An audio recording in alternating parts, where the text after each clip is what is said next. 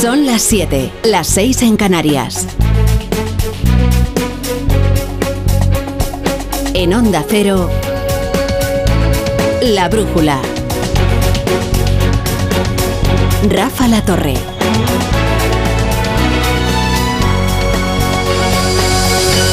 Pues acaba de intervenir en el foro de Davos el presidente español Pedro Sánchez, que en estas reuniones pues trata de ofrecer eh, el mejor rostro de su gobierno, como es natural. Ha hablado después de, del gran atractivo de la cita de este año en Davos, que ha sido el debut de, de Javier Milei un discurso muy histórico, muy eh, menos pasional que de costumbre, pero en el que ha criticado duramente al socialismo. El de Sánchez ha sido todo lo contrario. Sánchez ha hecho una crítica del neoliberalismo que el prefijo es importante, el neoliberalismo. Se ha puesto como ejemplo mundial a España de un, de un país que es capaz de crear riqueza mientras aumenta los derechos de los trabajadores, que bueno, es lo que le corresponde hacer, hablar muy bien de España, pero que contrasta con los fríos datos del poder adquisitivo de los trabajadores, del salario más común que se cobra en España, de los datos de paro que sitúan a nuestro país a la cola de la OCDE y, también, por cierto, de la visión de su vicepresidenta, que hace una visión apocalíptica de la, de la economía española, de la situación de los españoles, eh, como si como si no gobernaran. Bueno, pronto ha vuelto Sánchez a entonar su ritornelo eh, sobre el auge de la extrema derecha y el peligro de la mentalidad autocrática. No se refiere a Puigdemont y a sus procesos extranjerizantes, que Puigdemont le dispensa amnistía y no críticas. Ahora, lo asombroso es que después de haber levantado un muro para aislar a la oposición en España y después de mentarle los, nazis a, a Manfred Weber, ahora dice que después de las europeas habrá que llegar a un acuerdo entre los principales partidos. Para eso creo que después de las elecciones europeas lo que necesitamos es un acuerdo entre las grandes familias políticas, socialdemócratas, Partido Popular y liberales. O sea que es la receta exactamente contraria para Europa que la que él ha aplicado aquí en España, que es un pacto con extremistas de izquierda a derecha, porque Junts no es precisamente socialdemócrata, para desbancar a la fuerza más votada, es el Partido Popular pacto entre las principales familias. No, aquí es justo lo contrario, desbancar a la principal familia para ponerse él aupado en los extremistas. Sánchez en Davos, hablando con la plutocracia mundial de las bondades del capitalismo español y mientras su vicepresidenta, Yolanda Díaz, abordando el salario máximo directivo. En Yolanda Díaz se nota una desesperación poco favorecedora eh, políticamente, porque es evidente que trata de recuperarse del golpe recibido por Pablo Iglesias, que le ha dejado en una situación muy vulnerable en el gobierno y entonces ella pues trata de recuperarse con este tipo de ocurrencias que cree que son muy agradecidas. Hablamos del SMI, del salario de las personas más necesitadas, pero tendremos que tener un debate en nuestro país sobre los salarios, elevadísimos salarios de muchos miembros de la dirigencia empresarial de nuestro país. La firma de la subida del salario mínimo ha fijado este concepto ¿eh? del salario máximo de los directivos, que este sí es intervencionismo del bueno. ¿eh? ¿Y por qué directamente el gobierno no fija el salario común? Así, eh, probablemente el de todos, eh, por decreto, además.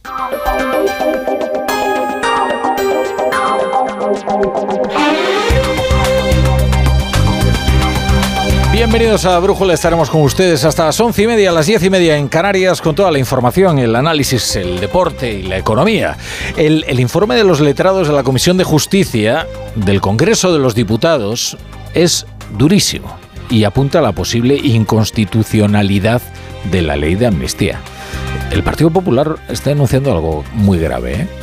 que es que Francina Armengol, siempre diligente al rescate del gobierno, la presidenta del Congreso, habría retenido la publicación de este informe hasta que se ha agotado el plazo para la presentación de enmiendas, lo cual sería una maniobra muy sucia, porque habría impedido que la oposición fundamentara sus enmiendas en los argumentos de los letrados, que para eso están ¿eh? los letrados, ¿eh? para asistir a sus eh, señorías, a pesar de que sus señorías por ejemplo Félix Bolaños, decidan ignorarlos.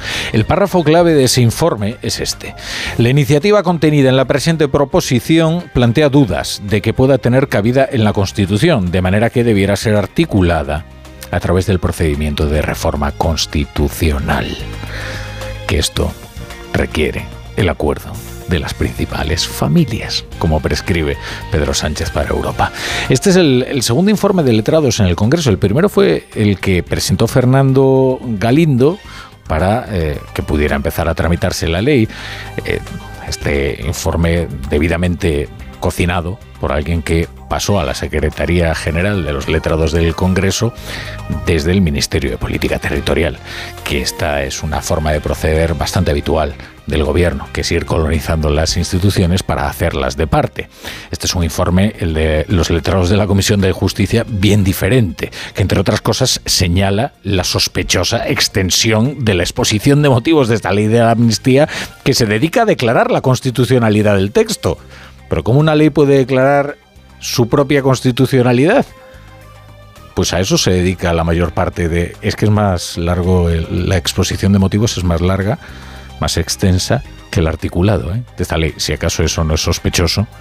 Bien, este informe es un toque de atención, pero no es vinculante y el gobierno no le va a hacer ni caso. Porque basta escuchar al ministro para todo, también de Justicia, Félix Bolaños, que dice que respeta todos los informes, pero que la realidad es incontestable como que incontestable. Respetemos todos los informes, los trabajamos, los analizamos, los estudiamos y, por supuesto, pues las opiniones, también doctrinales, también jurídicas, son libres. Pero la realidad es incontestable. La realidad es que la política que hace el gobierno está consiguiendo que la situación en Cataluña mejore cada día. Sí, lo que es incontestable es la pulsión de poder de, de Pedro Sánchez, que es lo que hace que se posponga cualquier tipo de debate constitucional, legal, de cualquier tipo. Todo está supeditado al mantenimiento del poder, que para eso se ha amnistiado. A Carles Puigdemont y a todos los que cometieron, se va a amnistiar, eh, delitos eh, durante el procés no por la convivencia en Cataluña, sino por la investidura en España. Este nuevo informe de los letrados de la Comisión de Justicia es muy prudente. ¿eh? Claro, ¿cómo va a ser constitucional una ley que están redactando sus beneficiarios? Es una impunidad tan a medida que tenía toda la razón el purgado Manuel Fernández Fontecha, este letrado al que retiraron de la Comisión Constitucional por sus peligrosas ideas acerca de la inconstitucionalidad de la amnistía, que crea dos clases de españoles, aquellos que pueden delinquir y los que no.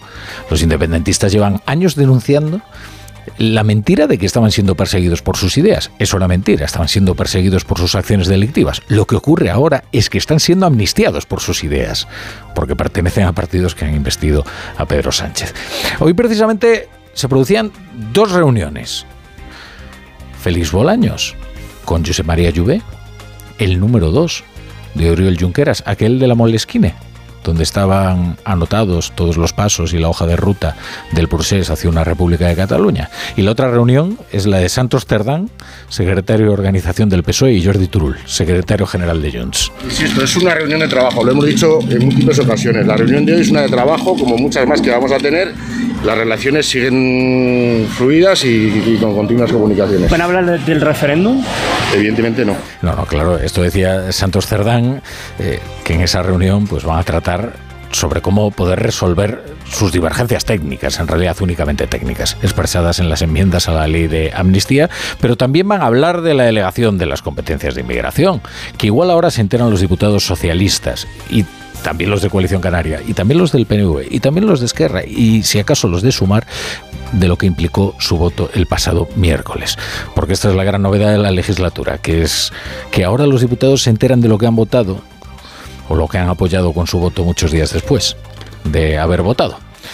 Estas reuniones, estas reuniones solo demuestran lo atrapado que está el PSOE por su sociedad con Puigdemont, tanto que tiene que estar periódicamente sometido a su control a través de Jordi Turul.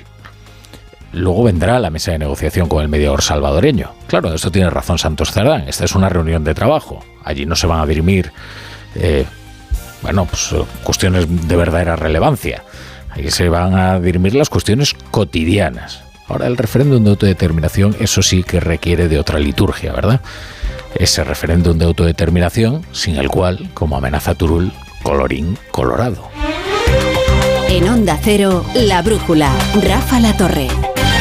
Y repasamos ya otras noticias del día con Pedro Pablo González y Pablo Albella.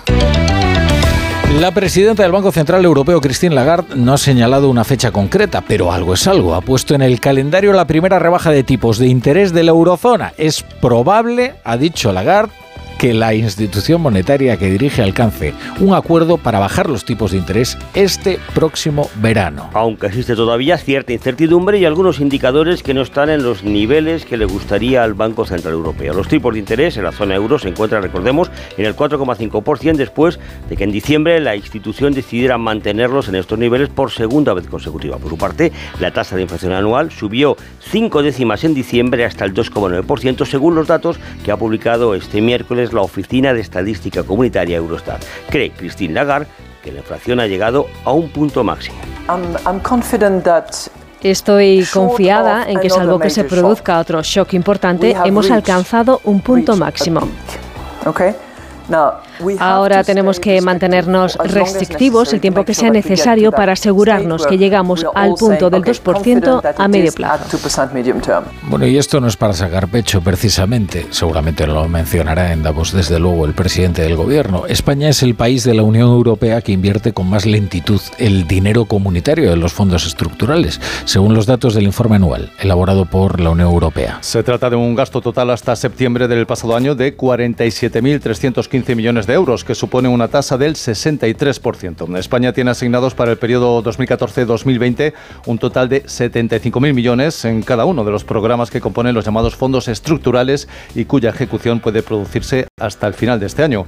En cuanto a los llamados fondos Next Generation, que fueron esos conformados temporalmente por la Unión Europea para poder hacer frente a los daños económicos y sociales provocados por el COVID, hoy la presidenta de la Autoridad Independiente de Responsabilidad Fiscal, la IREF, Cristina Herrero, ha señalado que hay gastos sorprendentes que poco, ha dicho, tienen que ver con la recuperación. Y cuando entras a ver el tipo de cosas que se están financiando, pues son cosas que no sé si tienen mucha capacidad transformadora.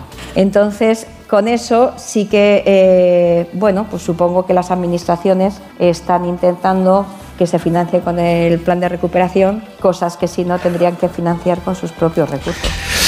Bueno, Cándido Conde Pumpido no deja de repartir alegrías. ayer fue el, diputado, bueno, una alegría moral más que nada, la del diputado Alberto Rodríguez, el canario al que le habían retirado su eh, escaño en el Congreso de los Diputados y el Constitucional, como si fuera el Tribunal de Casación del Supremo, corregía la sentencia. Bien, hoy el agraciado es Arnaldo Otegui. El líder de H. Bildu ha recibido una buena noticia. El Pleno del Tribunal Constitucional ha acordado ampararle y ha rechazado repetir el juicio por el caso Bateragune, este sobre el intento de reconstruir Batasuna. Es una decisión que ha contado con el aval de los siete votos progresistas frente a los cuatro de la minoría conservadora otra vez, con tiralíneas. ¿eh? Entre otras cosas, la sentencia explica que no puede volver a celebrarse un nuevo juicio contra Arnaldo Tegui, tal y como sentenció el Tribunal Supremo, porque viola el principio de non bis in idem. Esto es la prohibición de ser juzgado dos veces por el mismo hecho. Con los detalles, Eva Llamazares. Otra colisión de criterios en la que se impone el TC y van dos correctivos en menos de 24 horas al Tribunal Supremo. El Constitucional ampara a Otegui y tumba una decisión que el Supremo tomó por unanimidad cuando determinó que para compensar a Otegui, después de que Estrasburgo determinara que no le juzgó un tribunal imparcial, anuló la condena y ordenó repetir el juicio. Ocurre que esa condena a seis años y medio de cárcel por la reconstrucción de Batasuna a través de Bateragune ya la había cumplido Otegui. Hoy el TC dice que repetir el juicio vulnera su derecho a la tutela judicial efectiva. La ponencia de campo no obtuvo ni siquiera la unanimidad en su integridad de los siete progresistas y cuatro de ellos creen que el amparo no trae como consecuencia el mantenimiento de la condena inicial. Bueno, es sabido que nuestro país tiene un problema demográfico gigantesco y que se va agrandando. Además, las cifras que hoy hemos conocido no hacen sino confirmar una tendencia que dura ya muchos años. Por primera vez España no ha llegado a los 300.000 nacimientos en los primeros 11 meses del, del, año, el año pasado. Los expertos señalan que de seguir así en unos años, un par de décadas, seremos el país más envejecido del mundo. Paco Paniagua. Por primera vez en la serie histórica, desde que el INE realiza las mediciones, han nacido menos de 300.000 personas en los 11 primeros meses del año 2023. También en España llevamos ya más de dos años sin superar los 30.000 nacimientos cada mes. Nuestra tasa de natalidad preocupa a las administraciones porque tarde o temprano, con el envejecimiento de la población, hay que seguir tomando medidas. La consejera de Salud de Baleares es Manuel García. Vamos hacia un envejecimiento progresivo de la, de la población. Lo que tenemos que vivir es más pero mejor. El año pasado murieron en España 27.000 personas menos que el año anterior. El INE certifica además que hubo más nacimientos de madres mayores de 40 años que ya. de 25.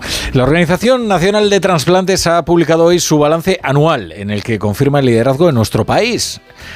Lleva siendo así desde hace 32 años, 32 años consecutivos, siendo los líderes mundiales en, los trasplantes. El año pasado se realizaron un total de 5.861, que es un dato que rebasa el máximo histórico y que supone un 9% más que el anterior. Fueron un total de 2.346 personas las que el año pasado donaron sus órganos después de, después de fallecer.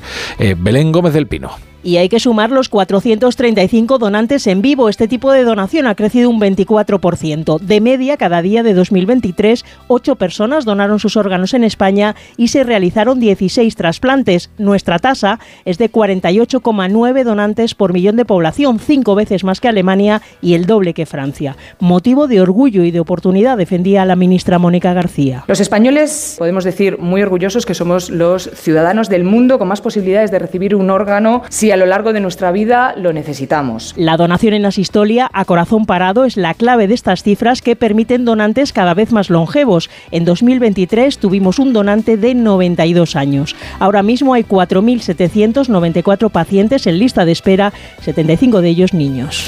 Eh, hay preocupación en el, en el Reino Unido. La familia real británica ha divulgado esta tarde sendos comunicados sobre el estado de salud de dos de sus miembros. Eh, uno es el rey Carlos III, que recibirá a partir de la semana que viene un tratamiento por una inflamación de próstata.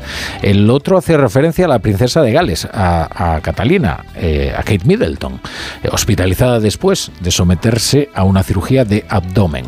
Desde Londres informa la corresponsal Celia Maza. Lo que más llama la atención es la gran diferencia con la que se han tratado los dos anuncios. Apertura total en lo referente al rey, siendo este el jefe de Estado, frente al mutismo casi absoluto para la princesa de Gales. El monarca de 75 años ha querido dar los detalles de su diagnóstico para alentar a otros hombres que puedan estar experimentando síntomas al hacerse controles rutinarios. Sin embargo, el comunicado sobre la princesa de Gales de 42 años habla solo de cirugía abdominal.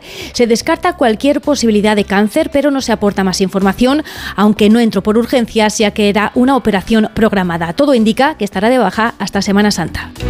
La brújula con la torre. Cuarta planta. Mira, cariño, una placa de Securitas Direct. El vecino de enfrente también se ha puesto alarma. Ya, desde que robaron en el sexto, se la están poniendo todos en el bloque. ¿Qué hacemos? ¿Nos ponemos una? Yo me quedo más tranquilo si lo hacemos. Vale, esta misma tarde les llamo. Protege tu hogar frente a robos y ocupaciones con la alarma de Securitas Direct. Llama ahora al 900-272-272.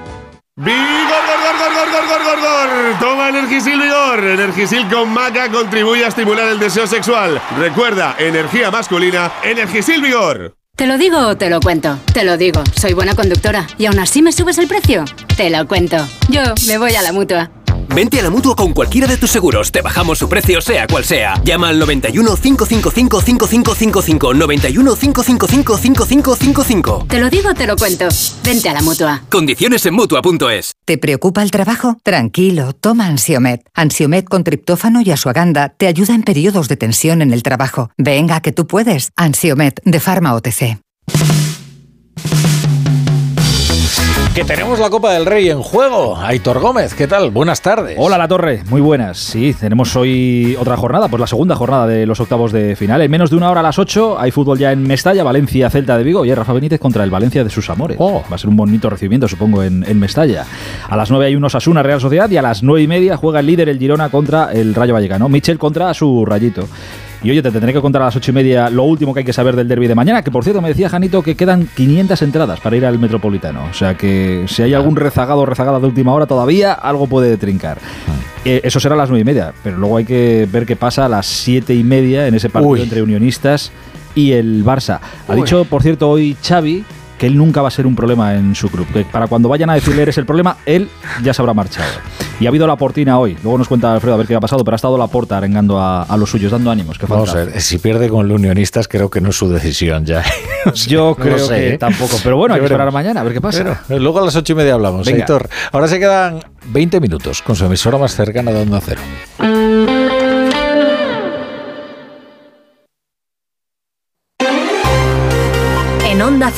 La Brújula de Madrid.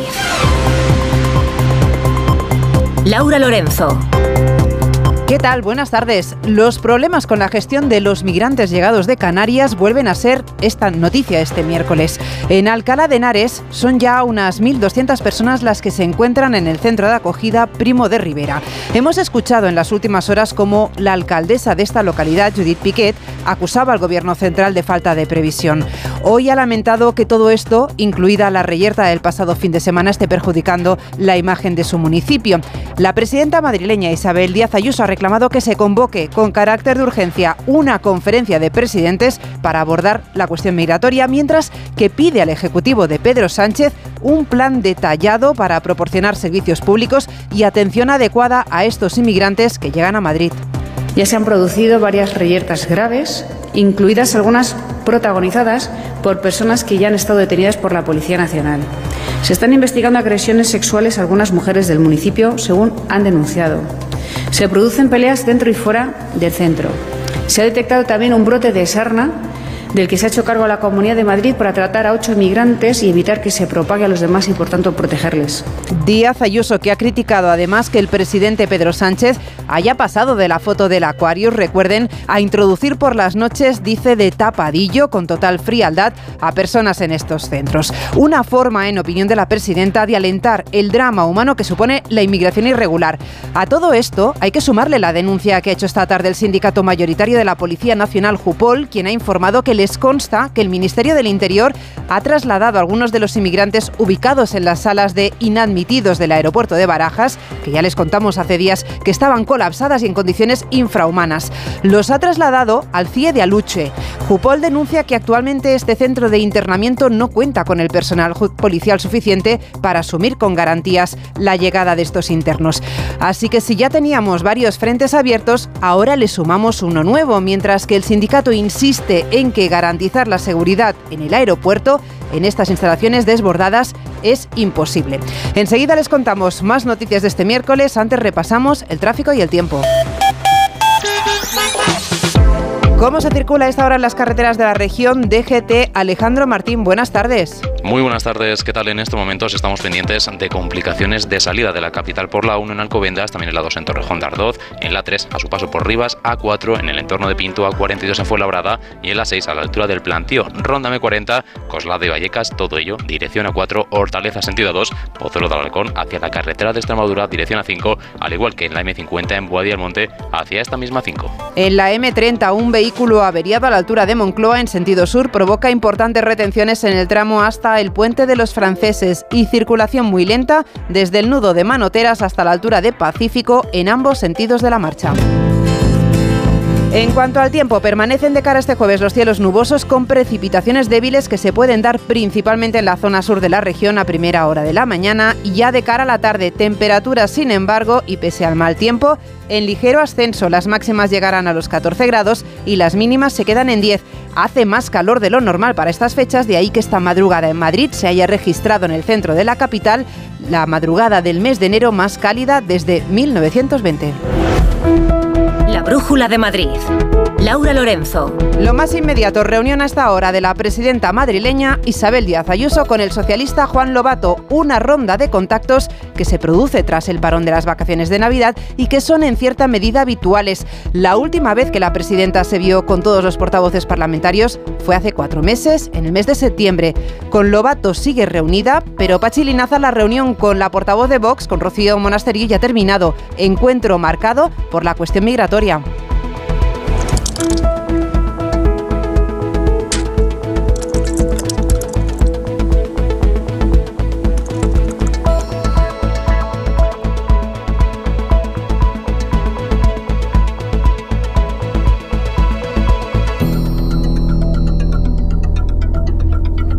Estamos intentando contactar con nuestro compañero que está en la Puerta del Sol, como les comentaba, con esta reunión que está manteniendo la presidenta madrileña Isabel Díaz Ayuso con el socialista Juan Lobato, una reunión que ha comenzado aproximadamente a las 6 de la tarde. Ahora sí, Pachi Linaza te decía que es una reunión marcada por la cuestión migratoria, la que ha mantenido con Rocío Monasterio. Tras lo denunciado por Díaz Ayuso en Alcalá de Henares, la portavoz de Vox celebra que ahora se le dé la razón en el discurso de inmigración ilegal. Además del Frente Común Anti-Sánchez, Rocío Monasterio propone Cierre usted el centro de Batán, cierre los centros de Mena, llegale a convenios con la ley de extranjería a los países de origen, eh, ponga en marcha Platercam si hace falta para controlar lo que está pasando en Alcalá de Henares, tome usted medidas que tiene, no todas las competencias, pero tiene algunas.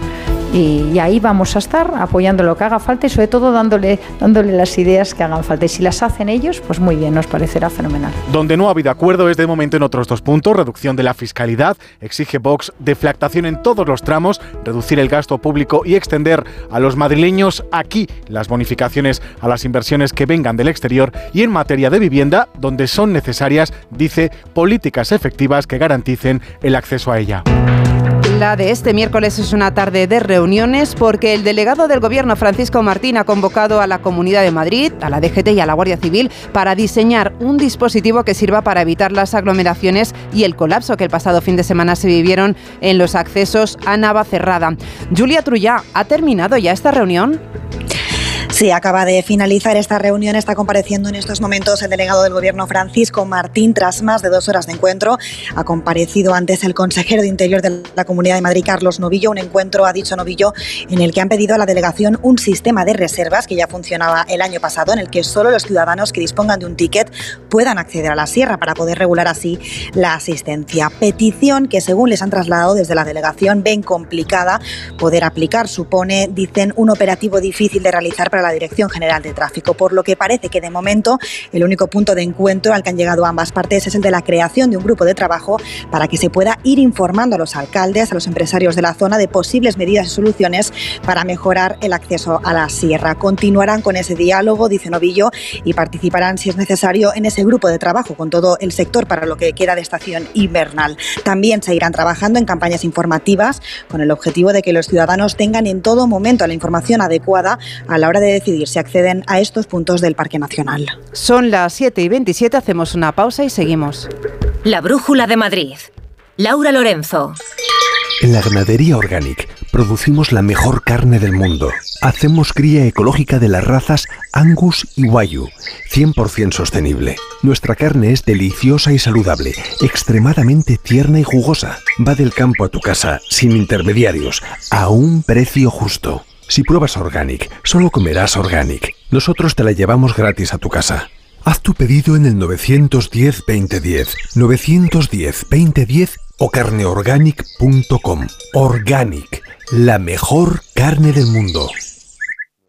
¿Tienes averiado el cambio automático de tu coche? En Automatic te lo reparamos, le damos una segunda vida. Automatic.es. En Automatic reparamos tu cambio automático como se merece. Entra en automatic.es. Automatic, expertos en reparación de cambios automáticos. Tu cambio automático quiere que lo cuides en automatic.es.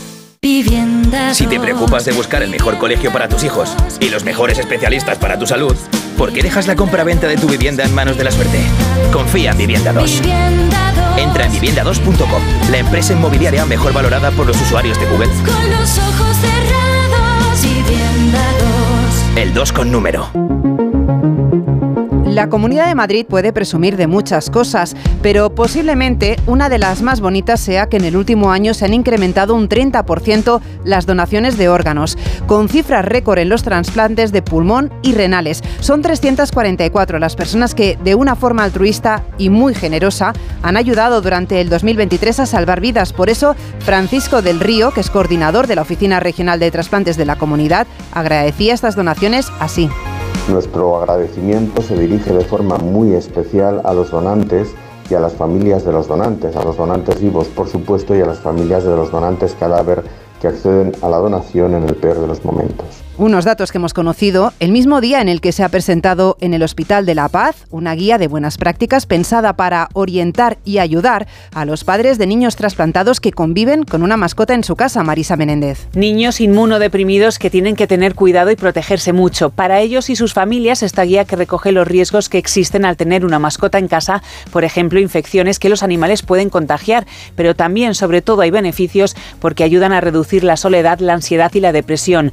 Da fe de ello esta madre. Su hijo Nacho está trasplantado de médula y coger una mascota, dice, ha sido la mejor decisión que han tomado. Eh, Nacho se ha vuelto mucho más activo, pero es verdad que con la enfermedad sufrió mucho físicamente, entonces pasó mucho tiempo encamado, pasó mucho tiempo sin poder andar y es verdad que fue tener al cachorro y él cambia radicalmente. Empezó a tirarse al suelo, empezó a levantarse, psicológicamente súper bien, porque volvió un poquito, le ha ayudado a volver a ser más cariñoso, eh, vuelve a ser más responsable. Antes de coger a Goofy lo hablaron con el oncólogo y con el veterinario, toman muchas precauciones, mucha higiene, lavado de manos y cuidado con los excrementos. No dejamos de hablar de mascotas porque hoy celebramos su día. Es San Antón y como marca la tradición, muchos madrileños han acudido junto a sus animales de compañía hasta la parroquia de la calle Hortaleza en Chueca para recibir esta bendición. Bendiciones y la ya clásica vuelta al santo que se ha celebrado esta tarde. Un curioso pasacalles que parte de la iglesia de San Antón las 24 horas del día. Duerme conmigo, o sea, está siempre conmigo, siempre. A ver, creo que como, como una persona, eh, pues necesita para mí eh, tener su bendición, que para mí ya está bendito, eh, tener su día. Es como una hija, es, una, es mi compañía, mi amor, me, me hace mucha ilusión, me da vida. No han faltado tampoco los dulces más típicos de este 17 de enero, cargados de buena fortuna. Estos panecillos con aroma a anís, ya saben que lo que dicen es que hay que comer cinco de los seis panecillos bendecidos por el santo y guardar uno de ellos junto a una moneda para que no nos falte dinero durante todo el año. En una semana, el próximo miércoles 24 de enero, llega a IFEMA una nueva edición de Fitur en la que se bate récord de participación de empresas. Son 9.000 las confirmadas, 500 más que en la edición anterior. En esta ocasión se han habilitado nueve pabellones, uno más que el año pasado, y se espera la asistencia de más de 150.000 profesionales y 100.000 asistentes de público en general. El impacto económico que supone Fitur para la ciudad de Madrid se estima en 430 millones de euros en ingresos procedentes del transporte, la hostelería, el comercio o el ocio. El consejero de Cultura y Turismo, Mariano de Paco, ha explicado que el stand de la comunidad será con material 100% reciclado y pondrá de relieve la amplia gama de productos turísticos que ofrece nuestra región. Una feria internacional del turismo que para el consejero llega en el mejor momento para Madrid. El turismo en la Comunidad de Madrid ha registrado una evolución muy positiva a lo largo del año pasado, consolidando un modelo basado en la atracción de viajeros de alto valor, a los que ya nos hemos referido, que generan un mayor gasto y avanzando en los objetivos de romper la estacionalidad, como les decía, desde hace ya algún tiempo se está produciendo un verdadero renacimiento turístico en la Comunidad de Madrid. Fitur no es la única feria que llega en los próximos días a Madrid porque hoy también se ha presentado Madrid Fusión que llegará a partir del 29 de enero en la que está prevista la participación de 21.000 21 personas, una cumbre gastronómica según sus organizadores que reunirá a más de una veintena de grandes cocineros internacionales junto a los más destacados chefs españoles. Las 7 y 33 seguimos. Vengan las rebajas de Muebles a Dama. Precios insuperables con la misma calidad de siempre, en una gran variedad de estilos y modelos y con su habitual trato amable. Transporte y montaje gratuitos. Todo lo bueno de siempre, pero ahora con rebajas. Muebles a Dama. Ven a la calle General Ricardo 190 o entra en mueblesadama.com. La Regenta, la novela magistral de Clarín en el Teatro Fernán Gómez hasta el 3 de marzo. La Regenta, un espectáculo único sobre los límites de la pasión, el amor y los celos. No te lo puedes perder. Dirección de Elena Pimenta y adaptación de Eduardo Galán. La Regenta en el Teatro Fernán Gómez. Grupos Eneas compra casas para reformar al mejor precio. Llame al 91 639 0347 o escriba a info@gruposeneas.com. Otras noticias que nos deja este miércoles, el Ayuntamiento de Madrid peatonalizará el entorno del mercado de San Miguel a partir del mes que viene. Unas obras que tienen como principal objetivo que los ciudadanos puedan estar más en la calle y así solucionar los problemas de seguridad actuales por la enorme afluencia de peatones en el entorno del mercado. Cerrados durante toda esta jornada de miércoles el Parque del Retiro y otros ocho parques de la capital por el viento. Entre las 6 y las 9 de la noche es cuando se han previsto los picos de rachas de viento más fuertes que pueden llegar hasta los 63 kilómetros por hora. También Móstoles ha cerrado el acceso a los principales parques de la ciudad durante todo el día para reducir el peligro para la población. Y protesta de los trabajadores de la UCI de La Paz tras la readmisión del jefe de servicio de esta unidad. Denuncian que varios médicos de la UCI pediátrica han tenido que darse de baja o renunciar a sus contratos para proteger su salud mental. La Consejería de Sanidad ha explicado que se trata de una cuestión judicializada y que la comunidad está llevando a cabo todas las acciones legales para solucionar el conflicto laboral. Fuentes del Departamento de Sanidad madrileño aclaran que en ningún momento se ha cerrado la UCI pediátrica y que está garantizada la atención a los pacientes. Tiempo ya para el deporte con Aitor Gómez. Buenas tardes. Hola Laura, buenas tardes. Te acabo de escuchar con la torre que aún quedan entradas para el derby. Así que si hay algún retrasado. A ver, eh, hace un ratito quedaban, si hay algún retrasado en comprar entradas, eh, quedaban 500 hace un Qué ratito. malo eres. Ya, ya. no perdonamos una. Quedaban 500 hace un ratito. Yo creo que ya quedará alguna que otra menos. Pero sí, sí, si hay alguien que todavía no las tiene y quiere ir, que vaya ya buscando la entradita, que quedan pocas. Insisto, 500 quedaban hace un ratito, pero ya queda menos para ese derby Atleti Real Madrid mañana a las 9 y media en el Metropolitano. Sabes que estos días se ha hablado mucho del pasillo, de si el Atleti, que jugó la Supercopa, haría pasillo al campeón de la Supercopa, al eterno rival, al Real Madrid. Habrá opiniones para todos los gustos, pero en 20 segundos Ancelotti y Simeone esta mañana han acabado de esta manera con el asunto. Lo que pienso es respetar las decisiones de cada club, de todos los clubes. Si lo hacen me parece perfecto, si no lo hacen me parece perfecto igual. No le doy mucha importancia a esto. Sí, un gran respeto y un gran saludo para el entrenador, para los futbolistas, como tiene que ser, como colegas de trabajo, pero siempre está primero nuestra gente y a nuestra gente la respetamos. Pues escuchados a los dos entrenadores, ya queda claro que no va a haber asunto de pasillo y que en este caso Ancelotti tampoco le da demasiada importancia al, al asunto. Esto va a ser mañana. Antes, hoy hay Copa del Rey para un equipo madrileño que sigue en la pelea. Es el Rayo Vallecano, no lo va a tener fácil. Juegan a las 9 y media en Girona, es el líder de la liga, es el equipo del ídolo de Vallecas, de Mitchell. Y para allá se ha ido Raúl Granado. Hola Raúl, muy buenas. ¿Qué tal, Aitor? Muy buenas. Pues mira, para intentar contar una victoria del Rayo y el pase a cuartos de final de la Copa frente a un equipo que lidera a alguien que ha sido mito del Rayo, como es Mitchell, el entrenador del conjunto Giruní. Para Francisco en este partido recupera a Trejo, pero no a Álvaro García, tampoco a Quique Pérez, ambos siguen lesionados, tampoco a Patecis ni a Bebé, que están en la Copa de África. Con ilusión, con pocos aficionados desplazados, evidentemente, por el día, la hora y también el lugar, pero con la ilusión intacta de poder estar en la siguiente ronda. Gracias, Raúl. Por cierto, a la gente de que vaya mañana al derby, no va a ser una noche, dicen, muy apacible, así que el que vaya, que se abrigue mucho, mucho, que va a llover, va a hacer viento, bueno, va a hacer de todo. Y también tenemos en juego hasta hora de la tarde la segunda semifinal de la Supercopa Femenina que se está disputando en Leganés, en el estadio de Butarque. Por si hubiera algún despistado, ayer o despistada, el Atlético de Madrid en la prórroga perdió con el Levante. Y hoy están jugando desde las 7, estarán cerca del descanso, Real Madrid y Fútbol Club Barcelona. Ahí está Gonzalo Palafox. Hola Gonzalo, muy buenas. ¿Qué tal? Muy buenas. Tiene que estar contenta Laura porque malas noticias para el Real Madrid y buenas para el Fútbol Club Barcelona. Penalti a favor del conjunto de Jonathan Giraldez. Estamos en el minuto 37 de la primera parte. 2-0 gana el Barça. Marcó el primero Mariona Caldentey, el segundo Salma. Así que está muy cerquita el Barça de certificar prácticamente su pase a la final. 3-0 puede ponerse el Fútbol Club Barcelona. Gracias, Gonzalo. Jugaría la final el Barça contra el Levante. Ah, y por cierto, la mala noticia de ayer, que perdió el Getafe 1-3 contra el Sevilla. El Getafe fuera de la Copa del Rey. Voy a ver si aún quedan entradas porque yo creo que mañana puedo ir a ver el derby. Algún rezagado o rezagada de- tiene que quedar. Descansamos. todavía, sí. Adiós, Hasta adiós. mañana. En la ganadería Organic producimos la mejor carne del mundo. Hacemos cría ecológica de las razas Angus y Wagyu, 100% sostenible. Nuestra carne es deliciosa y saludable, extremadamente tierna y jugosa. Va del campo a tu casa, sin intermediarios, a un precio justo. Si pruebas Organic, solo comerás Organic. Nosotros te la llevamos gratis a tu casa. Haz tu pedido en el 910-2010, 910-2010 o carneorganic.com. Organic, la mejor carne del mundo. Enciende la tele. Pon la temperatura del salón a 25 grados. Reproduce la lista de música jazz relajante. ¿A quién no le gusta que se lo pongan fácil? Con el servicio de recogida y entrega de Audi Retail Madrid, no tendrás que preocuparte de nada.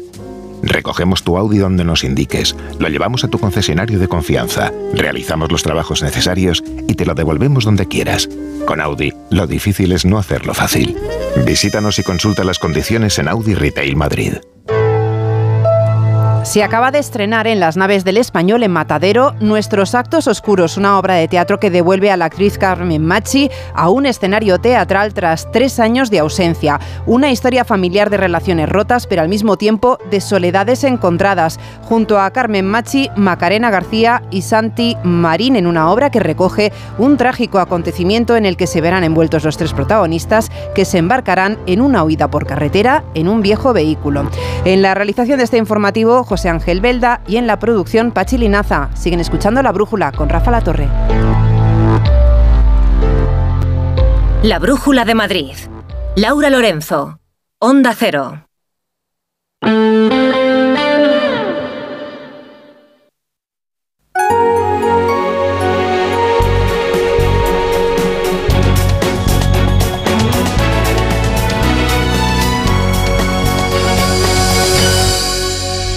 Las 8 menos 20, las 7 menos 20 en Canarias hay una noticia de última hora. Lo adelanta el Confidencial. Es una exclusiva de José María Olbo y Alejandro Requeijo, una primicia más bien. Ha sido detenido uno de los presuntos autores del atentado contra Alejo Vidal Cuadras. Se trata de un hombre que intentaba colarse en Colombia, un ciudadano venezolano que estaba siendo buscado por la policía y que tenía una orden de búsqueda internacional por eh, terrorismo. Eso adelanta el confidencial, este hombre que responde al nombre de G.O. Higuera y que estaba siendo reclamado por la Policía Nacional y que fue sorprendido este martes cuando trataba de acceder al territorio colombiano desde su país con una alerta roja de Interpol dictada en su contra por un delito de terrorismo. Veremos ahora si esto permite esclarecer todos los términos del atentado que sufrió el político del Partido Popular y de, y de Vox eh, a las puertas de, de, su casa. Cuentan que se tiene constancia de que este venezolano que han detenido vivió en Mijas, en Málaga, donde precisamente fue eh, residía el joven que había sido arrestado por comprar la moto que se utilizó en el atentado pues novedades respecto a la investigación del atentado que sufrió Alejo Vidal Cuadras. Hay otras, hay otras noticias en la actualidad del día y se las adelantamos ya en titulares. Los letrados del Congreso vuelven a sembrar dudas sobre la constitucionalidad de la ley de amnistía. En contra de los deseos de Junts, piden que el terrorismo quede fuera de la amnistía, aunque no haya sentencia firme. El informe señala que la iniciativa afectaría a la seguridad jurídica y a la igualdad ante la ley. Pedro Sánchez defiende en Davos gobernar la Unión Europea desde el centro con una gran coalición de socialistas, liberales y populares. Pide a los conservadores que se desmarquen de la extrema derecha, una fórmula que defiende de cara a los, a los próximos comicios europeos, pero que no aplica en España. El Tribunal Constitucional para a Arnaldo Otegui y rechaza la repetición del juicio por reconstruir Batasuna. Los magistrados del Pleno han avalado por 7 a 4 la ponencia redactada por el exministro socialista Juan Carlos Campo para no repetir el juicio del denominado caso Bateragune. Un juzgado de Barcelona condena a dos años de cárcel a la extenista Arancha Sánchez Vicario y a tres años y tres meses a su ex marido Josep Santacana por urdir una trama para evitar el pago de una deuda de más de 6 millones de euros. Ella se libra de la cárcel y él va a recurrir la sentencia para evitar su entrada en España ha registrado 294.856 nacimientos en los 11 primeros meses del 2023, lo que supone 6.504 menos que el mismo periodo del 2022 y es la primera vez en la serie histórica que no se superan los 300.000 nacimientos en los 11 primeros meses de un año. España lleva más de dos años sin superar los 30.000 nacimientos en un mes. Estados Unidos incluye en su lista de grupos terroristas al movimiento Ansar Allah, los rebeldes hutíes de Yemen, en represalia por sus ataques contra buques en el Mar Rojo. Esto implica un bloqueo por parte del Tesoro estadounidense de las propiedades e intereses de sus miembros. Desde Yemen, los aludidos afirman que seguirán con sus ataques. En Londres, el rey Carlos III se va a someter la próxima semana a un tratamiento de próstata, según ha anunciado el Palacio de Buckingham. Una intervención que se anuncia después de que la princesa de Gales, Kate Middleton, se sometiera a una cirugía abdominal y no recuperará su agenda de actos hasta después de Semana Santa. Un equipo de astrónomos liderado por la Universidad de Cambridge ha detectado el agujero negro más antiguo jamás descubierto, tanto que se remonta al origen del universo hace unos 13.000 millones de años. Su sola presencia pone en duda los orígenes del universo y las teorías conocidas en cosmología. La brújula con la torre.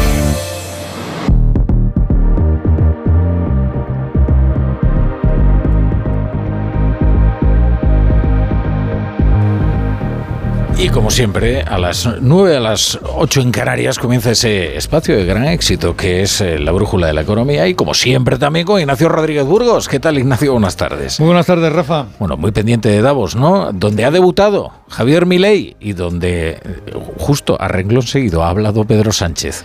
Pues sí, pendientes de Davos, la economía mundial está en las blancas laderas por donde correteaba Heidi. En Davos se han escuchado dos discursos muy diferentes, el de Pedro Sánchez y el del argentino Javier Milei. Sánchez ha defendido en la estación suiza negociar con el centro en Europa, negociar con populares y liberales en la Unión Europea. En España, sus alianzas, las de Sánchez, son con la izquierda y con la derecha independentista.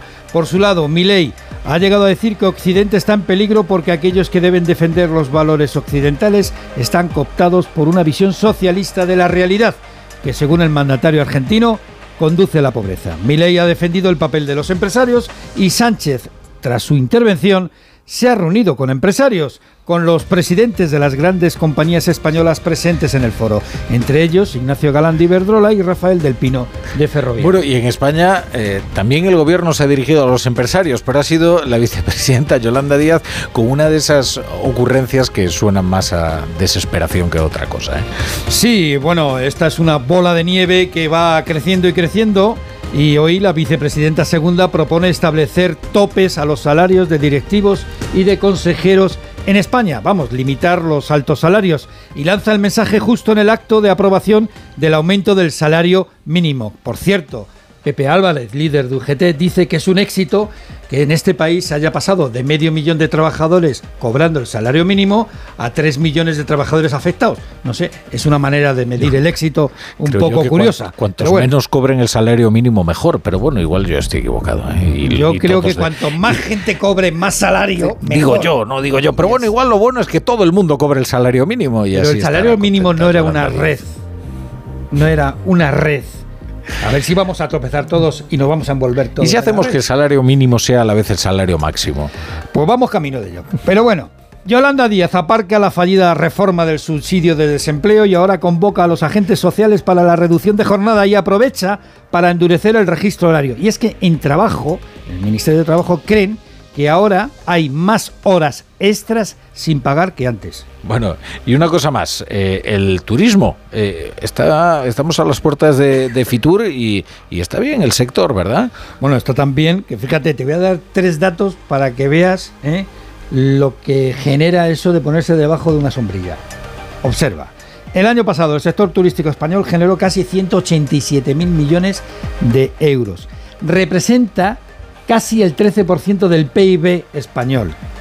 Y otro dato interesante, supone el 70% del crecimiento del PIB en 2023. Y para este año, los empresarios del sector turístico pues calculan que van a superar los 200 mil millones de facturación. Muy bien, Ignacio, pues aquí te espero en la brújula de la economía. Hoy tenemos plantel de, lu- de lujo para comentar todo lo que se ha dicho en el foro de Davos. Y hay muchísimas cosas que tienen que ver con la empresa. Ah, ¿no? Todos estos asuntos de la actualidad.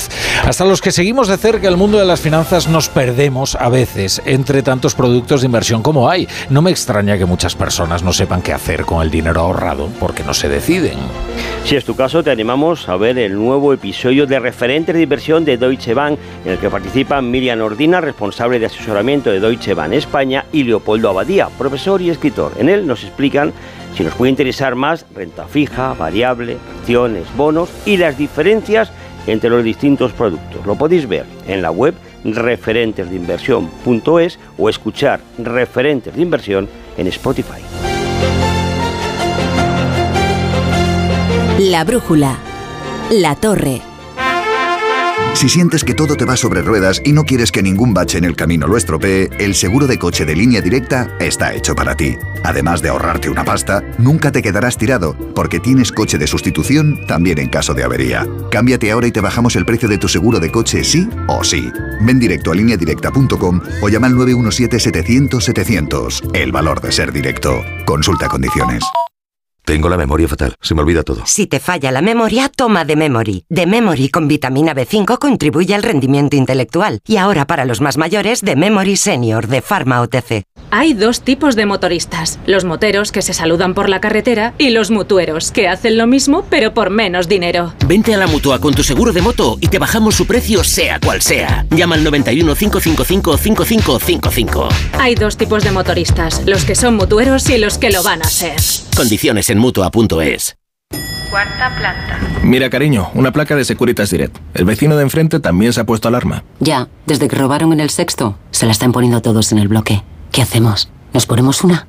Yo me quedo más tranquilo si lo hacemos. Vale, esta misma tarde les llamo. Protege tu hogar frente a robos y ocupaciones con la alarma de Securitas Direct. Llama ahora al 900-272-272. La brújula. Rafa La Torre.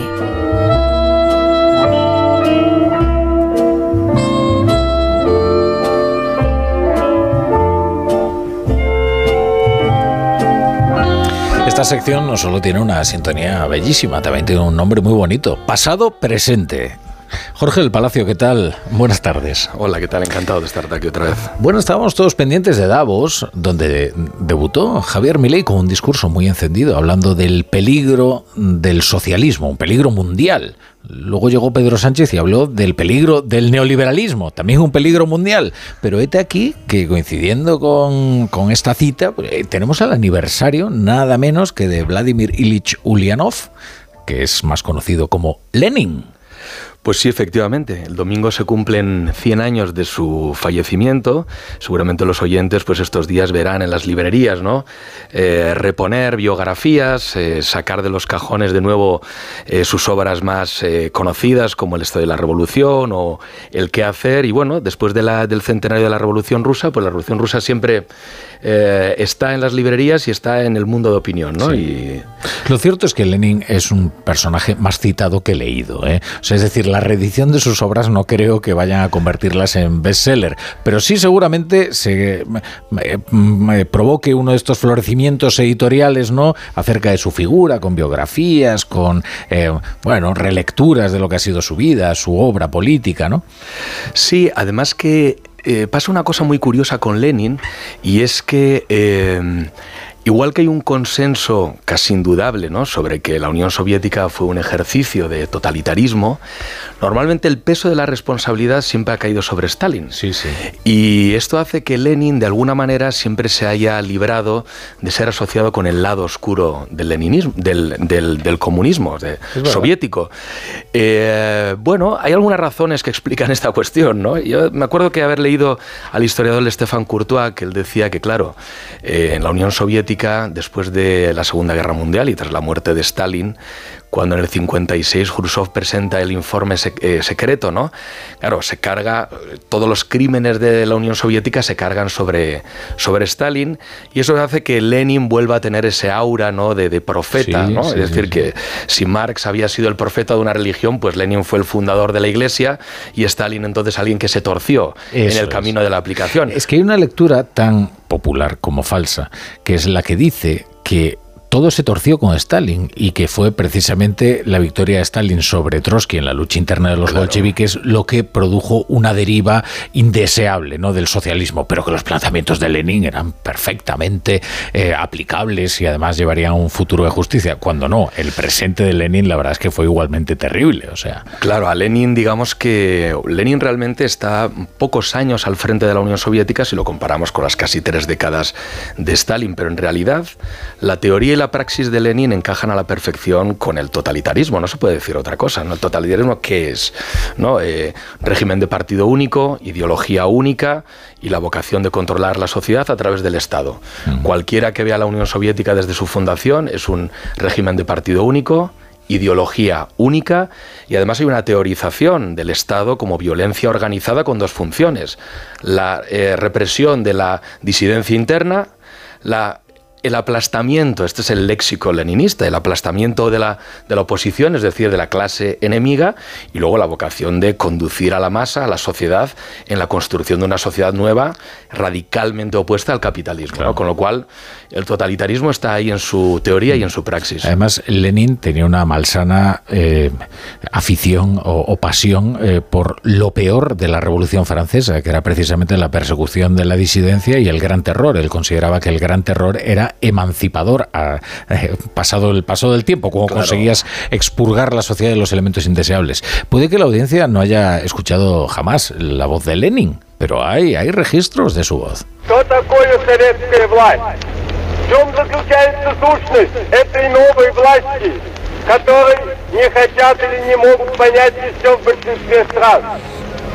Lo que sí decían es que era un gran orador, ¿eh? con una muy buena puesta en escena. ¿eh? No, no, desde luego, y un personaje fascinante, un personaje necesariamente estudiable, ¿no? Antes decías, bueno, leerá la gente ahora, bueno, al hilo del, del centenario de Lenin su obra. Deberían leerla porque cuando se acusa, digamos, de a quienes asocian leninismo y totalitarismo de inventarse las cosas, uno abre eh, el Estado y la Revolución de Lenin o el qué hacer y es cristalino. Es decir, hay un vínculo genético entre leninismo, violencia y terror, ¿no?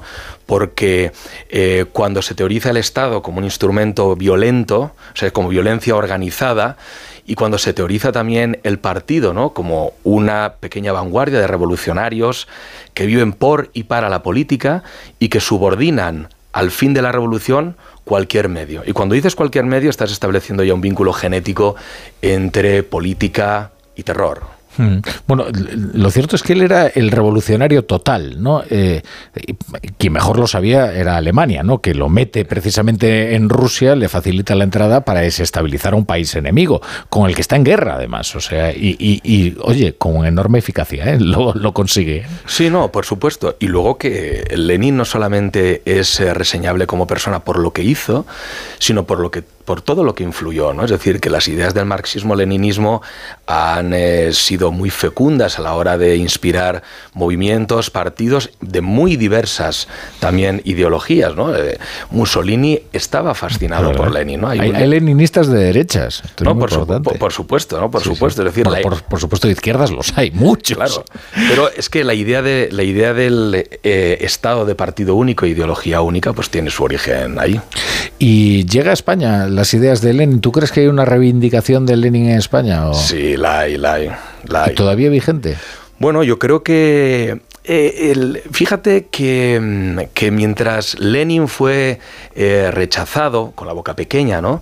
En los años 70-80 con el eurocomunismo, el eurocomunismo era aquel comunismo que se deshacía del marxismo-leninismo, ha habido, ¿no? Con la vuelta de, estas nuevas izquierdas radicales en Europa, y en España el representante era Podemos, y la coincidencia con el eh, aniversario, el cen aniversario de la Revolución Rusa, ha habido una un redescubrimiento. A ver, a ver, vamos a escuchar a Pablo Iglesias. Esto tiene que ver, de alguna forma, con una demostración politológica de Lenin, la autonomía de la política.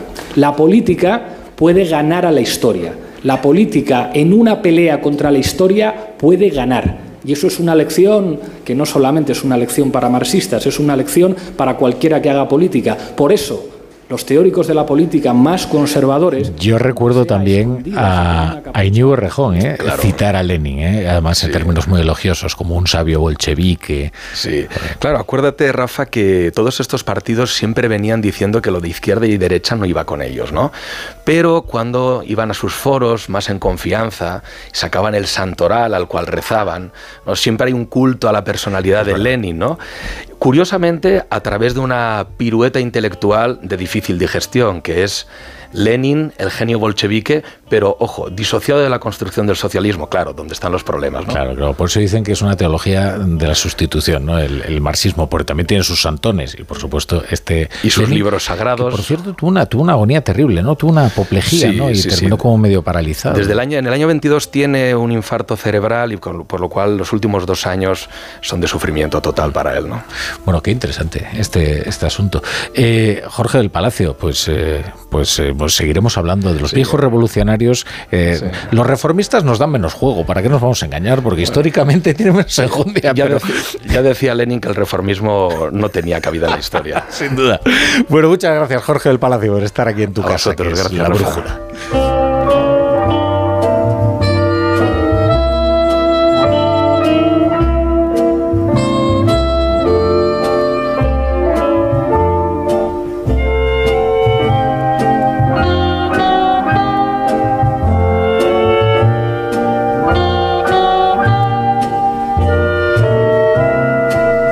La brújula. La torre. La Razón presenta los novedosos recipientes de cocina de acero quirúrgico que sirven para todo.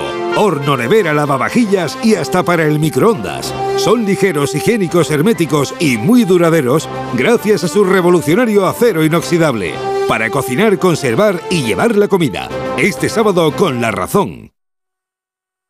Contratar la luz con Repsol, ahorrar en tus repostajes. Contratar la luz con Repsol, ahorrar en tus repostajes. Contratar la luz con Repsol. ¿Pero qué estás haciendo? Contratar la luz con Repsol. Porque ahorro 20 céntimos por litro en cada repostaje durante 12 meses pagando con Wilet. Contrata la luz con Repsol en el 950 5250 o en Repsol.es y enciende tu ahorro.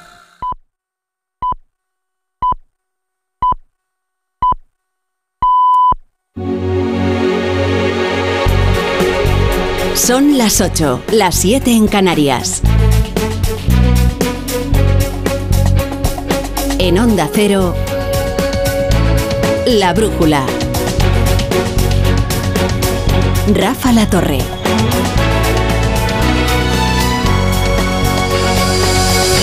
Hace un rato les ofrecíamos una noticia de última hora que ofrece el Confidencial en, en, primicia de José María Olmo y Alejandro Requeijo. Y es que habría sido detenido uno de los presuntos autores del atentado contra Vidal Cuadras, un hombre que intentaba colarse en Colombia, un ciudadano venezolano que responde al nombre de G.O. Higuera y que ya estaba siendo reclamado por la Policía Nacional. Tenía una orden de búsqueda internacional por un delito de terrorismo. Este hombre, este venezolano, vivió en Mijas, en Málaga que es donde residía el joven que ya fue arrestado por comprar la moto que se utilizó en el atentado. Dice el confidencial que el ahora detenido, al que se llamaba con el apelativo de Maquia, se había fugado de España y se marchó de vuelta a su país huyendo de la policía española. Fue detectado este martes, cuando trataba de acceder a Colombia de manera ilegal, entrando por eh, un puesto fronterizo desde Venezuela detenido, por tanto, uno de los presuntos autores del atentado contra Vidal Cuadras. A ver si esto permite esclarecer todos los extremos de este terrible atentado que sufrió este político del Partido Popular, fundador de, fundador de Vox, a las puertas de su casa, que felizmente no terminó con, con su vida como pretendían sus autores, pero que fue terrible. Recuerden ustedes que fue un disparo en la cara que entró por un pómulo y salió, salió por el otro. Felizmente Alejo Vidal Cuadras se está recuperando y también felizmente parece que se están esclareciendo eh, los extremos de este atentado y, y, se está dando con los, con los presuntos culpables y que serán juzgados en, en España.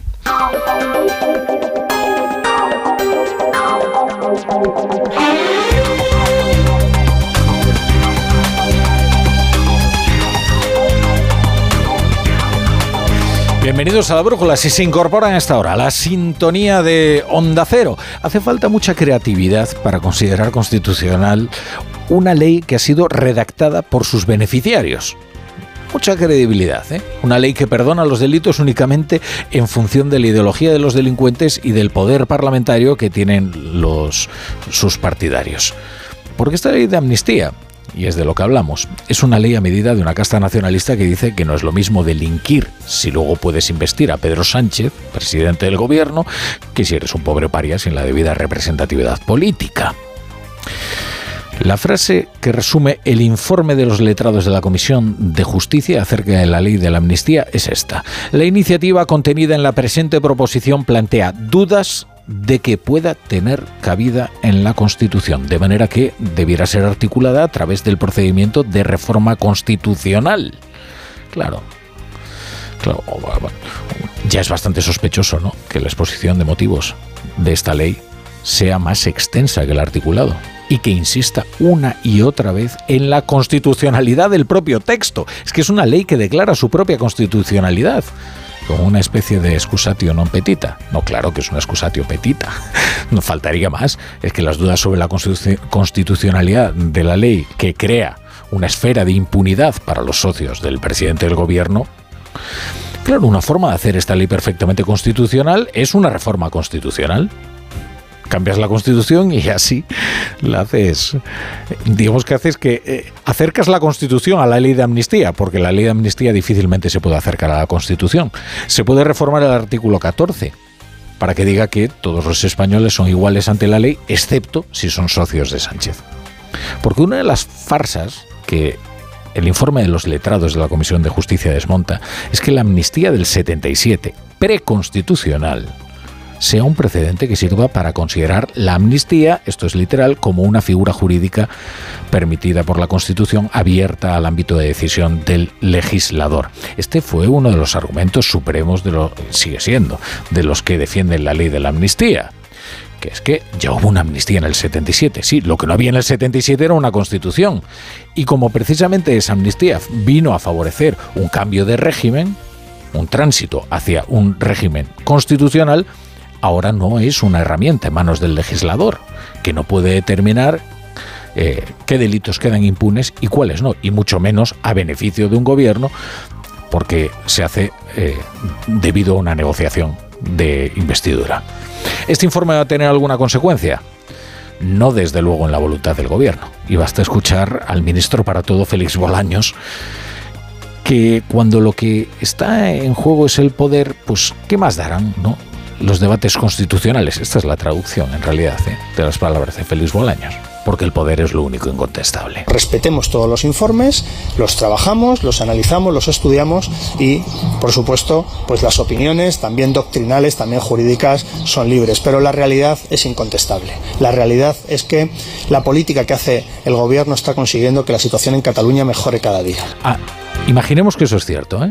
Imaginemos que mejora, que mejora cada día la política. ¿Y eso justifica? Eh, que te saltes cualquier procedimiento. Solo justifica todo como el fin es bueno, ¿qué más da? Los medios. Es que esta es la lógica ¿eh? que aplica Félix Bolaños. Lógica mentirosa, por cuanto el fin de la ley de amnistía no es pacificar Cataluña, sino investir a Pedro Sánchez presidente del gobierno. Pero aún si ese hubiera sido el fin, la democracia es la consagración de los procedimientos, no desde luego de los de los de los fines. Eh, hoy habrá quien se acuerde de Manuel Fernández Fontecha, ¿eh? letrado que fue purgado de la Comisión Constitucional por sostener argumentos muy parecidos a, estos del informe de los letrados de la Comisión de Justicia. también habrá quien se acuerde de Fernando Galindo que pasó del Ministerio de Política Territorial a secretario general de los letrados del Congreso, para inventarse la idea de la palmaria inconstitucionalidad es que el informe que permitió la tramitación de la ley establecía gradaciones en la inconstitucionalidad. O sea, es decir, no se aprecia palmaria inconstitucionalidad y de la no palmaria se aprecia. También hay quien se acuerda hoy de Francina Armengol, presidente del Congreso, siempre diligente en su servicio al gobierno. El Partido Popular está denunciando que Francina Armengol ha retenido la publicación de este informe hasta que se había agotado el plazo para la presentación de enmiendas, lo cual sería una maniobra sucia, porque habría impedido que la oposición fundamentara sus enmiendas en los argumentos de los letrados, que los letrados en realidad son una asistencia de los legisladores, que son los diputados, que no tienen por qué ser expertos ¿eh? en derecho, cualquiera puede ser legislador y bien está, porque es el fundamento de la democracia. En cualquier caso, el gobierno se irá adelante, con Junts como socio prioritario, tratará, por tanto, de borrar el historial delictivo de Carles Puigdemont y todos los que le acompañaron en la enloquecida aventura del, del Pursés y de otros delitos, eh, pero que fueron hechos por independentistas y que, por tanto, eh, pueden ser borrados, porque así lo solicitan los socios del gobierno. Prueba de su voluntad es la reunión que... Hay, hay una doble reunión. Hoy, hoy se ha reunido Josep María Lluvé, que es el número dos de Uriol Jonqueras, ¿se acuerdan? El de la Molesquine el que tenía apuntada en una libretita toda la hoja de ruta del Pursés y la construcción de la República de Cataluña. Este se ha reunido con Félix Bolaños, ministro de Justicia. Y luego está Santos Cerdán, secretario de organización del PSOE, que se ha reunido con Jordi Turul secretario general de Jones. Insisto, es una reunión de trabajo, lo hemos dicho en múltiples ocasiones. La reunión de hoy es una de trabajo, como muchas más que vamos a tener. Las relaciones siguen fluidas y, con continuas comunicaciones. ¿Van a hablar del referéndum? Evidentemente no. Y probablemente en esto, eh, esto sea cierto, esto que dice Santos Cerdán, porque esta es una reunión de mantenimiento, porque lo importante, eso del referéndum, se dirime con el mediador salvadoreño en la mesa de negociación en Suiza. Ahí es donde se hablará, por ejemplo, de ese referéndum de autodeterminación sin el cual, según Turul, pues colorín colorado a la legislatura. Esta reunión con Cerdán es para tratar de la relación cotidiana entre los socios, entre el PSOE y Junts. Porque es verdad que hay algunas divergencias de carácter técnico, meramente de carácter técnico, porque versan únicamente acerca de lo que se puede hacer, no de lo que quieren hacer o de lo que deben hacer o de lo que es lícito o legítimo, sino de si se puede o no hacer porque afortunadamente España sigue siendo un Estado de Derecho con unas aduanas democráticas.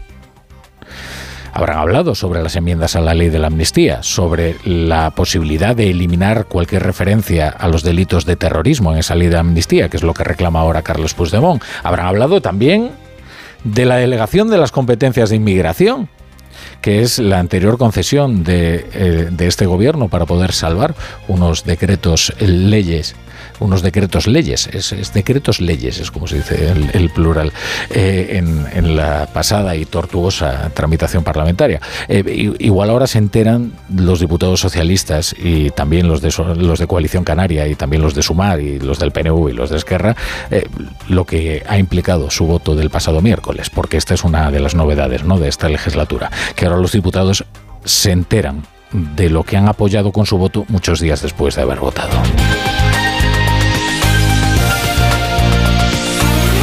Hoy estoy acá para decirles que Occidente está en peligro. Está en peligro porque aquellos que supuestamente deben defender los valores de Occidente se encuentran cooptados por una visión del mundo que inexorablemente conduce al socialismo. Bueno, uno de los atractivos del foro de Davos era el debut de Javier Milei, presidente argentino que llegaba a esta pequeña localidad suiza en vuelo comercial. Justo después de Milei intervenía Pedro Sánchez, que no fue en vuelo comercial y que no criticó el socialismo, sino el liberalismo. No, perdón, no el liberalismo, el neoliberalismo. Es que el, el prefijo es muy importante, ¿eh?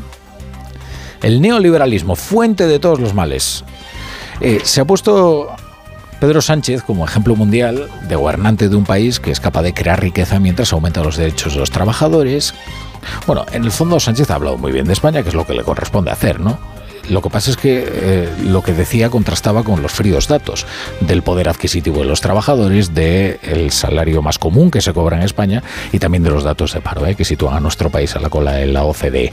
Luego regresó a su tema favorito, que es el que alerta de la emergencia ultra en el mundo. Y aquí llega lo interesante. En realidad, este es el argumento con el que él justifica su entrega a los socios más extremistas en España, a izquierda y a derecha también, ¿eh? porque ahora a ver si Junts va a ser socialdemócrata. Ahora, lo novedoso de lo que ha dicho en Davos Pedro Sánchez es que la receta que él propone para Europa es justo la contraria de la que ha aplicado en España. O sea que para Europa pide un acuerdo de las principales familias políticas que eh, le corte el paso a los extremistas y él en España erige un muro se asocia con los extremistas para desbancar a la fuerza más votada mediante un pacto con todas estas formaciones de las que ya hemos hablado y que exigen pagos tan onerosos como este de la ley de la amnistía. Para eso creo que después de las elecciones europeas lo que necesitamos es un acuerdo entre las grandes familias políticas, socialdemócratas, Partido Popular y liberales. En Onda Cero, La Brújula, Rafa La Torre. ¿Te lo digo o te lo cuento? Te lo digo, no me ayudas con las pequeñas reparaciones de casa. Te lo cuento, yo me voy a la mutua. Vente a la mutua y además de ofrecerte nuestro servicio de manitas hogar, te bajamos el precio de tus seguros, sea cual sea. Llama al 91 555 5555. Te lo digo o te lo cuento. Vente a la mutua. Condiciones en mutua.es. Con este estrés no consigo concentrarme. Toma Concentral. Con su triple acción de lavacopa, rodiola y vitaminas, Concentral consigue aliviar el estrés ayudando a una concentración más estable y duradera. Concentral. Consulte a su farmacéutico o dietista. Si sientes que todo te va sobre ruedas y no quieres que ningún bache en el camino lo estropee, el seguro de coche de línea directa está hecho para ti. Además de ahorrarte una pasta, nunca te quedarás tirado, porque tienes coche de sustitución también en caso de avería. Cámbiate ahora y te bajamos el precio de tu seguro de coche sí o sí. Ven directo a lineadirecta.com o llama al 917-700-700. El valor de ser directo. Consulta condiciones. En Onda Cero, La Brújula, Rafa La Torre.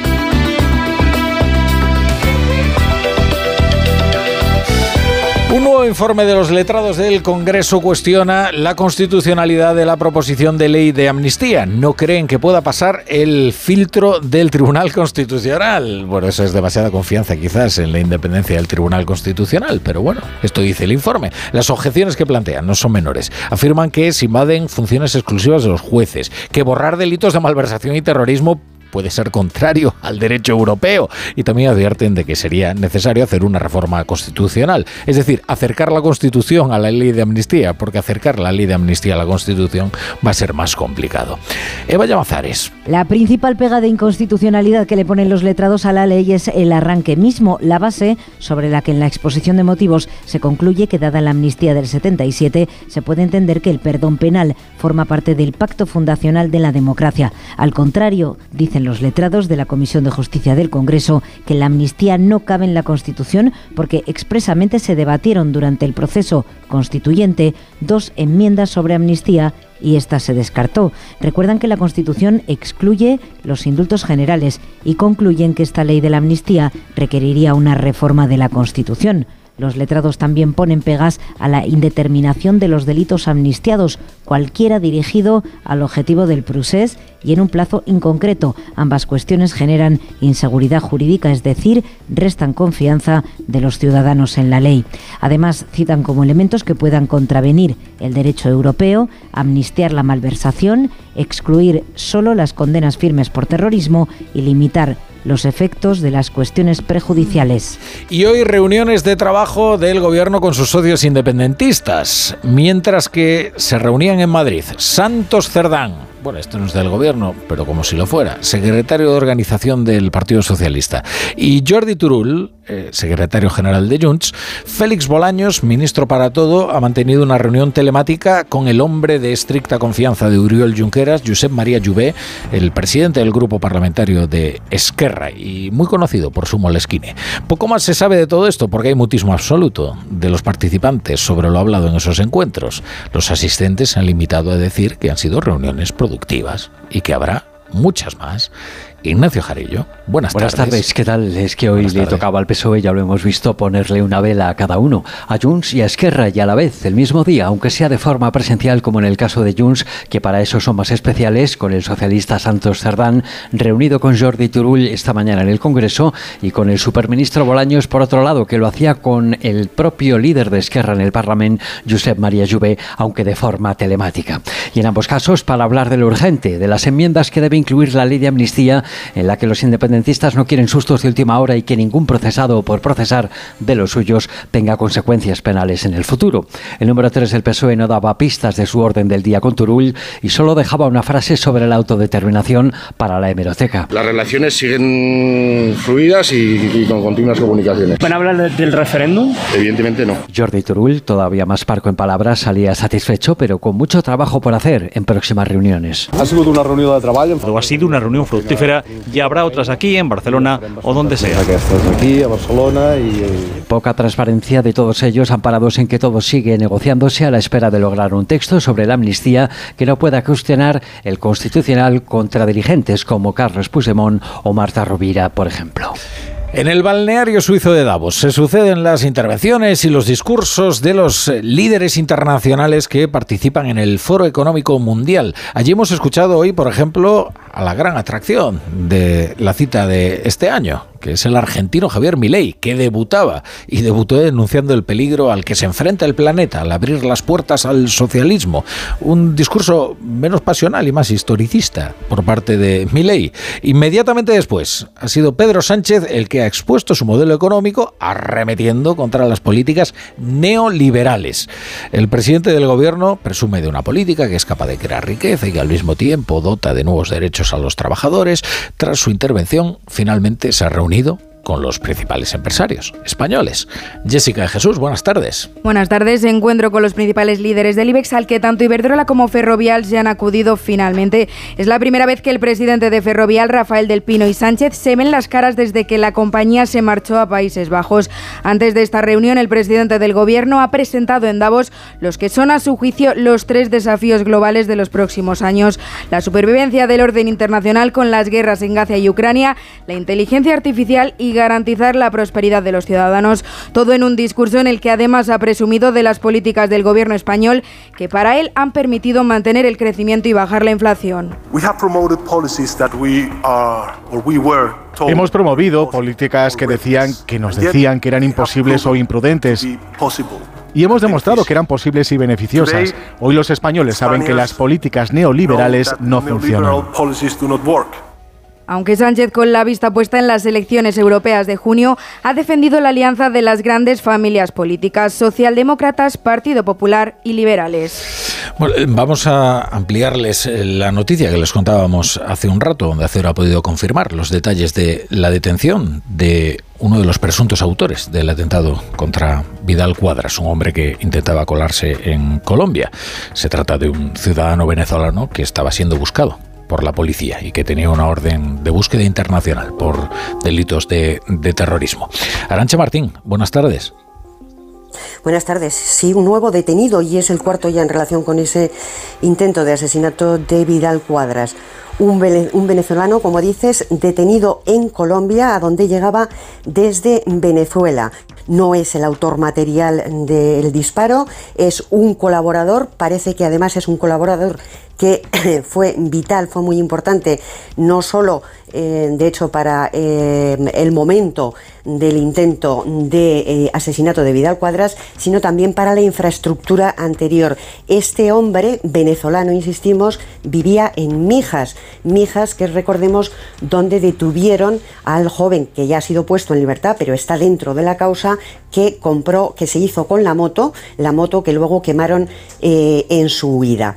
este hombre ha sido detenido efectivamente en la frontera cuando intentaba entrar en Corea después de haber huido de España hacia Venezuela por esa orden internacional. España estaba detrás de él, se le buscaba es una pieza clave, es un nombre muy importante, queda por tanto todavía el autor eh, material, la policía, según eh, podemos entender por las investigaciones, eh, confirma que es un tunecino y detrás de él parece que se va cerrando el cerco. Bueno, pues esa es la noticia, muchas gracias Arancha, la detención de este ciudadano venezolano que intentaba entrar en Colombia y que sería uno de los presuntos autores del atentado contra Vidal Cuadras, no el que el autor del los eh, disparos, eh, sino eh, una persona importante, sobre todo para la planificación de este atentado que intentó acabar con la vida de del político del Partido Popular y fundador de Vox, Alejo Vidal Cuadras.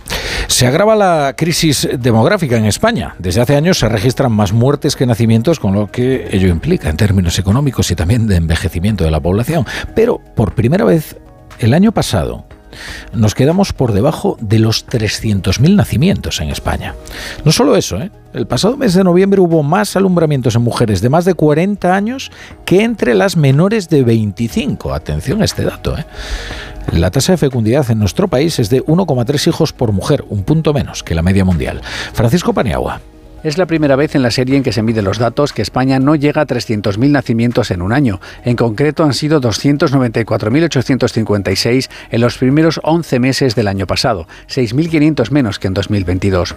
Nuestra tasa de natalidad preocupa a las administraciones porque tarde o temprano hay que ir tomando medidas de salud y sobre el envejecimiento. La consejera de Salud de Baleares es Manuela García. Vamos hacia un envejecimiento progresivo de la, de la población. Lo que tenemos que vivir es más, pero mejor y para eso hace falta la promoción de la salud, la prevención de la enfermedad y, la, eh, y trabajar en hábitos de vida saludable. En cuanto a las defunciones, el año pasado murieron en España 433.533 personas. Fueron casi 27.000 menos que el año anterior y la cifra más baja desde 2019, lo que puede indicar que pasó todo el efecto de la pandemia. El INE certifica además que hubo más nacimientos de madres mayores de 40 años, casi 3.000, que de menores de 25, casi 2.500. España lleva ya ya más de dos años sin superar los 3.000 nacimientos cada mes. La brújula, Onda Cero. Juanjo de la Iglesia, ¿qué tal? Buenas tardes. Muy buenas tardes. A ver qué has leído en los periódicos. Aquí traigo los periódicos digitales recién leídos. Se habla mucho estos días de lo que preocupan los contagios de gripe y quizás sea algo, uh, algo lógico que haya ocurrido. Informa ABC que la cobertura de vacunación de la gripe es la más baja de los últimos cuatro años y además los datos no son buenos porque el mayor descenso se da ante la población más vulnerable, los mayores de 65 años. La cifra supone un 3% más bajo que la temporada anterior y son especialmente bajos estos datos en Asturias y Andalucía. Sí que es verdad que los contagios de gripe se han estancado y empiezan a descender, pero también es verdad que los ingresos hospitalarios suben, por lo que insisten las autoridades sanitarias que es muy importante la vacunación porque es la mejor forma de prevenirse, sobre todo eh, en los sectores más vulnerables de la población. Hemos oído hablar muchas veces de la dieta mediterránea, pero yo no había oído hablar, o muy poco, de la dieta atlántica. Voz Populi informa y además muy gallega, ya verás por qué. La dieta atlántica basada en pescados y verduras reduce el riesgo de enfermedades cardiovasculares y el cáncer, menor riesgo de mortalidad en ciertos países europeos. Parece, curiosamente, que no es demasiado exportable porque es una dieta de productos locales, de productos frescos ah. y de proximidad, ah, ah. que no los hay en todas partes. Bueno, pues tienen... Pues son, una dieta de bogavante, percebe... El percebe, el camarón, la ostra de arcade, por ejemplo. Una, dieta muy, muy agradecida. Bueno, lleva también hortalizas fruta, cereales. Por cierto, es importante algún grelo hay que poner. Algún grelo hay que poner, sí. Y el pan con el grano entero, con el grano integral. Y eh, la carne de cerdo, la leche y eh, el aceite de oliva. Bueno, es dieta saludable y además sostenible.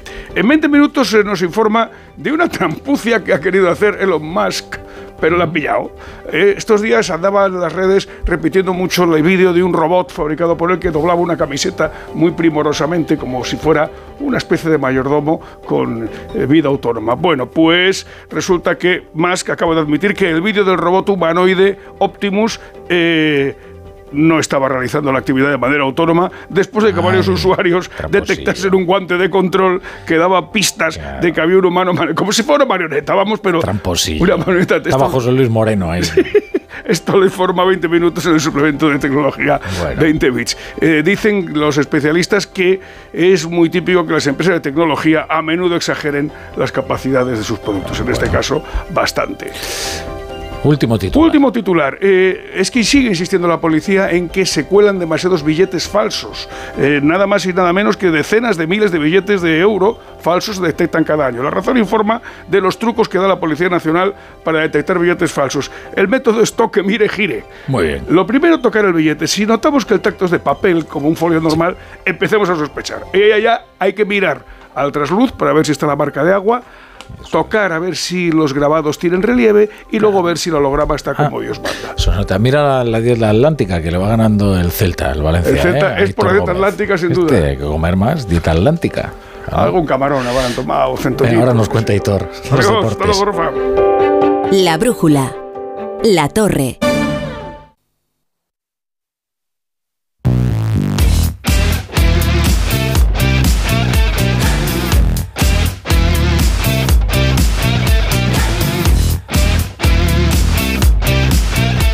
Y media. Siete y media en Canarias. Es que es verdad, Hitor Gómez. La dieta atlántica es lo que tiene. Algo tiene que tener porque estaba atacando y mucho, mucho el Valencia y de repente el Celta en dos jugadas, un taconazo muy bueno de Luca de la Torre para marcar el 0-1 y luego ese penalti que ha marcado Dubicas 0-2. Y ahora está en revisión otra jugada. Sí y espérate que no acabe también en, en penalti. Está entretenido lo que está pasando en Mestalla. Es que tenemos, tenemos fútbol en directo, que es lo que nos gusta, ¿eh? para hacer radio de la buena buena. Correcto. Ahora tengo que conectar con los compañeros de Radio Estadio, que está ahí el maquinista Edu García a los mandos. Venga, vamos al lío. Vamos allá.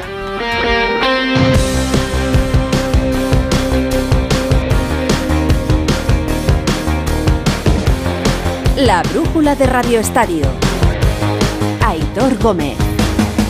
El directo siempre manda. Tenemos en juego dos partidos de fútbol: la Copa del Rey S Valencia Celta y en la Supercopa Femenina y Clásico. Bueno, Clásico. No es un clásico propiamente dicho, pero bueno, Real Madrid-Barça, desde las 7 están jugando. A ver quién juega contra el Levante en la final. Lo estamos contando todo en el Radio Estadio con Edu García y todo el equipo en la aplicación de Onda Cero. Vamos a colarnos para que nos pongan todo en orden. ¡Gol, gol, De Pepe Lu para el Valencia, lanza el penalti por el centro se lanza a la izquierda Iván Villar, casi le da con los pies, ¿eh? pero al final la pelota entra. Se acerca el Valencia en el marcador, marca Pepe Lu 29 de la primera parte. Valencia 1, Celta 2. Es un gol que compartimos también con todos los oyentes de la brújula del Radio Estadio, que con Aitor Gómez están actualizando todo el deporte que trae este miércoles. Acaba de poner el 1-2 el Valencia, porque el 0-2 era una losa para el Celta. Reacciones en Mestalla abajo, Edu. Pues el equipo, el Valencia, ni lo ha celebrado, se han ido corriendo, espoleando al público para que anime, para conseguir la remontada, es decir, que no ha habido prácticamente ni celebración de Pepelu y ha despertado ¿eh? al León, ha despertado en Mestalla a los cerca de 43.000 espectadores ese gol de penalti de Pepelu. Otra vez se envenena esta eliminatoria, afortunadamente. A partir de las 9 los Asuna Real Sociedad y a partir de las 9 y media el Girona Rayo. Pero también estamos con otra cancha abierta, fútbol femenino, segunda semi Supercopa en Butarque, Palafox, Gonzalo. A falta de 17 minutos para el 90, el Barça que ya está en esa finalísima del sábado 8 de la tarde ante el Levante. Ganan 4-0 las de Jonathan Giralde, dos goles de Mariona, dos de Salma y Ana. Otra mala noticia para el Real Madrid en forma de lesión. Sí, esta vez ha sido Olga Carmona la que directamente se echaba la mano al abductor, ha pedido el cambio la jugadora del Real Madrid. Ahí están los compañeros del Radio Estadio en la aplicación de Onda Cero. Podéis seguir todo lo que está ocurriendo en directo. 1-2, pierde el Valencia, gana el Celta en Mestalla en ese partido de Copa del Rey. 4-0 está ganando en la Supercopa el Barça al Real Madrid. Además, mala, eh, noticia contaban ahora para el Real Madrid, a pesar además del resultado, esa lesión de Olga Carmona. Todo esto está pasando hoy y de lo de mañana. Mira, se acabó el tema del pasillo, eso lo vamos a liquidar rápido. Así de rápido lo han liquidado hoy Ancelotti y Simeone esta mañana. ¿Habrá pasillo mañana en el Real Madrid, Atlético de Madrid, Atlético Madrid, Real Madrid? Lo que pienso, respetar las decisiones de cada club, de todos los clubes. Si lo hacen me parece perfecto, si no lo hacen me parece perfecto igual. No le doy mucha importancia a esto. Sí, un gran respeto y un gran saludo para el entrenador, para los futbolistas, como tiene que ser, como colegas de trabajo pero siempre está primero nuestra gente y a nuestra gente la respetamos. Liquidado el asunto, llamadme romántico. Yo creo que entre todos hemos desvirtuado algo que era un gesto deportivo de alabar al campeón y se ha convertido en humillación al que no gana. Entre todos lo hemos convertido en esto, ¿eh? y es una auténtica pena. Pero bueno, liquidado este asunto, nada de liquidado lo del Barça. Es que lo de mañana no es fácil por muchos motivos, tanto que ha habido dosis de la portina esta mañana, Alfredo.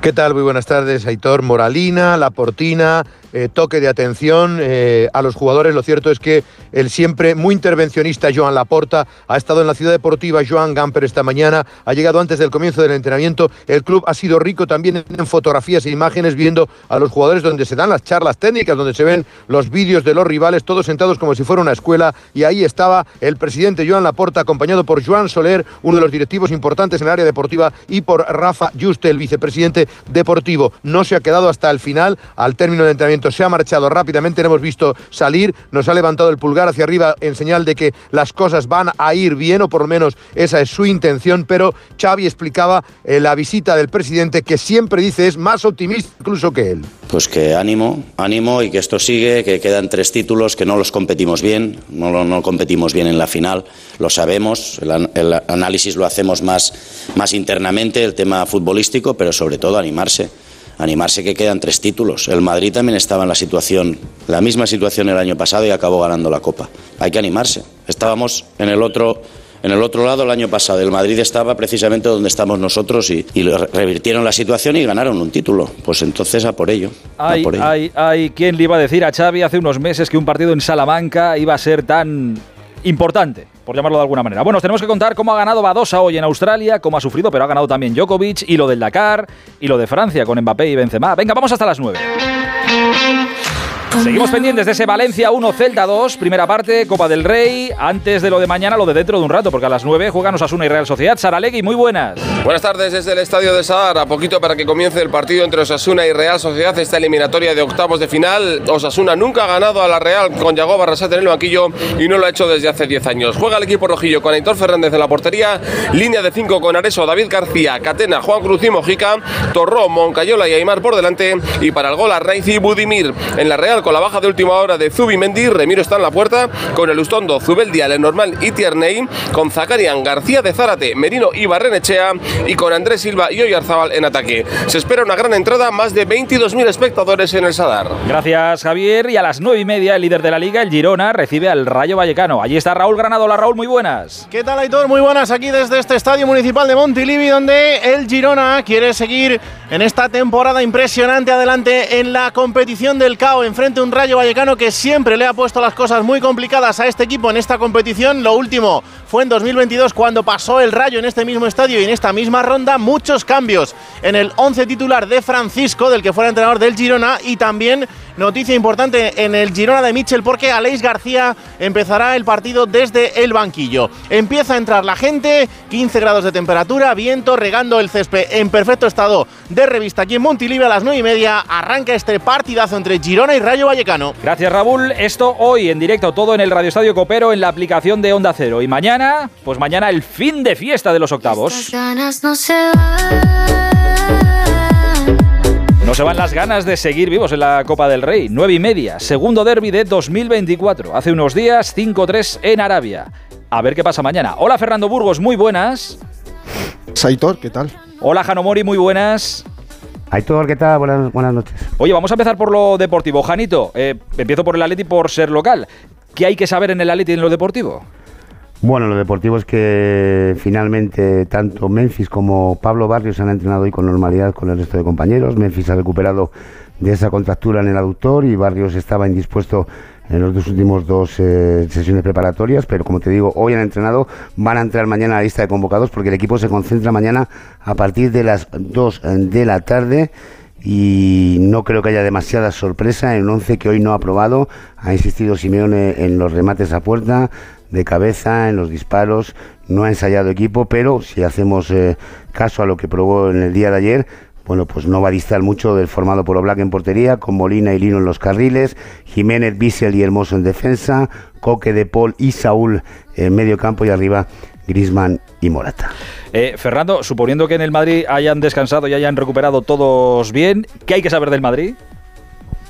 Pues que ha convocado a Ancelotti a eso de las 3 de la tarde a 22 futbolistas que no van a ir a Valdebebas hasta mañana por la mañana. Hay tres chicos del filial, el tercer portero Diego Piñeiro, el lateral brasileño Vinicius Tobías y el centrocampista Mario Martín. No ha entrado en una convocatoria Nico Paz, las bajas ya consabidas de, como ha dicho Ancelotti, los tres cruzados Courtois, Militao y Álava y el eh, gallego Lucas Vázquez que va a empezar a entrenar después de su lesión muscular el próximo viernes, que Rodrigo Goes no ha entrenado con el grupo por una sobrecarga, le hemos visto hacer con un recuperador carrera continua, pero sí está disponible para mañana y ha entrado en la convocatoria. Y como tú decías, si no hay excesivo cansancio o peligro de lesión por ese desgaste, creo que juega el mismo 11 del pasado domingo frente al Barça. Lunin, Carvajal, Rudiger, Nacho Mendí, Chuamení, Cross, Valverde, Bellingham, Rodrigo Goes y Vinicius Junior. Si Rodrigo no puede estar, juega Brahim y si hay alguien en medio campo que está ahí un poquito en, en duda, pues entrará Camavinga, pero si no, repito, mismo 11 que ganó la Supercopa de España. Escuchemos a los protagonistas. Simeone Jano, ¿cómo estaba? ¿Qué se ha contado? Bueno, eh, ha mandado un recado a sus eh, jugadores, sobre todo a los defensas. Ha dicho que hay que mejorar en los duelos individuales en defensa. Está pagando muy caro eh, el Atlético de Madrid esos errores defensivos en forma de partidos, sin ir más lejos, el último encuentro frente al Real Madrid en esa semifinal de la Supercopa. También ha hablado del, bueno, de la contextura física del Real Madrid, que es, superior, ha dicho, a la del conjunto rojo y blanco. Es verdad que la tiene unos días más de descanso, pero ha incidido en que lo importante es la velocidad mental y sobre todo ha hablado del eh, rival de mañana, un equipo con muchísima jerarquía. Hay un rival enfrente que juega muy bien, que sobre todo con espacios es muy peligroso, que tiene la capacidad para que mm, sin tener el dominio del partido pueda resolver el partido. Y bueno, eso es algo que no es suerte, eso es jerarquía. Estamos trabajando bien y en cuanto podamos crecer y mejorar, sobre todo de parte mía, esa parcela que necesitamos mejorar, el equipo seguirá creciendo mucho. Y en el otro lado, Fer Ancelotti, que es la tranquilidad hecha entrenador, ¿qué ha dicho?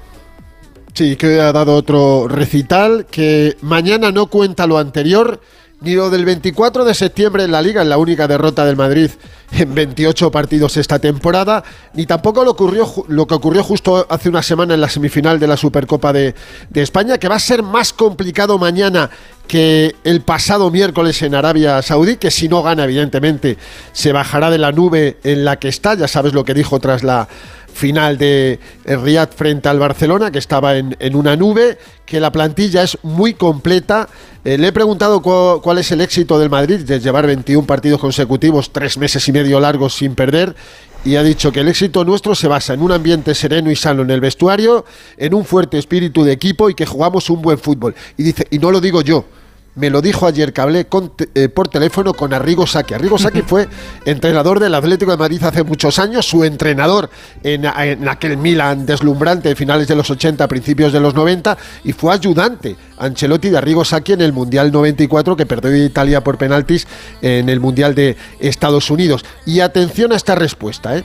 A propósito de Vinicius Junior, la gran estrella del Real Madrid que viene de marcarle un hat-trick al Barcelona en la final de la Supercopa de, España. Quédate con lo que dice tácticamente, pero también con la última frase, Aitor.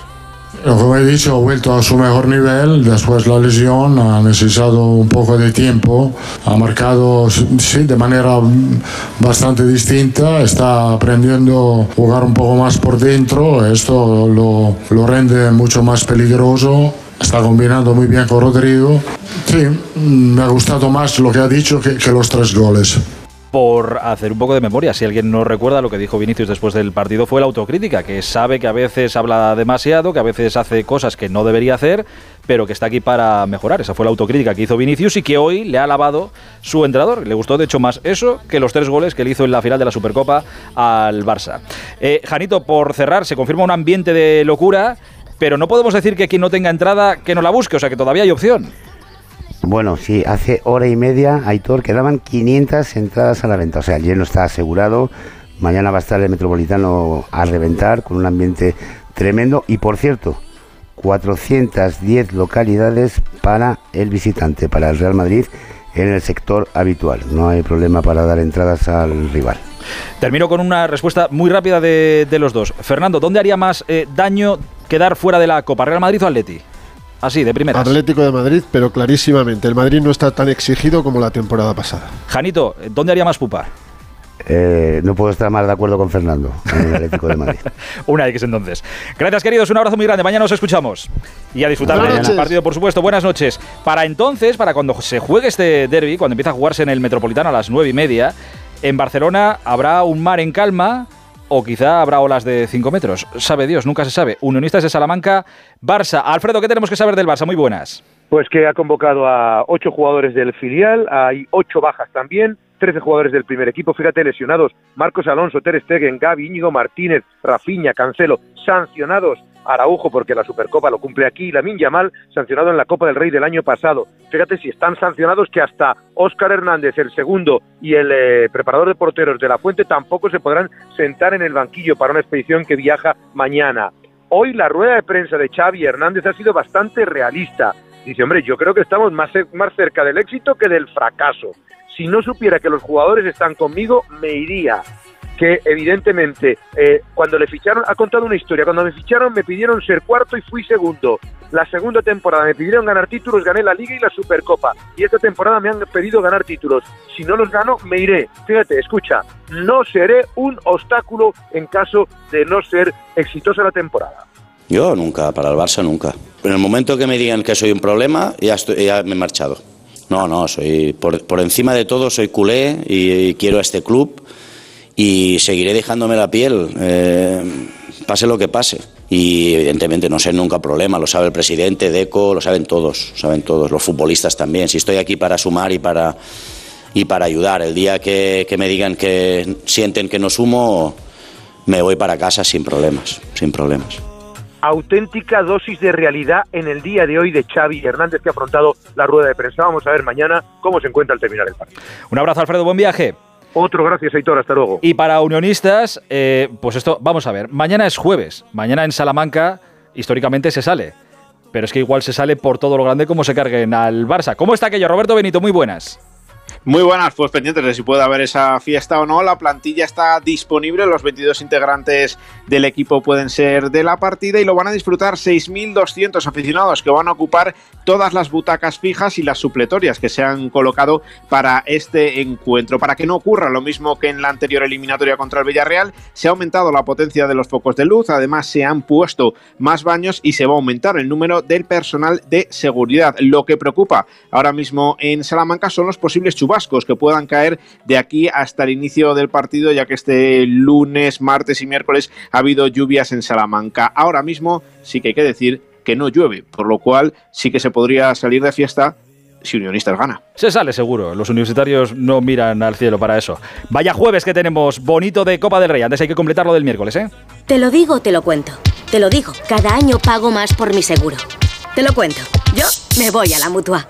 Vente a la mutua con cualquiera de tus seguros. Te bajamos su precio, sea cual sea. Llama al 91 555 5555. 91 555 5555. Te lo digo, te lo cuento. Vente a la mutua. Condiciones en mutua.es. Cuarta planta. Mira, cariño, una placa de Securitas Direct. El vecino de enfrente también se ha puesto alarma. Ya, desde que robaron en el sexto, se la están poniendo todos en el bloque. ¿Qué hacemos? ¿Nos ponemos una? Yo me quedo más tranquilo si lo hacemos. Vale, esta misma tarde les llamo. Protege tu hogar frente a robos y ocupaciones con la alarma de Securitas Direct. Llama ahora al 900-272-272. Noche de tos. Respira. Toma Herbetón Respir. Herbetón jarabe con extractos de pino y eucalipto es expectorante natural y antiinflamatorio pulmonar. Herbetón Respir. Consulte a su farmacéutico o dietista. Cuarta planta. Mira, cariño, una placa de Securitas Direct. El vecino de enfrente también se ha puesto alarma. Ya, desde que robaron en el sexto, se la están poniendo todos en el bloque. ¿Qué hacemos? ¿Nos ponemos una? Yo me quedo más tranquilo si lo hacemos. Vale, esta misma tarde les llamo. Protege tu hogar frente a robos y ocupaciones con la alarma de Securitas Direct. Llama ahora al 900-272-272. Nos queda mucho que contar, pero es que está terminando, cerquita de terminar el Rally Dakar. Con el Audi RSQ e-tron nos vamos al Dakar. Y nos lo cuenta el gran Pipo López. Pipo, muy buenas. Hola, Hitor. Carlos Sainz sigue en cabeza del Dakar, pero hoy ha habido momentos de gran tensión. El español ha sufrido tres pinchazos y en el tercero ha tenido que esperar a su compañero Matías Stone, que le ha tenido que dejar una rueda para poder continuar. En ese momento cedía 16 de los 20 minutos que tenía de ventaja sobre su gran rival Sebastián Loeb. Por suerte, el francés también ha pinchado en los compases finales y se ha perdido, con lo cual al final de la etapa han sido 7 los minutos que le ha restado. A falta de las dos últimas jornadas, son 13 los que tiene de ventaja Carlos sobre Loeb. Eso sí, la etapa de mañana va a haber que vivirla y va a haber que sufrirla. Se ha reducido en 60 kilómetros, van a ser 420, pero discurre por un terreno muy pedregoso en el que ya en anteriores ocasiones ha habido múltiples pinchazos. Veremos qué es lo que ocurre. Laia San sigue con su gran cabalgada y es decimosexta, tercera entre los dos radiomotrices y Cristina Gutiérrez es segunda en la categoría Challenger. En motos, eh, Brabeck ha dado un nuevo zarpazo sobre Orange que ya está a 10 minutos y medio. Para una buena primera impresión no hay segundas oportunidades. Por eso el Audi Q5 Sportback Incluye detalles únicos que resaltan aún más su diseño. Con faros Matrix LED y asientos deportivos, despierta miradas allá donde va. Porque vivir la vanguardia es sentir cada detalle.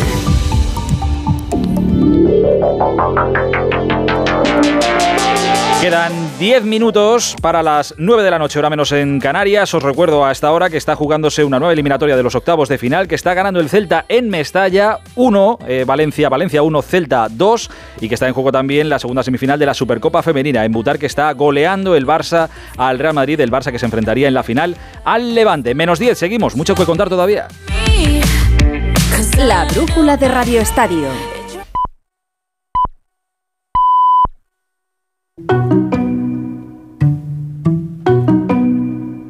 En Onda Cero, La Brújula, Rafa La Torre.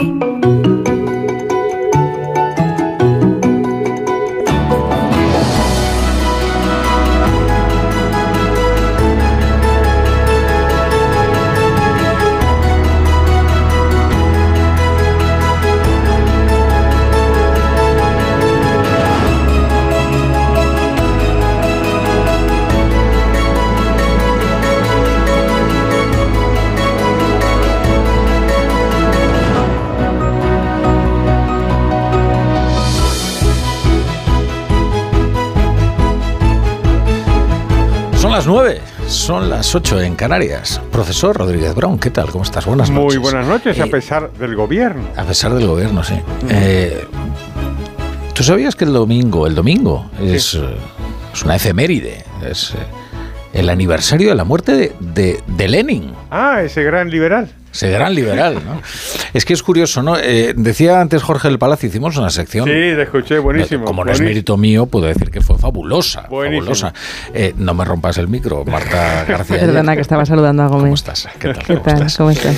Eh, fue una sección fabulosa. Muy eh, bien y, estuvo. y, está bien porque, claro, desmentía Jorge del Palacio, ¿no? Eh, esa falacia que dice que Lenin, que era el revolucionario total, ¿no? Eh, planteó una revolución que fue traicionada por Stalin, Ah, ¿no? que es que uh, si no hubiera aparecido esa figura ¿no? cuento siniestra, todo hubiera ido bien. Todo, porque el, el intelectual que era Trotsky hubiera conducido a la Unión Soviética a un paraíso Seguro, de libertad. seguro, ¿no? seguro, Eh, claro, decía, ahora ah, volverán las reediciones de sus libros a las librerías. No, lo que volverán serán las biografías, las... No, digo yo, porque sus libros no los lee nadie ya, ¿no? No sé, yo sí.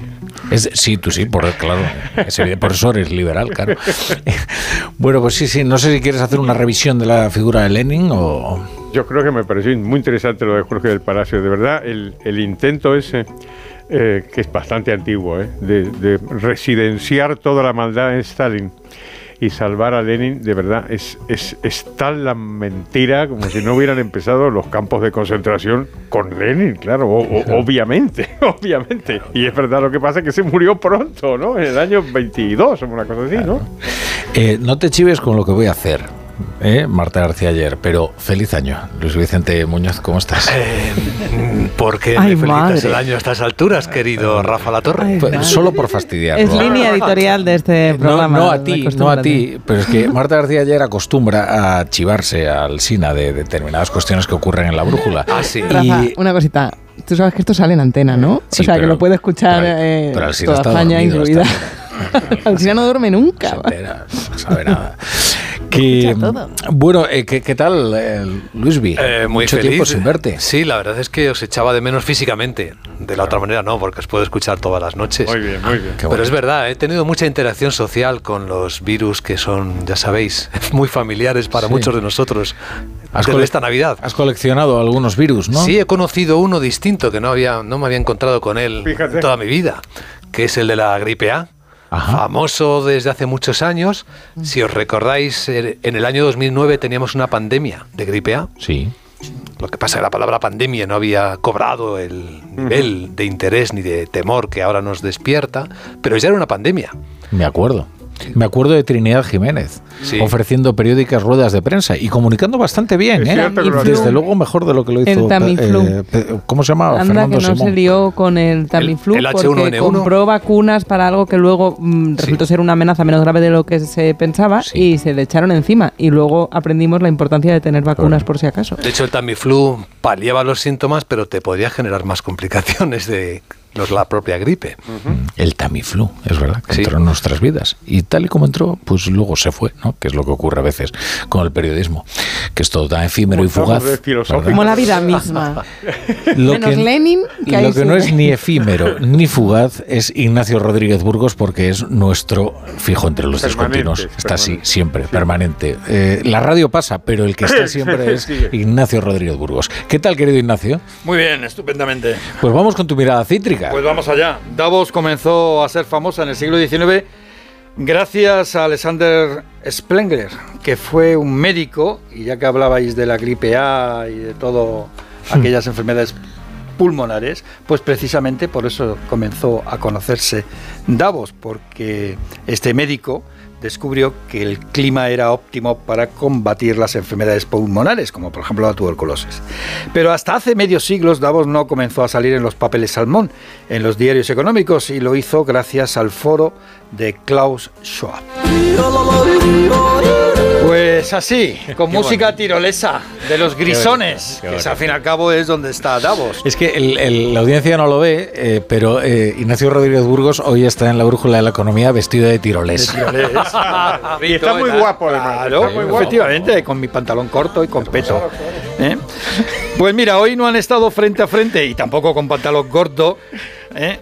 Eh, pero sí ha sido la tarde, ha estado protagonizada por las intervenciones del presidente argentino Javier Milei y del presidente español Pedro Sánchez.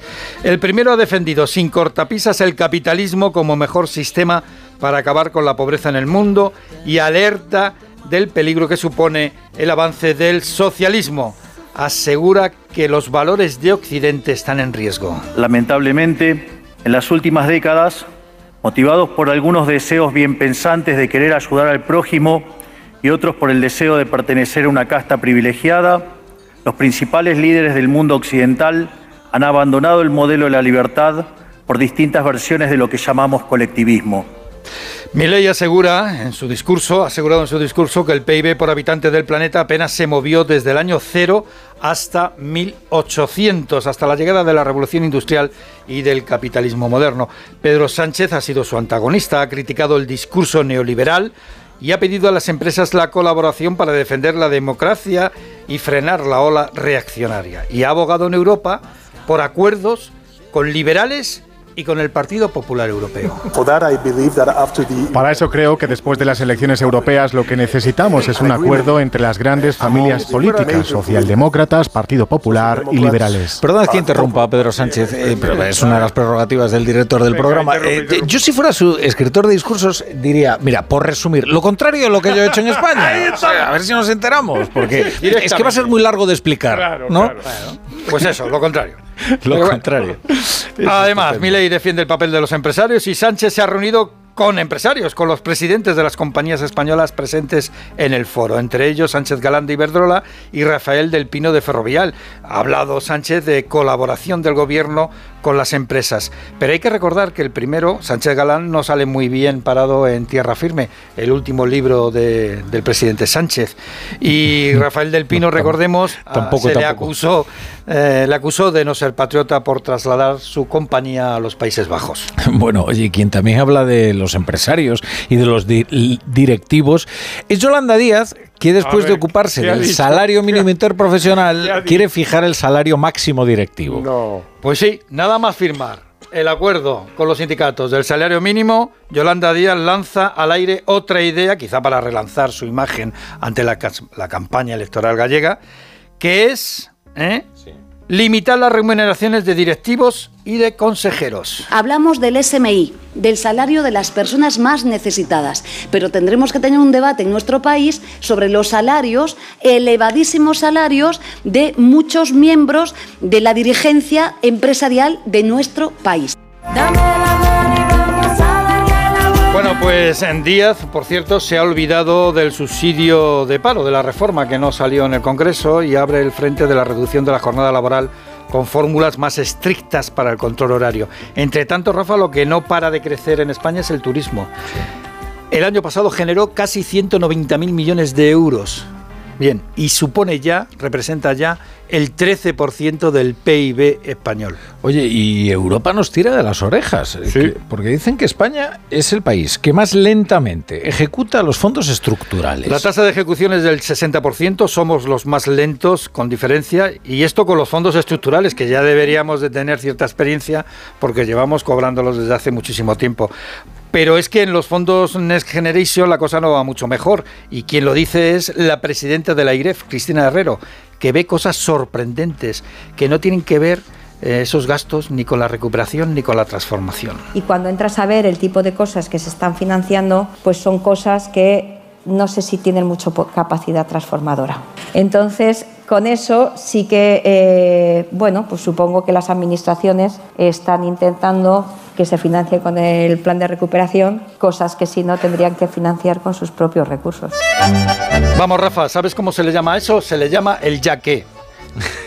pues ya que estamos, pues ya que, ya que, ya que, pues eso. Oye, hablando de dinero, dos cosas muy rápidas. Christine Lagarde ha anunciado que en el verano pueden bajar los tipos de interés en la zona euro y en China nos ha dejado hoy, China nos ha dejado hoy unos datos económicos para reflexionar y también demográficos. Son espectaculares. El PIB chino subió un 5,2% el año pasado. Pues bien, ha generado inquietud. ¿Por qué? Porque es menos de lo que se esperaba. ¿eh? Y segundo, por segundo año consecutivo, baja la población china. Ahora hay dos millones de chinos menos. Al otro lado de la muralla notable, ¿eh? Desde, todo lo que ocurre en China siempre es notable. Tampoco mucho, entre 1.400 millones. Claro, realmente. Pero son, por segundo año consecutivo, el año pasado, el año anterior fueron 850.000 eh, habitantes menos, este año 2 millones y el gobierno de Pekín empieza realmente a estar preocupado porque eh, se quiebra una de las de las razones y además con un envejecimiento tremendo que es efecto de una ingeniería social que fue la, imposición del hijo único. Política del hijo único. olvidar que eso fue una política de la dictadura comunista china, por cierto, muy influida por los organismos internacionales, la ONU y compañía, que nos insistían en el hecho de que la población era una cosa muy mala y que había que controlar la, natalidad. Y que los comunistas chinos pues, hicieron eso mismo, pero a lo bestia, con esta política que dice Ignacio de impedir a las mujeres que más de un hijo. Lo curioso es que se esperaría que una vez que se levanta esa restricción se pusieran a tener hijos porque ya no está la limitación y está ocurriendo justo lo contrario que no quieren tener ni el hijo. De hecho, junto con los datos de hoy se ha marcado la tasa de natalidad eh, mínima de la historia de China. luego hablamos de la tasa de natalidad española, ¿eh? que estamos pasando un invierno demográfico extraordinario. no por la influencia de los neomaltusianos, que aquí en España no, en fin, no creo que haya calado tanto como estas ideas como en China, pero eh, pues entiendo que por una confluencia de factores que está haciendo que las madres sean cada vez más añosas y que cada vez se tengan menos hijos. Pero son factores que también influyen en China. Eh, a, medida que ha ido mejorando el nivel de vida, es un proceso que se ha visto en otros países que, que se consideraba de países en desarrollo donde también está disminuyendo la natalidad. Son muchas las mujeres que no consideran y además en una sociedad tan machista como es aquella, eh, que no quieren entrar en, pero eso desmiente ese discurso que dicen los jóvenes, no nos podemos emancipar y por tanto no mm. podemos tener hijos. Yo te hablo de China. En España sin duda es así, si quieres luego lo hablamos, pero es muy interesante esto que decíais de que ese interruptor de prohibir a la gente que tenga hijos y luego cuando crees que ese interruptor lo vuelves a encender y la gente lo va a tener, pues oye, a lo mejor muchos han cambiado sus prioridades y sobre todo las nuevas generaciones ya no recuerdan cómo era el mundo cuando se tenían más hijos y además pues si tienen problemas para poderse ir a alquilar una casa más complicado. En el caso de China es que ahora sus hijos son sus padres. Esas generaciones de hijos únicos se han encontrado con el problema de un Estado que no es del bienestar, que tienen que atender a sus padres. Pero digo que hay algo contradictorio en el hecho de que eh, se diga como argumento de la baja natalidad la prosperidad y la pobreza, la falta de recursos y los eh, excesivos recursos. Es, algo muy interesante, está muy relacionado el cambio de mentalidad. Eh, no es lo mismo la mentalidad que tenía la generación de mis abuelos y los vuestros, que más hijos significaba más riqueza, porque más hijos significaba no solo quien pudiera cuidarte cuando fueras mayor, sino quien iba a trabajar la tierra o quien podía proveer para la familia.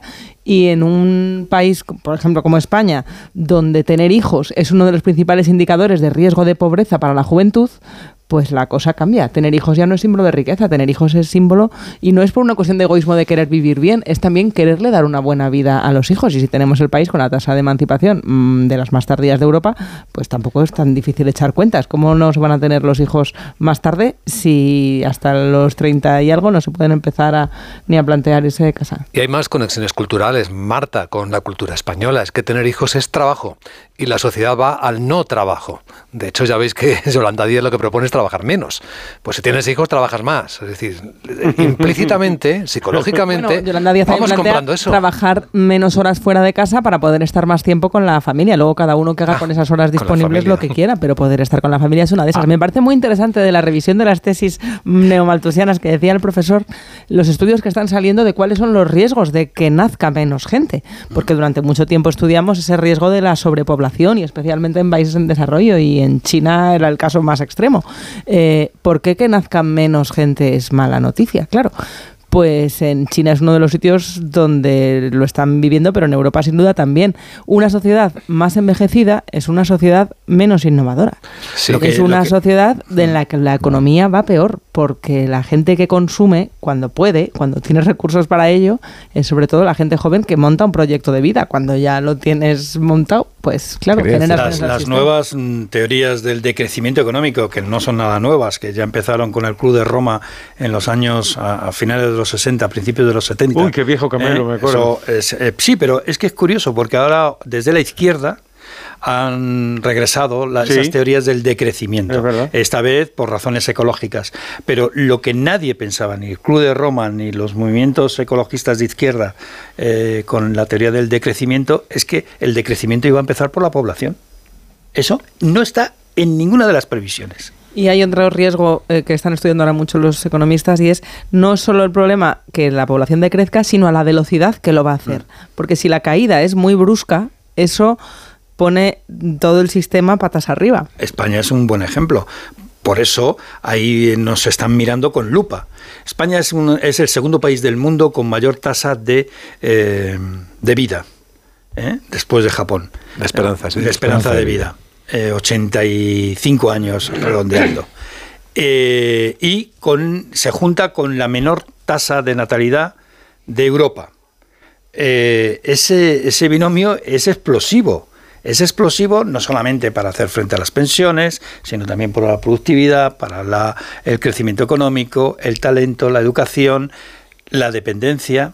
O sea, eh, eh, ese, ese es Pero manejar todo eso hace despacio, muy hace despacio al movimiento migratorio, ¿eh? porque estamos hablando de países en los que decrece la población, pero tenemos que empezar a hablar de Nigeria, que va a doblar su, población a 400 millones de personas en 20 años. África va por otro Lo ha doblado, pero empieza también a ralentizarse hasta en... Profesor, imponte, que quieres hablar en Indonesia y en lugares donde estábamos acostumbrados a lo contrario. Yo creo que convendría distinguir en estos fenómenos demográficos los que son espontáneos o lo que tienen que ver con la libre decisión de los ciudadanos y los que son impuestos, claro es que no es lo mismo que las familias decidan tener menos hijos porque aumenta su prosperidad, que eso es un fenómeno estudiado desde hace mucho tiempo, desde Gary Becker, el Premio Nobel de Economía de Chicago, eh, que em, analizó este, este, este fenómeno. Es muy diferente eso a que te lo imponga el gobierno y que te prohíba tener más de un hijo, o que las propias políticas del gobierno pues te aumenten el paro, te encarezcan la vivienda, en fin, eh, te eleven los tipos de interés, en fin, eh, me parece que son dos líneas de análisis que conviene no mezclar. Mm. De todas maneras, a mí, de verdad, viendo sobre todo las tasas de natalidad por renta, me cuesta, de verdad, asociar eh, la, eh, digamos que, eh, la, baja natalidad a un problema de pobreza. De verdad, o sea, porque es que se da de bruces contra los datos. O sea, la tasa de natalidad, precisamente donde aumenta, es en las rentas bajas. Y resulta que son las rentas altas las que posponen más la decisión de tener un hijo. a mí es que me cuesta ver esa relación pero son las rentas... sobre todo que parece tan indiscutible. Y yo digo, bueno, no, no me parece el factor decisivo, teniendo en cuenta que en momentos en los que es verdad que había otro adiestramiento en la tragedia, pero unas condiciones materiales infinitamente peores, por no hablar de un riesgo muchísimo mayor en el, en el, embarazo, en los nacimientos, en los sin embargo se tenían hijos. ¿no? Pero Rafa, ese es exactamente lo que llamamos el cambio de mentalidad de las sociedades avanzadas. Eso es, el, el querer no solo preocuparse por vivir mejor uno, sino por dar mejor vida a lo que viene. Y la planificación familiar y de ser más consciente, el que mm, no una mujer ya no define su valía en la sociedad por el número de hijos que tiene, como era en esa sociedad. Eso es. Eh, entonces hay muchos factores, pero sin duda que en España tengamos eh, la tasa de emancipación más tardía, que los jóvenes, muchos de los que ya están viviendo por su cuenta, necesiten apoyo de los familiares, que las políticas de los gobiernos que tenemos en España eh, autonómicos y, estatales se centren siempre en cada campaña electoral, el debate sea la revalorización de las pensiones y no qué hacer para impulsar a los jóvenes que quieren tener un proyecto de vida y tener hijos y que haya guarderías de 0 a 3 años, que es uno de los de las funciones que todos los estudios demuestran que es lo que más ayuda a sacar a los niños de la pobreza, pues pues yo creo que las piezas casan. Pero fíjate, el, ejemplo que pone Marte es, muy bonito, porque el, problema de las pensiones eh, que es un problema demográfico solo porque el gobierno les ha intervenido. Digamos, si las pensiones fueran sistemas de ahorro individual, no importaría nada la demografía. Es crucial ahora, pero precisamente porque son un sistema de reparto. Y entonces, ¿qué pasa cuando los gobiernos deciden, como por ejemplo el nuestro, en una opción estratégica importantísima, decidir primar las pensiones y castigar a los cotizantes, con lo cual estás empobreciendo a los jóvenes y vuelves otra vez al problema demográfico. Estrategia no en función del interés nacional, sino del interés electoral que no, es distinto. ¿tú crees de verdad sí, eso? yo creo que sí, porque no es un malvado, ser. profesor. No puede suspicaz. Hay más noticias de la economía y vamos a repasarlas con Pedro Pablo González. Iberdrola ha suscrito un acuerdo con el Fondo Soberano de Noruega para una inversión millonaria en energía renovable para la península ibérica. Estamos hablando de más de 2.000 millones de euros en España y Portugal en los últimos tres años. Iberdrola y Norge Bank incorporarán más de 1.300 megavatios renovables adicionales hasta alcanzar los 2.600. Esta cartera renovable tendrá capacidad para suministrar energía a más de 400.000 hogares cada año, lo que supondrá más de 350.000 toneladas de CO2 evitadas al año. ING aflora casi un 7% de Indra mientras se espera el nuevo plan de negocio de la tecnología española. Si estamos hablando de casi el valor en mercado, unos 193 millones de euros, aunque hay que tener en cuenta que la mayor parte de la participación de ING está compuesta por derivados financieros. Hablamos de un 5,16 sobre el total frente a ese 7,98 que tienen, lo que apunta a la posibilidad de que la entidad financiera esté construyendo una posición en Indra para un tercero. Fuentes de la compañía han señalado que desconocen la naturaleza de la operación realizada por ING Bank. Recordemos que las acciones de Indra se han revalorizado más de un 11% en los últimos 30 días. Y según la OCDE, 6 de cada 10 empleos en el mundo se cobran en negro. Sí, la consecuencia de esto es que estos trabajadores, según la OCDE, están abocados a seguir inmersos en la economía sumergida y seguir encadenando empleos en negro para poder seguir adelante. La economía sumergida en España se estima representa el 17% del PIB. Según Gesta, estaríamos en un 25% más de economía sumergida que, por ejemplo, Francia. Una cosa más os voy a contar, ¿eh? y es que el centro de el centro para contrarrestar el odio digital ha denunciado que YouTube está ganando millones de dólares al año con publicidad en canales con contenido negacionista y con informaciones falsas sin estar contrastadas. Aseguran en este informe que los creadores de contenido utilizan nuevas tácticas para poder burlar las normas de la plataforma en sus redes sociales sin control alguno. Asunción Salvador. A pesar de que la plataforma tiene políticas para evitar los anuncios en canales negacionistas, esos filtros no se están aplicando de forma eficaz porque los creadores de contenidos han encontrado cómo sortearlos, apunta este informe. Google prohíbe generar ingresos publicitarios en vídeos que nieguen la relación entre la acción humana y el cambio climático, pero no se actúa contra quienes cuestionan que tenga solución y ese es precisamente el discurso que ahora predomina en el 70% de los más de 12.000 vídeos en 26 canales analizados en este estudio. Canales que reportarían, según el Centro para Contrarrestar el Odio Digital, la organización autora de la investigación, hasta 13,4 millones de dólares al año gracias a los anuncios de destacadas empresas de ropa deportiva, hoteles y hasta ONGs. Por eso piden a Google que actualice su política sobre contenido de negación climática y que se monitoricen y combatan estos bulos.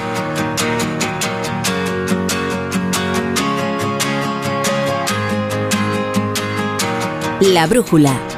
La torre.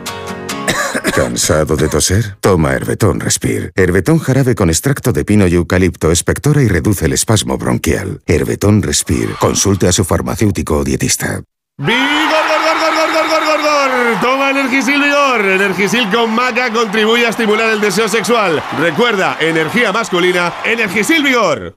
Bienvenido al Dream Up de mis hijos están como una moto y necesitan desfogar, con cientos de metros para volverse locos. Cada momento tiene su crucero. Déjate asesorar y reserva ya tu crucero NCL con un 50% de descuento y todos los extras desde 149 euros. Consulta condiciones en la semana del crucero de viajes El Corte Inglés. Cuarta planta. Mira, cariño, una placa de Securitas Direct. El vecino de enfrente también se ha puesto alarma. Ya, desde que robaron en el sexto, se la están poniendo todos en el bloque. ¿Qué hacemos? ¿Nos ponemos una? Yo me quedo más tranquilo si lo hacemos. Vale, esta misma tarde les llamo. Protege tu hogar frente a robos y ocupaciones con la alarma de Securitas Direct. Llama ahora al 900-272-272. El viernes por la noche en Antena 3, durante el desafío, descubre en exclusiva el primer tráiler de Sueños de Libertad. La nueva superproducción de Antena 3, la tele abierta.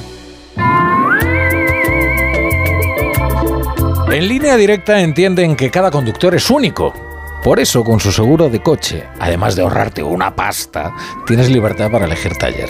El taller que tú quieras en cualquier lugar de España, pero es que además, si es un taller colaborador, te garantizan coche de sustitución con servicio de recogida y entrega. Cámbiate y te bajan el precio de tu seguro de coche, sí o sí. Ve directo a lineadirecta.com o llama al 917-700-700, el valor de ser directo.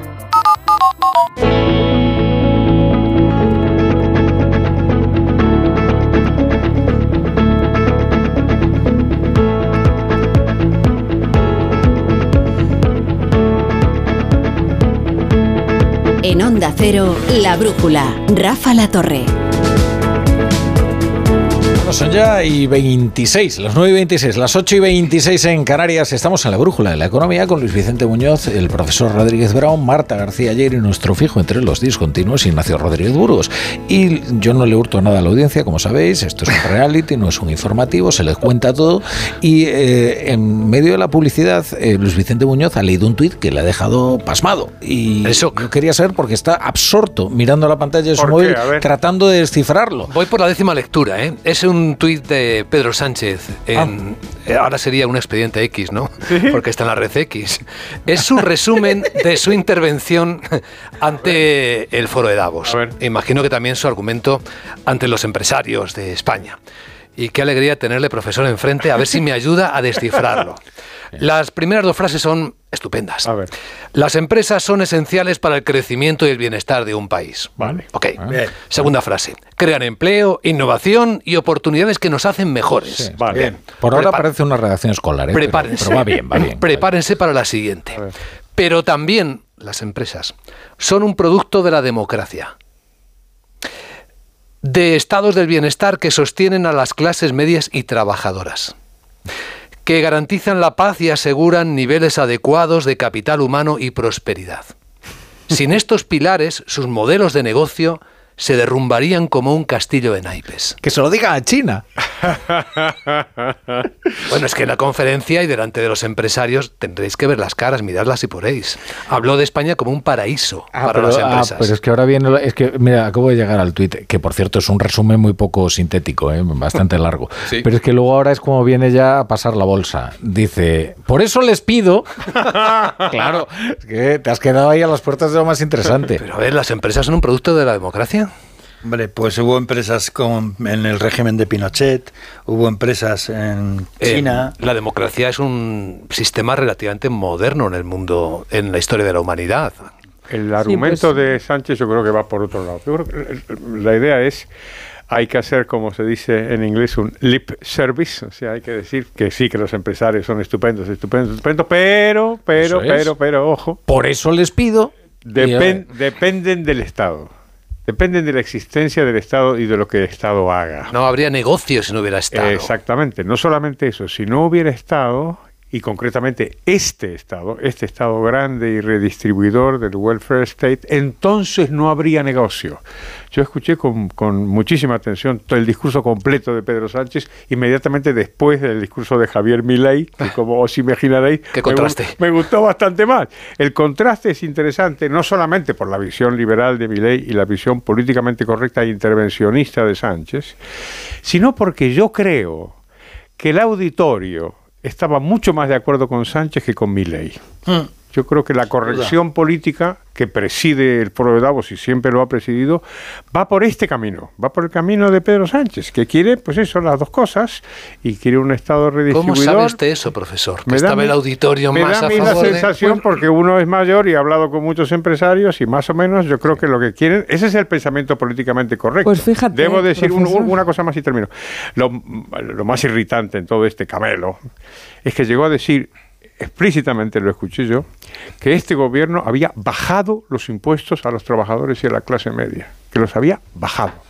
Entonces podemos decir, no hombre, no nos escandalicemos, un hombre que miente en España también puede mentir en el exterior, pero de alguna manera me pareció particularmente llamativo. Pero a la pre- pregunta original de Luis Vicente, este es el discurso, es la idea de que el mundo económico necesita no solamente del Estado, que es una cosa obvia, necesita leyes, en fin, no necesita del Estado, sino de este, este Estado, que además añadió Pedro Sánchez, tiene que crecer. Y dice que no va, que bajan los impuestos. Que gracias, perdona, Marta. No, es que no puedo esperar a mañana, profesor, a escucharte contarnos qué dice el Financial Times eh, de bien temprano en la España que madruga y me he ido a mirarlo. Y aparece muy destacado el discurso de Milei. Y digo, ¿y qué dirá del discurso de Pedro Sánchez en Davos? Y he estado buscando un rato a ver si lo encontraba. Y abajo aparece una mención a la economía española y a España y a lo que opinan las empresas. Y es una referencia a cómo la negociación de la amnistía está generando mucha incertidumbre en las compañías eh, pese a lo que dice el presidente Sánchez en el foro de Davos, que está estos días, que no sé qué, y esa es la mención que encuentro. Pero las empresas, eh, no sé los empresarios, pero, el dinero que mueven, eh, dice el Financial Times que ahora mismo empiezan los tambores de incertidumbre, imagino que más en Cataluña que en otras partes, pero me ha resultado interesante. El, el mismo Financial Times, que en un comentario editorial dijo que se trataba de una decisión arriesgada y a pesar de su oportunismo, no, no, y elogiaba la decisión a pesar de su oportunismo. Es que a mí me parece que el Financial Times es un caso de bipolaridad o de pensamiento arbitrario respecto a lo que dice España, que es tremendo, vamos. y ahora resulta, no, porque los claro, es que los empresarios españoles, esto de la seguridad jurídica, pues entiendo que les parece algo interesante. Parece que sí. Interesante. Eh, habla sobre todo de los inversores eh, extranjeros, si estoy entendiendo bien. Inversión extranjera en España. Habla de la inversión extranjera, también de los empresarios, pero bueno, es dentro de lo que opinan los empresarios, ese tanteo en Davos que se hace, porque como están ahí todos juntines, pues es más Hombre, fácil. imagínate que eres un inversor, ¿no? Y te mm. vas a establecer en España. Entonces tú dices, bueno, pues ¿qué me gusta? Pues yo que sé, Pontevedra, pongamos, ¿no? Un buen sitio, tal, se come bien la dieta atlántica, ¿no? Que decíamos antes. Sí, me gusta. Pero de repente te das cuenta de que el gobierno está discutiendo con sus socios eh, y lo desmiente, pero de una manera bastante tímida, el que se pueda multar a una empresa en función de dónde se establezca en el territorio nacional. Y establezca cortapisas pues para moverte. Claro, yo entiendo que ese empresario diga, bueno, voy a ver si resuelven ya este problema, este problemilla doctrinal que tienen y esta anécdota y entonces ya me decidiré si me puedo establecer en donde a mí me dé la gana, porque si no lo que hago es que me voy a Portugal y me puedo mover de arriba a abajo eh, a capricho según me apetezca. O que se arrogue el derecho de meter la mano en el bolsillo de la empresa porque considera que sus beneficios, los de este año, son extraordinarios, como está ocurriendo con las empresas energéticas o con la banca, que lo que se planteó en Europa inicialmente, si había unos beneficios extraordinarios, bueno, a lo mejor se podía implementar un impuesto sobre los beneficios, pero aquí la creatividad española dijo, ¿y por qué no sobre la facturación, lo que se vende? Pues no sé si este artículo del Financial Times le va a gustar menos a Sánchez o a Feijó, porque junto a la foto del presidente del gobierno, lo que aparece es la foto de la presidenta de la Comunidad de Madrid, Isabel Díaz Ayuso, como portavoz de la parte discordante con las políticas económicas y, de, la amnistía. La España que se resiste, ¿no? Bueno, es que eh, luego eh, en España, mientras tanto, mientras Sánchez estaba en Davos con los eh, empresarios, es curioso porque Sánchez suele ir al exterior a decirle y convencer a los inversores, a los empresarios, incluso también a los empresarios españoles, que todo eso que se dice en España por parte de sus socios es mentira, que bueno, son cosas que nunca saldrán adelante, ¿no? O sea, pues se junta con el de, BlackRock y le dice, hombre, esto que te están llamando buitre y tal, pero tú, de verdad, no pasa nada, es, es una tontería, ¿no? Y podemos llevarnos bien, señor Larry Fink. Eh, bien, eh, mientras tanto, entonces, eh, la vicepresidenta del gobierno estaba en su, en su lucha contra la riqueza, ¿no? diciendo que, muy eficaz además, si fuera tan esforzada su lucha contra la pobreza, igual obteníamos muy buenos resultados, pero bueno, la ha emprendido contra la riqueza. ¿Qué le vamos a hacer? No se puede luchar en dos frentes. Y decía que había que establecer un salario máximo para los directivos. Bueno, no lo decía así, pero, oiga, ganan ustedes demasiado. Sí, los consejeros también los incluye ahí. Sí, la verdad es que es una sorpresa esto, ¿no? Em, es muy difícil comentar esta, esta propuesta, ¿no? Llevarlo a debate, porque es que suena a planteamiento del siglo XIX del capital de Karl Marx. O sea, es que no, no tiene mucho recorrido, ¿no? Pues no, no lo sé, a lo mejor un poquito de recorrido tiene aparte de lo que sugería malévolamente Ignacio Rodríguez Burgos de que igual esto igual algo tiene que ver con las elecciones gallegas, yo creo que hay eh, algunas líneas de análisis. Una es la vieja cortina de humo, ¿no? Es decir, este es un tema que, que hace que la gente hable de ella. y lo ha hecho además con cierta prudencia, ¿ves? con esta retórica preciosa, y es que cuando no quieres decirlo directamente dices, hay que abrir un debate. entonces dijo, hay que abrir un debate en España, y entonces hay que inmediatamente apela a el populismo, la demagogia, el resentimiento, la envidia, todo lo que es el fundamento ético del socialismo. Y aquí estamos debatiendo. Por eso. De todas maneras, Viendo sus instrucciones. el Estado tiene mucho poder a través del boletín oficial del Estado y a través del régimen fiscal. Caramba, claro. Y, y ahí es donde se puede eh, articular esta medida de, de Yolanda Díaz a través precisamente de, ya lo han hecho, ¿no? Impuesto a grandes fortunas o a través de, de los tipos de- del impuesto de la renta, ¿no? Eh, bueno, pues eh, ahí se pueden establecer limitaciones. Ya ha habido limitaciones eh, recientemente en la historia de España a los directivos, ¿no? Por ejemplo, se establecieron limitaciones en el sistema financiero. Cuando la crisis Cuando la bancaria, crisis sí, bancaria, fue pues no solamente en España, sino también en Europa e incluso en Estados Unidos. También es verdad que esos mismos bancos estaban recibiendo ayudas de dinero público. Y eran un riesgo sistémico en ese instante. Y en ese instante. Y entonces, bueno, pues la, la- la- la tesis dominante en aquel entonces fue cómo le voy a dar a usted mm, ayudas del presupuesto del Estado y usted va a tener un sueldazo. Entonces limitaron los salarios. Ese debate estaba bien planteado. Bien, lo que no está ahora mismo claro es cómo se va a hacer esa limitación en un mercado que se supone que es libre, donde eh, las empresas negocian libremente con los directivos y donde precisamente estamos en una sociedad, y este es uno de los problemas más graves, donde el talento escasea. Escasea el talento, el gran talento me refiero, y donde los, los a lo mejor no la palabra no es talento, la palabra son grandes capacidades de dirección y tal, y donde los bancos, lo hemos visto con el Santander, ¿eh? como intentó contratar a, a a grandes directivos y al final hubo problemas, ¿no? Eh, y hubo, bueno, pues eh, cómo se intentan eh, contratar y quitar directivos de uno a otro lado y las dificultades que tienen. Esto se hizo en Suecia, por ejemplo, en los años 70 y 80 y tuvieron problemas a través del IRPF y lo que provocaron fue que muchos directivos y muchos presidentes de compañías se fueran. No es que se fueran, es que se trasladaban a otros países Claro, directamente. Con su actividad, Y dirigían claro. las empresas desde fuera. Sí. O sea, a mí Luego está la parte, más allá de las consecuencias que pudiera tener una medida así, o si fuera legal o no, luego está el si es aplicable en sí misma. Porque Aplicable es a sabemos- través del régimen fiscal. Sí, pero sabemos que las, a lo mejor el caso de los futbolistas es el más claro porque es más público y sale más en los periódicos, pero en los altos directivos sabemos que pueden recibir retribuciones en muchísimos formatos, no solo es Pero todas la- las retribuciones Pero que están vigiladas están, eh, se Están- consideran salariales. Sí, sí, y están hay que pero ya, ya lo sé, pero también Claro, claro. sabemos que eh, igual que hay una ingeniería fiscal, pues también sí, hay una claro, ingeniería retributiva y cada vez más creativa. Yo ya tengo la solución. Y En hay mi otro empresa habrá directivos sin cargo. Hay otra Con el mismo salario. hay otro indicador interesante desde el punto de vista de las políticas sociales o, o lo que a la izquierda más le preocupa en la desigualdad, que a mí me parece más interesante para las empresas que topar los salarios eh, por arriba, que es eh, la- el- como indicador interno que los trabajadores tienen derecho a saber las diferencias salariales entre los que más cobran y los que menos cobran de la compañía y la rentabilidad de esas empresas y cómo a todas las partes de la empresa que están generando un beneficio se les está teniendo o no eh, presentes. Y a mí eso me parece que es un debate más interesante que el que plantea la vicepresidenta del gobierno. Esa diferencia, esa, eso- esos esos beneficios, cómo los reparten las empresas con sus empleados.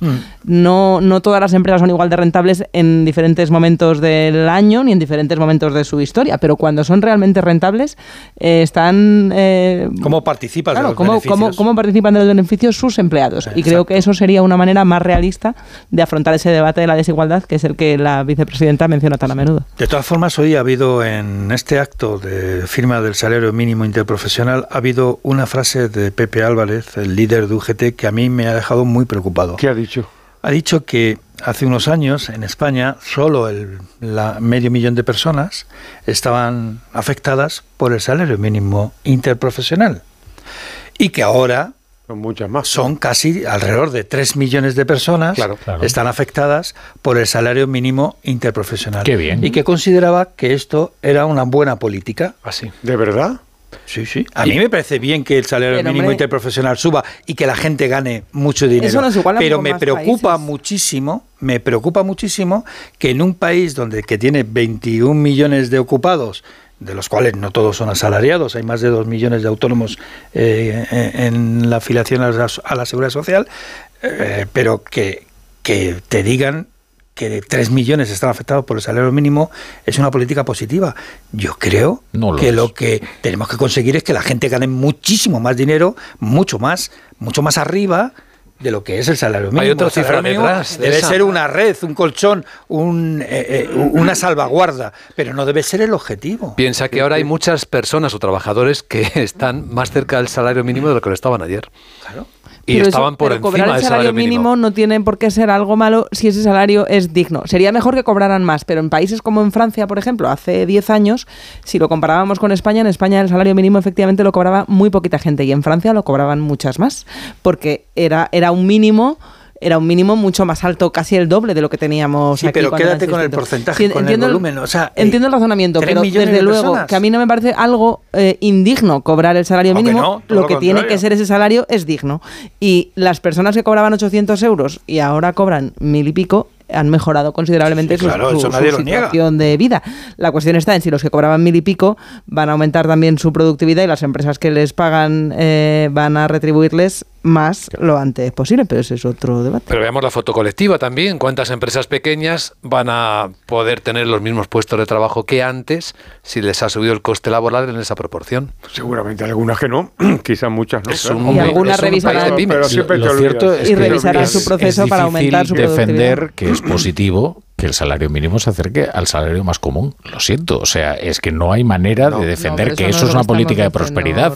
No. bueno, que si cada vez, o sea, si lo que celebramos es que cada que vez hay más gente que cobra el salario mínimo, lo que estamos defendiendo es que el salario más común esté Pero- cada vez más cercano al salario mínimo y eso es la antiprosperidad porque porque- medio porque- consumo. un momento, un momento, porque eh, una economía dinámica es aquella que permite que sus trabajadores se vayan a otras empresas y por tanto tengan la palanca decisiva para negociar con su Claro, empleador. de acuerdo, pero en pero esta, como es imposible porque no hay manera de encontrar un trabajo y volver al, al mercado laboral una vez te ha expulsado, Pero estaremos de acuerdo también en que es buena noticia que haya mm, muchas personas que han mejorado su Sí, pero si situación eso no lo negamos. No, lo que quiero decir Pero no se es, niega. pero es que es una perogrullada, hombre, claro, No, ojalá pero- cobren 10.000. Porque si en vez Pero- de salario...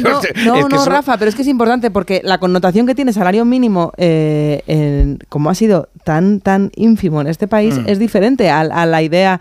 En otros países es más habitual que el salario mínimo esté cerca del salario medio eh, eh, porque ese salario es mucho más alto. No digo que sea bueno ni Claro, malo, pero es que creo que es mejor que haya más No, gente no que cobra mil y medio, pico ¿eh? euros que, que no gente que cobra menos de mil euros. Entonces ahora hay no más gente que salario cobra... medio, es muy importante. El salario medio no. Sí, yo el tampoco, salario yo medio digo. no, porque estamos hablando de que Si en vez de efectivamente llamarlo salario una mínimo- persona, Cristiano Ronaldo, pues, eh, pues tira para arriba Si el en salario vez de medio. llamarlo salario mínimo lo llamas cuánta gente cobra más de mil euros, ahora hay más gente que cobra más de mil euros que antes. Y a eso es a lo que me refiero con que es una buena Ya. noticia. Le pones la etiqueta de salario mínimo y cambia la connotación. Pero, pero- ahora mismo hay más gente que, que supera el umbral de los mil euros en su nómina y eso, oye, pues ha demostrado que al final no ha sido el apocalipsis de destrucción No, de eso no lo empleo es. que se... Y lo que, lo que dice Pepe Álvarez, eh, de que, vamos a ver, hay una frase que es inatacable, un adverbio que es inatacable. En España, desgraciadamente, hay dos millones y medio de personas que cobran el salario mínimo. Felicitarse por ello es sencillamente felicitarse por eh, una política regresiva. Es así, o sea, es, es felicitarse porque este sea un país donde predomina el asistencialismo. Por ejemplo, ¿no?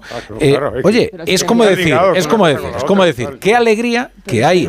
eh, no sé ahora mismo cuánta gente está cobrando el, El ingreso, ingreso mínimo, mínimo vital. vital. No lo sé. ¿eh? O sea, eh, habrá que felicitarse porque todo el que lo necesita Pues lo cobra porque parte. las burocracias Una- una no mínima sea porque un momento el- porque la burocracia permite eh, una gestión eh, de, de- de las ayudas que hace que esas lleguen a todo el que lo necesita. Pero que el ingreso mínimo vital lo cobre eh, mucha gente en un país es objetivamente una desgracia. ¿El ¿Qué ingreso le vamos mínimo a hacer? vital o el salario mínimo? que Pues ahora me sí. estoy confundiendo. También el, el salario mínimo. Pero, este- Pero pero hablamos eso es del salario mínimo o del ingreso mínimo vital. Es que me he liado con esto. Pero vamos a ver, pero Son o sea, es una analogía, evidentemente, claro. Pero es si que tomamos uno, es, algo tan uno es básico. asistencialismo, uno es lo paga el Estado y otro lo pagan las empresas, lo veo muy diferente. Y el problema verdadero del salario mínimo vital que se ha demostrado y le ha sacado los colores al Ministerio de Ingreso mínimo el ingreso mínimo vital es que lo está cobrando una ínfima parte de la gente que lo necesita. 690.000 hogares según los datos de, de otoño. Quiero decirle a todos nuestros oyentes que Ajá. Ignacio Rodríguez Burgos no mira un dato en un papel que todos los tienen en la cabeza. Pero no, no, no. Y me voy a poner el sombrero para quitármelo. No, ¿eh? no, no, pero, pero eh, lo que estás diciendo es cierto. Es- hay es problemas problema. de, de identificación de, los malo. beneficiarios. Hay gente que lo está cobrando y a lo mejor no lo tendría que cobrar.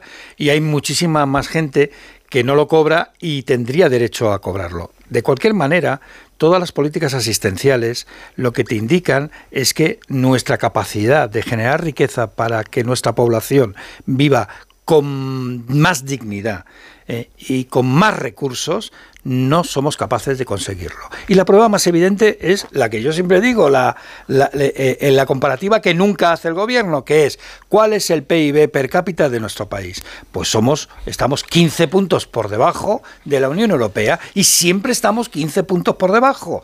Y nos vaya bien o nos vaya mal. Y ahora- Quiere decir, y, con un 12% de paro, es decir, Ahí, el ahí. doble que la Unión Ahí. Europea. Y entonces, todo tiene que ir de la mano. España, por ejemplo, su productividad, desde que empezó el siglo, ha caído un 7% la productividad de los factores. Es decir, no es que hayamos mejorado, es que hemos ido para atrás. Y ahora, Ignacio, la Y eso pregunta. es un dato que, que hoy ha sacado la Fundación BBVA. ¿no? Por ¿No somos capaces o hay unas barreras que están impidiendo que creemos esa Lo, lo digo como país, como país. como país? como- sí, sí, sí. Porque puedes verlo de las dos maneras. O nos consideramos inútiles y me- me- menos hábiles que los demás, que no, lo somos. no, no parece. o hay algunas barreras, Claro que que es lo que yo creo, para que eso suceda. Sin duda. Profesor, ya te estás poniendo nervioso. Claro. Bueno, pues a ver si todos cobramos el salario mínimo, el 100% de la Eso población es, española, y entonces felices, seremos sí. eh, una, está- una está verdadera nación. Que es coño, todos, felices. Profesor, a ver, que me tienes eh, la sección esta completamente desabastecida, porque eh, no es culpa tuya. No. Es que hemos tenido algunas ausencias debido al calendario de fútbol. Ah. Pero hoy felizmente tenemos la sección Había una vez literatura y economía. es un análisis económico-cultural fundamentalmente literario. ¿Y cuál es el libro de hoy, profesor? Memorias de África. Esta, esta, esta novela, esta novela, esta- este, este libro, esta autobiografía eh, y también esa maravillosa película, eh, causa un impacto muy notable entre los lectores y los espectadores. ¿Por qué? Porque es una historia tan romántica y tan, y tan trágica y, y tan bonita, y en la película con esa música tan emocionante, que olvidamos lo que estamos viendo. Y lo que estamos viendo es una mujer empresaria. Esta es la historia de Memorias de África. Es una mujer empresaria que además se declara como tal en la primera línea del libro. y en la primera frase de la película, que es I had a farm Hmm. in Africa. Yo tenía una granja en África. Es la primera frase. Y toda la historia es una historia de las tribulaciones de una, de una mujer de negocios. Tribulaciones que son eh, parte esencial de la vida de los empresarios y en este caso es una catástrofe, ¿no? Porque el negocio se le hunde, bueno, más bien se le quema, pierde sus bienes, bueno, además la historia personal, pierde su amor, lo que sea, pero es una, es una empresaria y la, la economía está presente en todo, en todo el libro y en toda, en toda la película. Desde, bueno, hay un matrimonio de conveniencia, como sabéis, entre Karen Dinesen y su, y su amigo, pariente lejano, el varón Blixen, que está en una mala posición financiera, acepta el plan de casarse y emigrar a establecer a África, a establecer una explotación ganadera. Bueno, pues el varón lo que hace es utilizar el dinero de, de Karen para comprar una explotación de café, que eso es lo que, lo que vemos. Y lo que no quiere el varón, pues, para eso es un varón, no quiere trabajar, claro, no, no quiere, no quiere ocuparse. de ¿Desde la- cuándo los varones trabajan? No quiere ocuparse, ¿no? Entonces hay diversas vicisitudes personales. La empresa parece que no es rentable. Karen se endeuda, se empieza a complicar bastante toda la historia empresarial de esto. Y de pronto empiezan a mejorar. Empieza a mejorar, hay buenas cosechas, todo va bien, hasta que en esa escena maravillosa de la película es que uno, uno de los niños de la, de la, de la plantación la, la despierta a ella y le dice, Dios ha venido. Y eso es que se le está quemando el campo, claro, y se le, y se le quema. Tengo algunos datos sobre, sobre cómo era el campo. La explotación, sobre todo en la película parece que fue una cosa bastante pequeña, no lo era. ¿eh?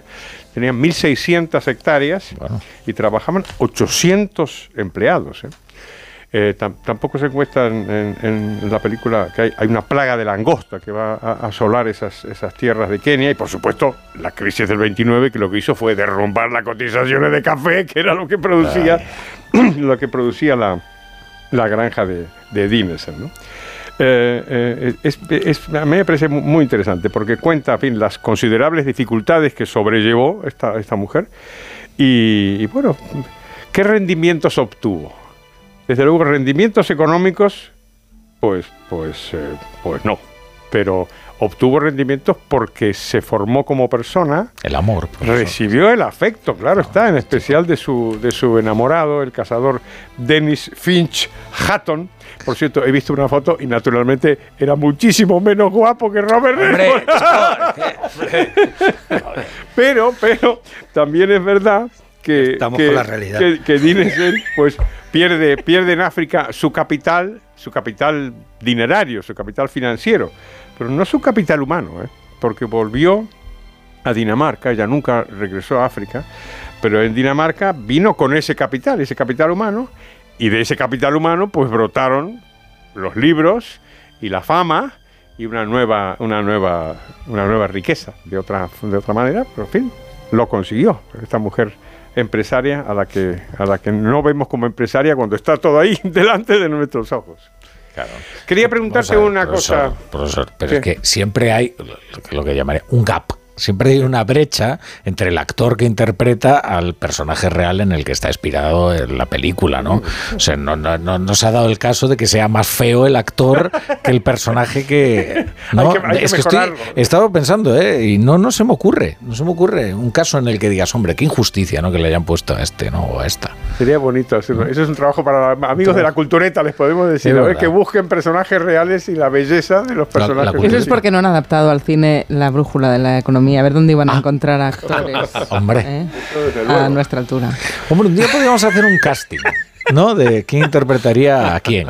Sí, a mí me Sí. gusta el papel de galán de, Igual- tele- de telenovela. Igual terminamos todos enemistados. A mí, vamos, eh, Danny DeVito, o sea, me veo... Lo Por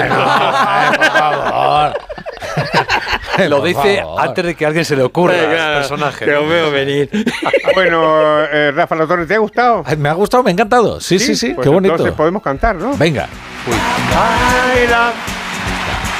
Bye, bye, happiness. los miércoles es mucho más fácil. Hello, loneliness. I think I'm gonna cry. Oh, está muy bien. Esta es de que muy sencilla. muy bien. Tú te la juegas los lunes. Yo los lunes- miércoles vienes aquí a descansar. Los, los lunes paso, paso muchos contratiempos. pasa apuros, Y ¿eh? sin sabores. Esa Y es la sin verdad. sabores, sí. Estoy pensando yo en el casting este. Lo vamos a hacer, ¿eh? Lo vamos a hacer el casting. Pero tú, Dani Evito, no. Primero que eres mucho más alto, Ignacio. Mucho más. Y más guapo las cosas. Eso por supuesto. Eso, las cosas como son. Y más La- listo. Danny DeVito, una de las veces que vino a España, vino a Madrid, eh, que estaba todo levantado, todo en obras, dijo una frase memorable. Cuando encuentren el tesoro, esta ciudad será maravillosa. es verdad. Fue, fue durante la época de Gallardón, que tenía Sí, todo. Madrid era una zanja. Madrid era una zanja, pero un tío muy gracioso, Dani Evito.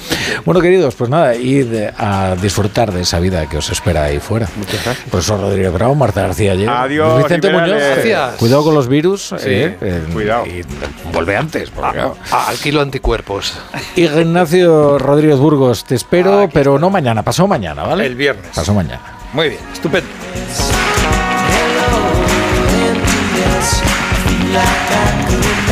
La brújula.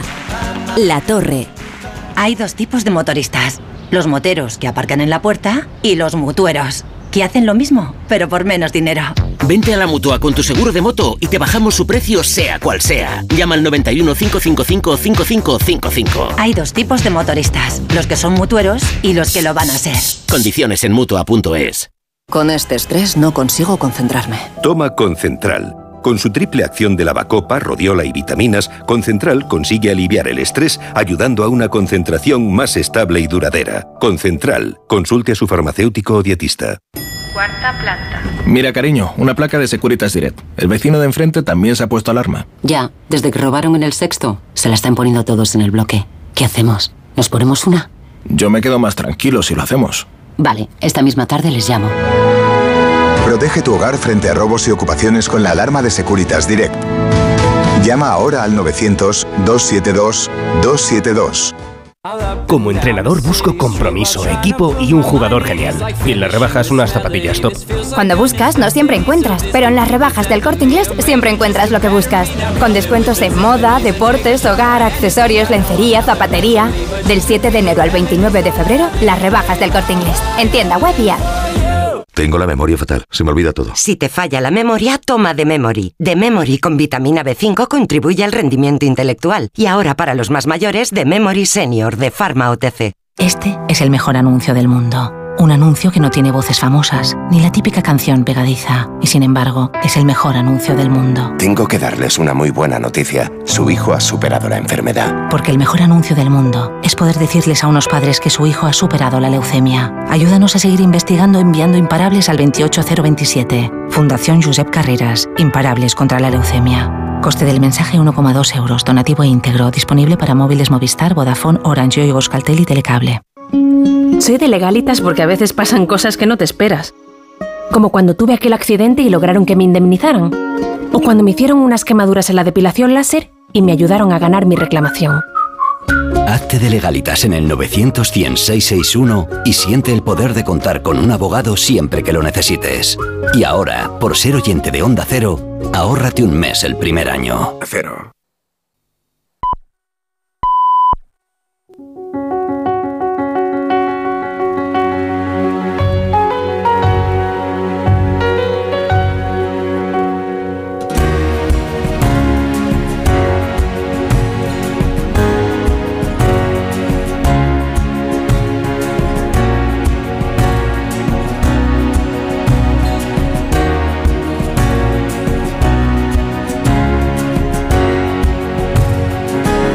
En Onda Cero, La Brújula, Rafa La Torre.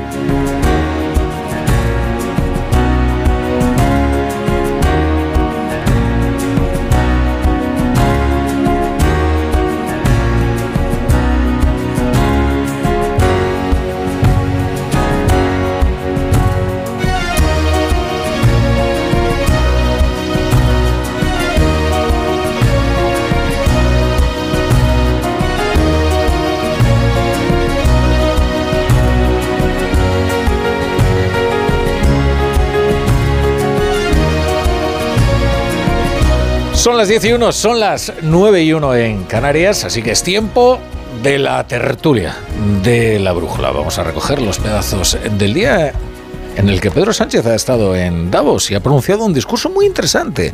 Muy interesante en el que ha prescrito para los problemas de Europa exactamente lo contrario de lo que él hace en España, lo cual no deja de ser curioso, porque dice, ante la emergencia de los extremismos, lo que hay que hacer es un pacto de las grandes familias europeas. Vaya, pero si aquí en España justo él hizo lo contrario, apoyarse en extremistas de izquierda a derecha, porque no vamos a decir que Junts es precisamente socialdemócrata, para impedir que gobernase la principal familia ahora mismo política española, que es el Partido Popular, que es quien ganó las elecciones.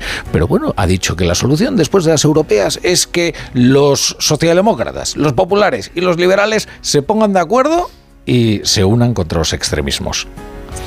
Pues se lo podía haber aplicado aquí en España, que él se unió con los extremismos al coste que fuera para evitar que el Partido Popular gobernase. Eh, claro, al coste que fuera, es al, al, coste de una ley de amnistía que fuerza todas las costuras de la Constitución si es que no la rompe. Porque eso es lo que dice el informe de los letrados de la Comisión de Justicia, con argumentos además bien interesantes. ¿no? Por ejemplo, atacan uno de los principales argumentos de los defensores de la ley de amnistía, que es aquel de, ah, es que ya hubo una amnistía en el 77. Sí, claro, preconstitucional. Y precisamente porque favoreció ese pacto de olvido y de perdón, el tránsito hacia un régimen democrático, no es ahora una herramienta en manos del legislador. Si quiere usted una amnistía, puede hacer una reforma constitucional, dicen los letrados de la Comisión de Justicia. Es decir, va a ser más fácil acercar la Constitución a la ley de amnistía que acercar la ley de amnistía a la Constitución, porque lo que consagra la ley de amnistía es una España de dos categorías. Aquellos que, como son socios de Pedro Sánchez, pueden permitirse borrar su historial delictivo y aquellos que van a tener que apechugar con lo que han hecho, es decir, las consecuencias de sus acciones. Hay una mentira que se repite desde hace demasiado tiempo, que es que a los independentistas se les persigue por sus ideas. No, no, se les está amnistiando por sus ideas, que es distinto por sus ideas no, por el apoyo parlamentario que tienen sus ideas, que es lo que ha permitido investir a Pedro Sánchez. Luego tendremos algunas eh, entrevistas muy interesantes eh, eh, al respecto de estos informes de, de, los letrados del Congreso de los Diputados. El, este es el segundo informe, en realidad. El primero es el que permitió comenzar con la tramitación de la ley de amnistía, este apadrinado por Fernando Galindo, que pasó del Ministerio de Política Territorial al letrado mayor del Congreso y que eh, bueno, acuñó, la verdad es que una fórmula bien original, que es esto lo de palmaria anticonstitucionalidad. Es decir, como si hubiera una gradación en la anticonstitucionalidad. Es un poquito eh, anticonstitucional, un muchito anticonstitucional, o es anticonstitucional o no es, o es eh, constitucional, digo yo. Pero bueno, eso, eso luego lo analizaremos eh, también así, la dilación en hacer público este informe por parte de Francina Armengol, que está denunciando la oposición, que dice que se mantuvo secreto, no se hizo público, hasta que expiró el plazo para la presentación de enmiendas y eso impidió que las enmiendas de la oposición pues se apoyaran en los argumentos de los letrados de la Cámara. Vamos eh, con la tertulia hoy. ¿Quién tenemos hoy? Vamos a ver. Primero vamos a saludar a Iñaki Ayacuría, que está en Barcelona. ¿Qué tal, Iñaki? ¿Cómo estás? Hola, buenas noches. Muy bien. Buenas noches. Buenas noches. ¿Qué Garat? ¿Qué tal? Buenas noches. Pues muy bien, Rafa Torre. ¿Cómo estás? Bien. Me alegro. Chema Crespo. ¿Qué Buenas noches. Muy buenas noches. ¿Qué tal? ha, venido, ha venido migrando como las aves, huyendo del frío, Chema Crespo. No, pero si hoy no, no hace frío en ningún sitio. Aquí en Madrid no. No, y en mi Castilla tampoco. No, eh, tampoco mucho. ¿no? no, no, no, no, no, Ha hecho estos días atrás. Bueno, en tu Castilla depende. No, no, no. Es que el otro día pasó algo excepcional y tenía que comentarse a Chema Crespo. excepcional. O sea, estaba viendo la tele.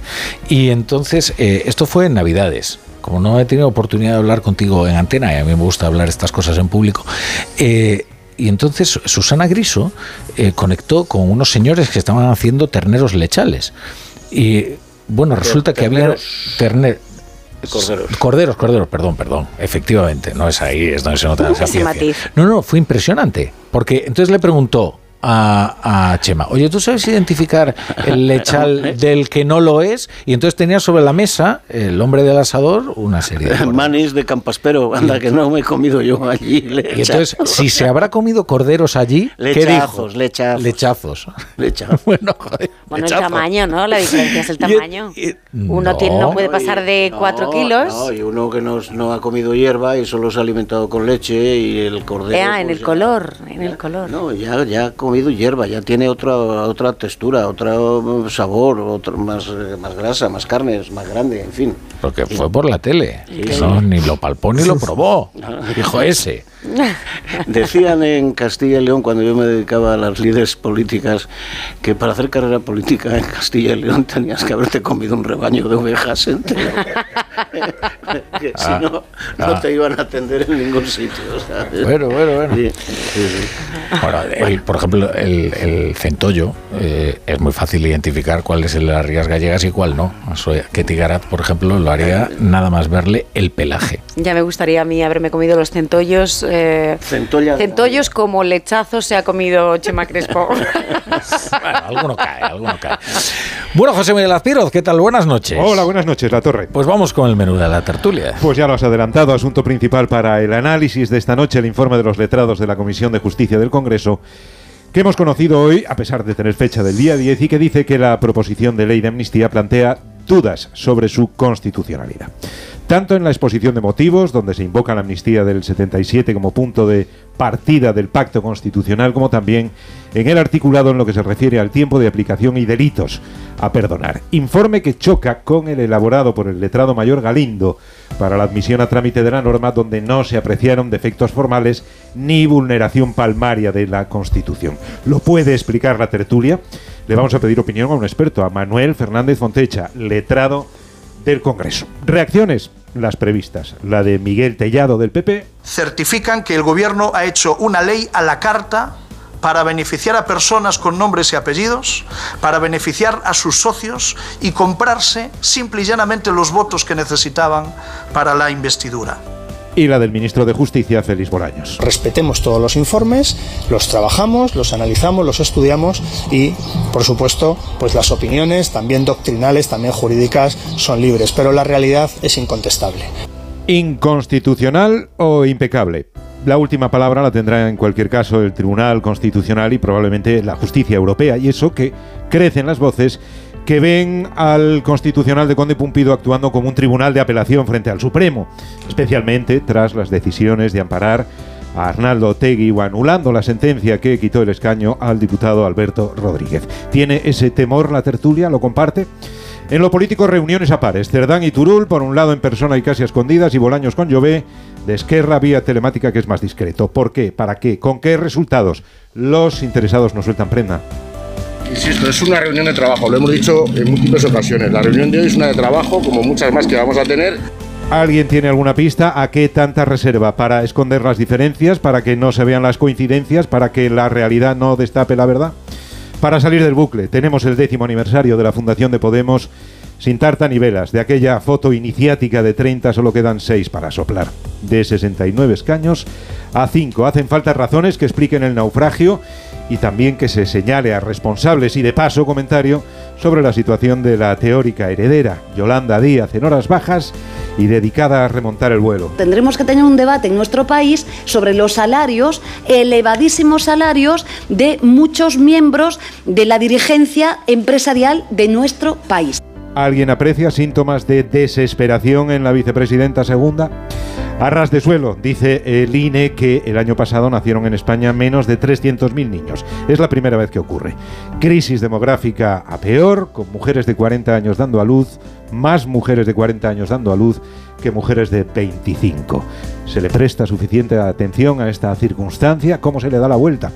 A las 8 de la tarde nos contaba nuestra compañera Arancha Martín la detención en Colombia de un ciudadano venezolano en relación con el atentado que sufrió Alejo Vidal Cuadras en Madrid el pasado mes de noviembre. Es el cuarto detenido. Falta el supuesto autor de los disparos, un tunecino francés al que no se localiza. Seguimos apostando por la vía iraní y ya sé que no es un tema fácil. No me mires así, Chema. Pero es noticia.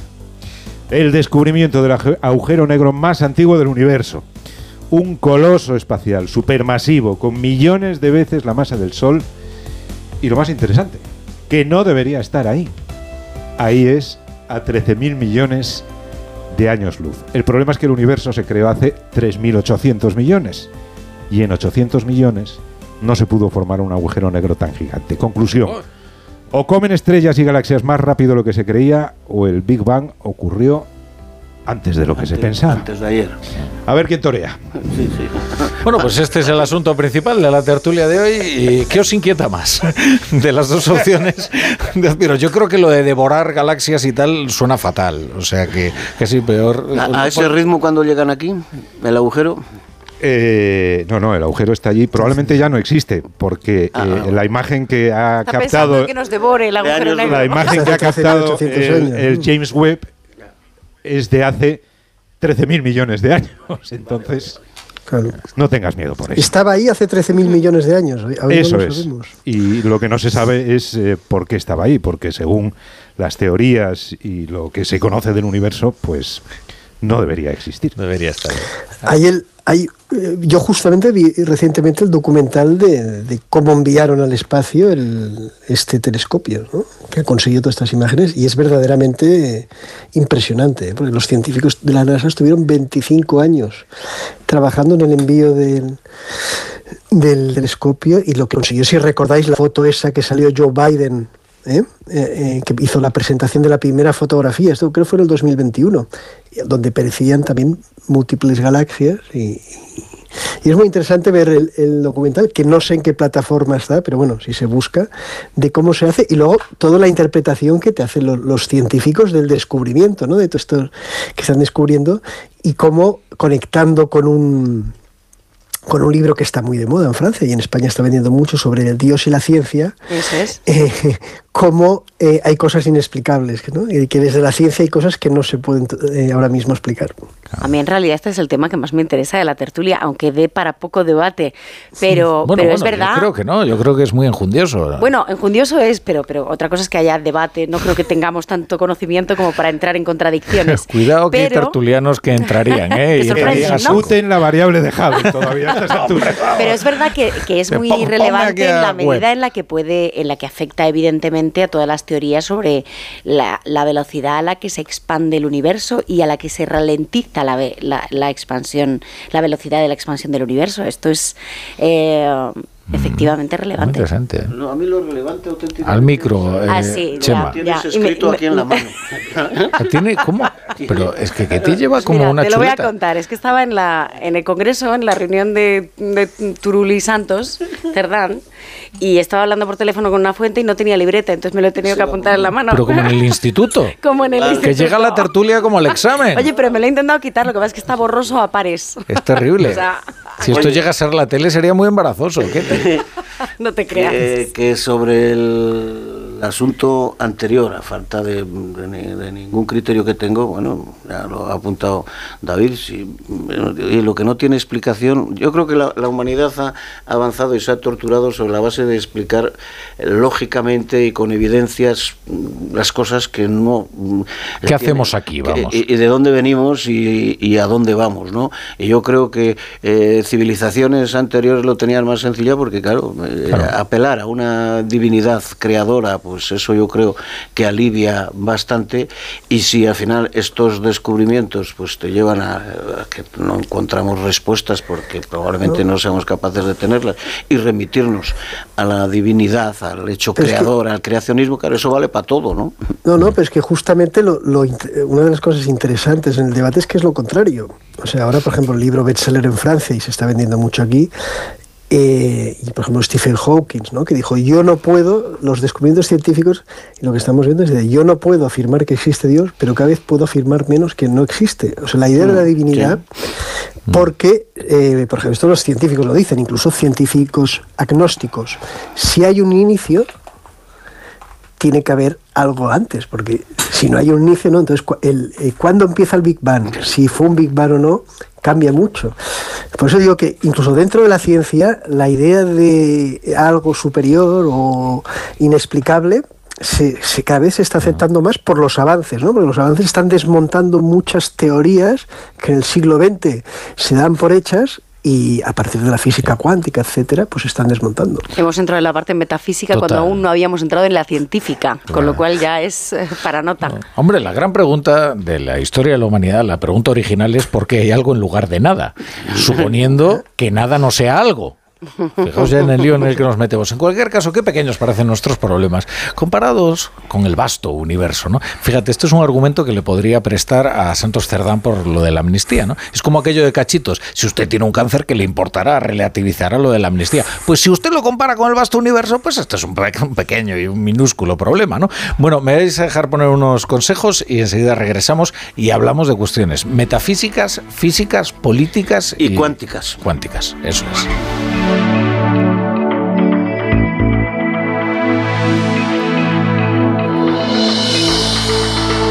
La brújula. La torre. Te lo digo o te lo cuento. Te lo digo. No tienes seguro para mi coche eléctrico. Te lo cuento. Yo me voy a la mutua. Vente a la mutua y además de las mejores coberturas, te bajamos el precio de tus seguros, sea cual sea. Llama al 91 555 5555. Te lo digo o te lo cuento. Vente a la mutua. Condiciones en mutua.es. Ya está aquí Blancolor, con tejidos y diseños de calidad para tu casa. Ahora con hasta un 50% de descuento en una selección de ropa de cama, baño, mesa, alfombras, cortinas, muebles de dormitorio, descanso y mucho más. Blancolor, el momento de vestir tu casa. Solo hasta el 29 de febrero, en tienda web y app del Corte Inglés. Cuarta planta. Mira, cariño, una placa de Securitas Direct. El vecino de enfrente también se ha puesto alarma. Ya, desde que robaron en el sexto, se la están poniendo todos en el bloque. ¿Qué hacemos? ¿Nos ponemos una? Yo me quedo más tranquilo si lo hacemos. Vale, esta misma tarde les llamo. Protege tu hogar frente a robos y ocupaciones con la alarma de Securitas Direct. Llama ahora al 900-272-272. Tengo la memoria fatal, se me olvida todo. Si te falla la memoria, toma de Memory. De Memory con vitamina B5 contribuye al rendimiento intelectual. Y ahora para los más mayores, de Memory Senior de Pharma OTC. Este es el mejor anuncio del mundo. Un anuncio que no tiene voces famosas, ni la típica canción pegadiza, y sin embargo, es el mejor anuncio del mundo. Tengo que darles una muy buena noticia. Su hijo ha superado la enfermedad. Porque el mejor anuncio del mundo es poder decirles a unos padres que su hijo ha superado la leucemia. Ayúdanos a seguir investigando enviando imparables al 28027. Fundación Josep Carreras. Imparables contra la leucemia. Coste del mensaje 1,2 euros. Donativo e íntegro. Disponible para móviles Movistar, Vodafone, Orange, y Euskaltel y Telecable. Soy de legalitas porque a veces pasan cosas que no te esperas. Como cuando tuve aquel accidente y lograron que me indemnizaran. O cuando me hicieron unas quemaduras en la depilación láser y me ayudaron a ganar mi reclamación. Hazte de legalitas en el 900 y siente el poder de contar con un abogado siempre que lo necesites. Y ahora, por ser oyente de Onda Cero, ahórrate un mes el primer año.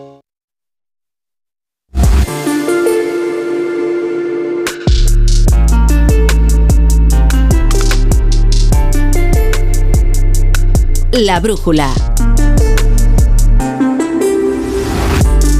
Rafa La Torre.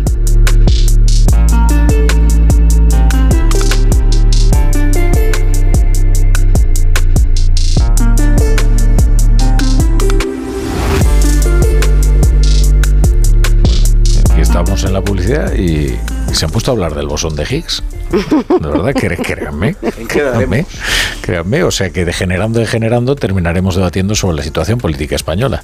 Eh, bueno, conste, conste, que yo creo que la noticia más importante del día, en realidad, eh, es esta que revela nuestros problemas demográficos. ¿eh? No solo demográficos, sino de, oye, médicos, ginecológicos, económicos, por supuesto. ¿no? O sea, problemas, eh, una sucesión de eh, problemas derivados del invierno demográfico español. ¿no? a mí lo que más me sorprendía de los datos conocidos hoy es que ya hay más nacimientos de madres mayores de 40 años que de madres menores de 25 años. Esto tiene muchas consecuencias, ¿eh? de todos los tipos. Los ginecólogos vienen advirtiendo hace tiempo, ¿no? Que lo que antes consideramos una madre añosa, ahora ya es una madre joven. Una madre de 32 años, por ejemplo, antes era una madre añosa, ahora es una madre joven, ¿no? Y, y que no es lo mismo la gestación a una edad que a otra, y de la misma manera que tampoco la sociedad em, evoluciona de la misma manera eh, cuando tiene, cuando, cuando es tan envejecida como la española, eh, que pierde dinamismo, que hay más clases pasivas. Bueno, es, eh, este es el verdadero problema, en realidad, ¿no? un problema que ha ido por territorios en nuestro país. Al, micro, Chema. Ah, ¿Estamos ya trabajando? Así, claro. Ah. ¿Pensabas que estábamos en la publicidad? No, no me lo creo. ¿En serio? Qué, traidores, ¿no? menos mal que estábamos diciendo... que se lo piensa que estábamos en publicidad. Pues menos mal. No, no, pero mira, esta es, Qué peligro. Esta, es la evidencia científica con los oyentes que cuando creemos que no nos están escuchando también estamos hablando en serio. No, no, no estamos... Oye, mira, esto se, se lo dices a un castellano leonés, ¿no? Que, que el problema demográfico en mi tierra, en mi comunidad autónoma, es un problema que llevamos arrastrando decenios ya y sobre el que mm, se firmaron grandes pactos, grandes acuerdos, Claro, pero también yo creo que acuerdos y pactos eh, ilusorios, ¿no? En el sentido, vamos a hacer un gran pacto por la, contra la despoblación. Eh, y, tenemos planes para resolver el problema a 8 años, a 10 años, a 12 años, y no. Es decir, una inercia que se ha ido creando a lo largo de decenios, que tiene montones de, de orígenes y montones de circunstancias, muy probablemente y fundamentalmente las condiciones económicas y las condiciones laborales y las condiciones de vida en las cuales eh, las parejas jóvenes dicen afrontan la responsabilidad de crear una familia y tener hijos. ¿no? Yo creo que lo primero es, debiera haber sido y, y, lo seguirá siendo, yo quiero tener una familia, pero quiero que eso enriquezca mi vivencia y mi paso por, por, por, por la vida y no que me suponga pues fundamentalmente para las mujeres un trauma que frena cualquier proyección eh, profesional o lo, frena sustancialmente o que eh, se incorporan dificultades económicas sobrevenidas precisamente y como consecuencia de hacer la aportación de, tener familia y de traer niños y niñas a este mundo. Y claro e, esa complejidad esa dificultad sobrevenida em, eh, porque yo no creo que haya que sea síntoma de egoísmo. Sé que hay teorías en las cuales eh, se dice no que lo que hay es un egoísmo grande en las, en las parejas jóvenes que quieren disfrutar de la vida y no quieren asumir responsabilidades. Yo en eso no estoy de acuerdo. Lo que está claro es que no ha habido políticas de fomento y de incentivo de la eh, natalidad para que eso sea además un enriquecimiento personal de quienes decidan tener hijos y las consecuencias de esta situación, Rafa, son severísimas desde todos, todos, todos los puntos de vista. Y, difícilmente reversibles. salva la inmigración. Iñaki, muy, brevemente, Iñaki, y, que, tenemos un invitado. Sí, no, no, muy rápido. También hay cambios culturales. O sea, no solo es que sea egoísmo, es que la gente a lo mejor se casa mucho más tarde. Hoy en día un, un matrimonio de dos personas de 20 años es muy raro. Hace 20 años no, no, Entonces la gente también se casa mucho más tarde, tiene otro tipo de relaciones, tiene otro tipo de, incluso de movilidad, ¿no? Es muy, es habitual, pues a lo mejor vivir, estudiar en extranjero, cambiar de ciudad, cambiar de país, no hay tanta estabilidad, o sea, hay muchos elementos, además del económico, ¿eh? ¿Eh? sino de que ha cambiado la, la, la, forma de, bueno, de, los intereses de, desarrollo, incluso de relaciones sentimentales. Bueno, no solo creo que sea una decisión personal. Para empezar, yo creo que es, eh, a mí me interesa muchísimo el trasfondo sociológico que tiene esta noticia y efectivamente me parece que el dato más revelador es el de la maternidad a partir de los 40 respecto a la maternidad de los 25, porque nos estamos empeñando en deformar la naturaleza en contra de nuestro reloj biológico y es verdad que aparentemente es una decisión personal, pero muchas veces es porque no te queda más remedio, porque la culminación de tu vida profesional llega en un momento determinado, eh, vas retrasando la maternidad, muchas veces no por voluntad, sino porque no quedan más narices, porque la vida te va arrastrando como nos arrastra a todos y las consecuencias no solo ginecológicas para la mujer no son las mismas con 40 que con 25 años. Es que la conciliación, es que la recuperación del cuerpo después de la maternidad, es que eh, todo, la crianza de los menores no es la misma.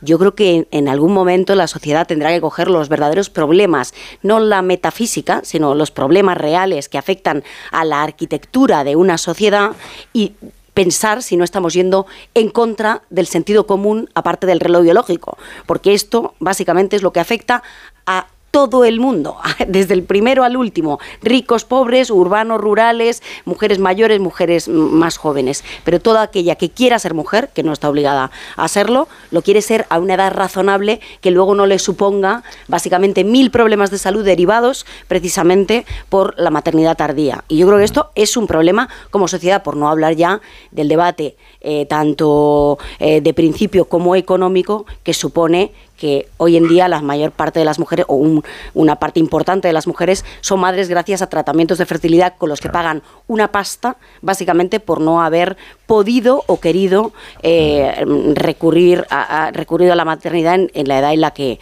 eh, pues tenía que haberlo hecho desde el punto de vista de la naturaleza. Bueno, dejadme saludar a un, a un invitado ahí a la brújula, porque cuando leímos el informe de los letrados de la Comisión de Justicia, nos acordamos de un letrado en particular, uno que recientemente había sido apartado de la Comisión Constitucional precisamente por sus objeciones a la constitucionalidad de la ley de amnistía. Es un hombre que lleva 45 años ejerciendo como letrado.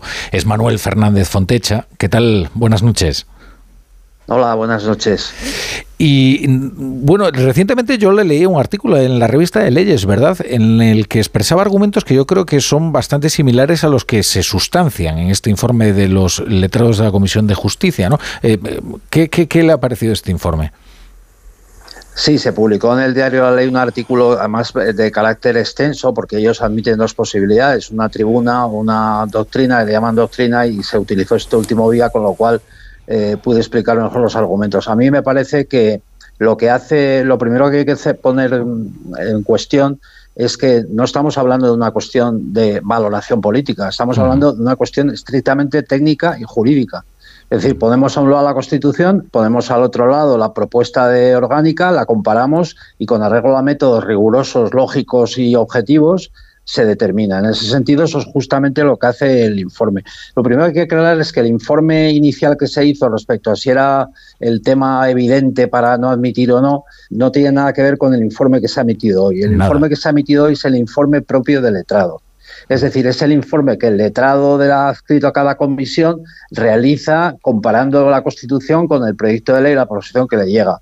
Entonces no tiene nada que ver con el carácter de si es patente o no, que es inconstitucional. Simplemente analiza con los miembros de la interpretación jurídica la, digamos, el, la cuestión. Y eso es justamente lo que hace. A mí me parece que eh, es muy, muy a destacar la precisión con la que examina para mí un problema muy grave del proyecto, que es el artículo 1, en el sentido de que lo que dice es que la conclusión es que la apertura, la redacción del artículo 1 lleva a que todos los tipos penales se pueden incluir.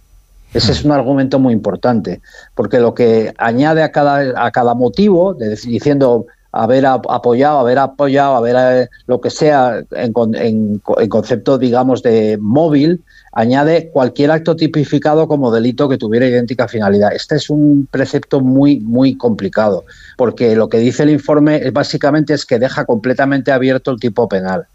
Claro, y, sobre todo que crearía entonces, digamos, una, una esfera de impunidad. Claro, es que el problema que tiene la ley, tal como está redactado el artículo 1, y eso el informe lo dice con toda claridad, eh, aunque supusiéramos que la ley de amnistía fuera un instrumento constitucional, que yo creo que no lo es, eh, este es un argumento adicional. Es decir, lo que hace este informe es que entra ya en el contenido de la proposición de ley. Y entonces, ¿qué advierte? Advierte que en el artículo 1 hay una distinción entre el móvil y el tipo.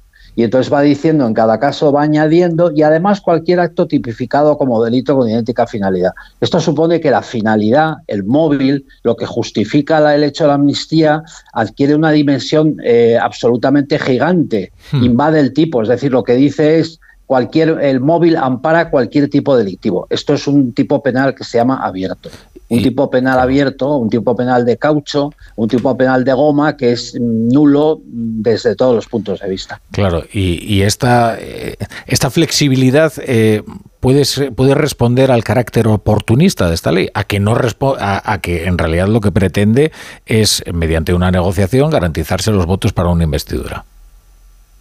Claro, exactamente. Existe ahí ese otro móvil, que es el móvil político, de alcanzar eh, un, determinado número de votos que permitan eh, acceder a la presidencia del gobierno. Eso es una cosa evidente, eso es una cosa que está, está en los hechos.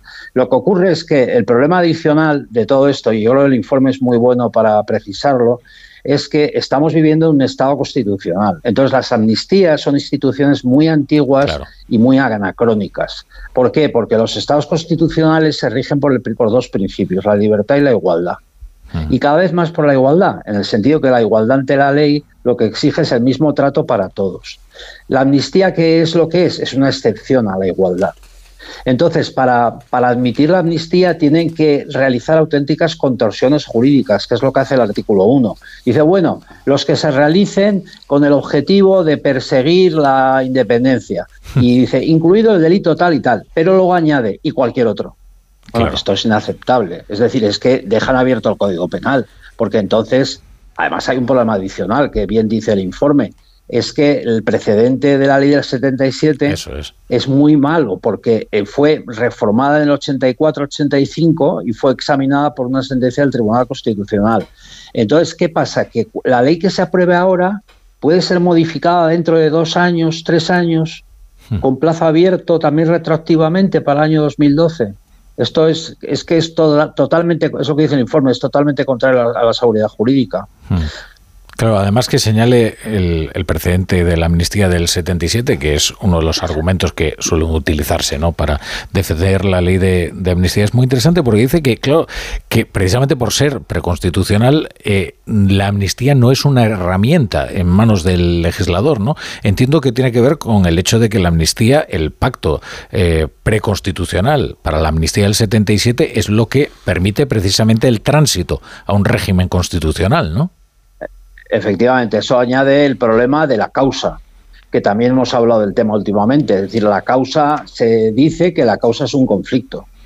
Pero vamos a ver, lo primero que hay que identificar es qué conflicto y si reúne los requisitos de un conflicto porque el único argumento que tienen a favor para intentar saltar el obstáculo constitucional del artículo 9 y otros obstáculos del artículo 14 es decir, no, es que aquí hay un conflicto. Oiga, mire, no, es que los casos que se han llevado al Tribunal de Justicia de la Unión Europea, al Tribunal Europeo de Derechos Humanos, son conflictos que se han producido realmente es que se han producido realmente y ha habido confrontaciones armadas y ha habido eh, muchas personas, eh, bueno, eh, incluso fallecidas o lesionadas por el conflicto. Entonces, ¿qué pasa? Que aquí lo que podría estar se constituyendo es una especie de ficción en cadena, es decir, es un conflicto ficticio, entonces el móvil también es ficticio, y, pero eso sí, se amplía cualquier delito. Entonces la inseguridad jurídica del proyecto, ya entrando en su contenido, lo que hace el informe, es muy grande. Es decir, es que al margen de que sea o no admisible, es que la inseguridad del proyecto, la inseguridad, el ataque a la inseguridad jurídica del proyecto es muy alta, muy alta, es para reflexionarlo. Mm. Eh, ahora la, principal divergencia entre los, eh, entre los socios, el PSOE y, Junts, es acerca de la inclusión de los delitos de terrorismo ¿no? en, el, en el texto. Yo no sé si esto es sustancial o no, eh, teniendo en cuenta que la justicia europea, efectivamente, los tratados de la Unión Europea, pues no, no, admiten ¿no? la indulgencia con los, con los delitos de, de terrorismo. quizás no sería ni siquiera necesario precisarlo en el texto, ¿no? Es que en el análisis del, Tribunal de Justicia de la Unión Europea es muy importante, hay dos delitos muy importantes, eh, terrorismo y malversación. Entonces, el terrorismo está claramente excluido o es excluible de una ley de amnistía con base en el derecho europeo, ya no en el español, y el delito de malversación igual, porque ahí el Tribunal de Justicia hace un argumento muy sencillo y muy fácil de comprender. Es decir, si el político es el que tiene a su cargo el uso de fondos públicos, ¿vamos a amnistiarle a él por malversación? Hmm. No tiene ningún sentido. Es decir, justamente es el que no puede ser amnistiado por malversación, porque es el responsable. Entonces, la norma ejemplar de cara a la sociedad sería totalmente la contraria, excluir a un político o un administrador eh, de una posible amnistía. Entonces, ¿qué pasa? Que con el terrorismo y la malversación se produce esta especie de gigantismo del, del tipo penal, se produce este y cual, cualesquiera otros delitos que se hayan cometido. Entonces eso el informe deja muy claro que ahí lo que se produce es una apertura del tipo que en derecho constitucional comparado se llama vaguedad. Hmm. Entonces las leyes vagas son nulas en el derecho europeo y en el derecho anglosajón. ¿Por qué? Pues porque lo primero que tiene que tener eh, conocimiento la gente es que él está obligando a la ley. Entonces, la vaguedad o la amplitud de miras es un, requisito que acarrea la nulidad automática de la ley.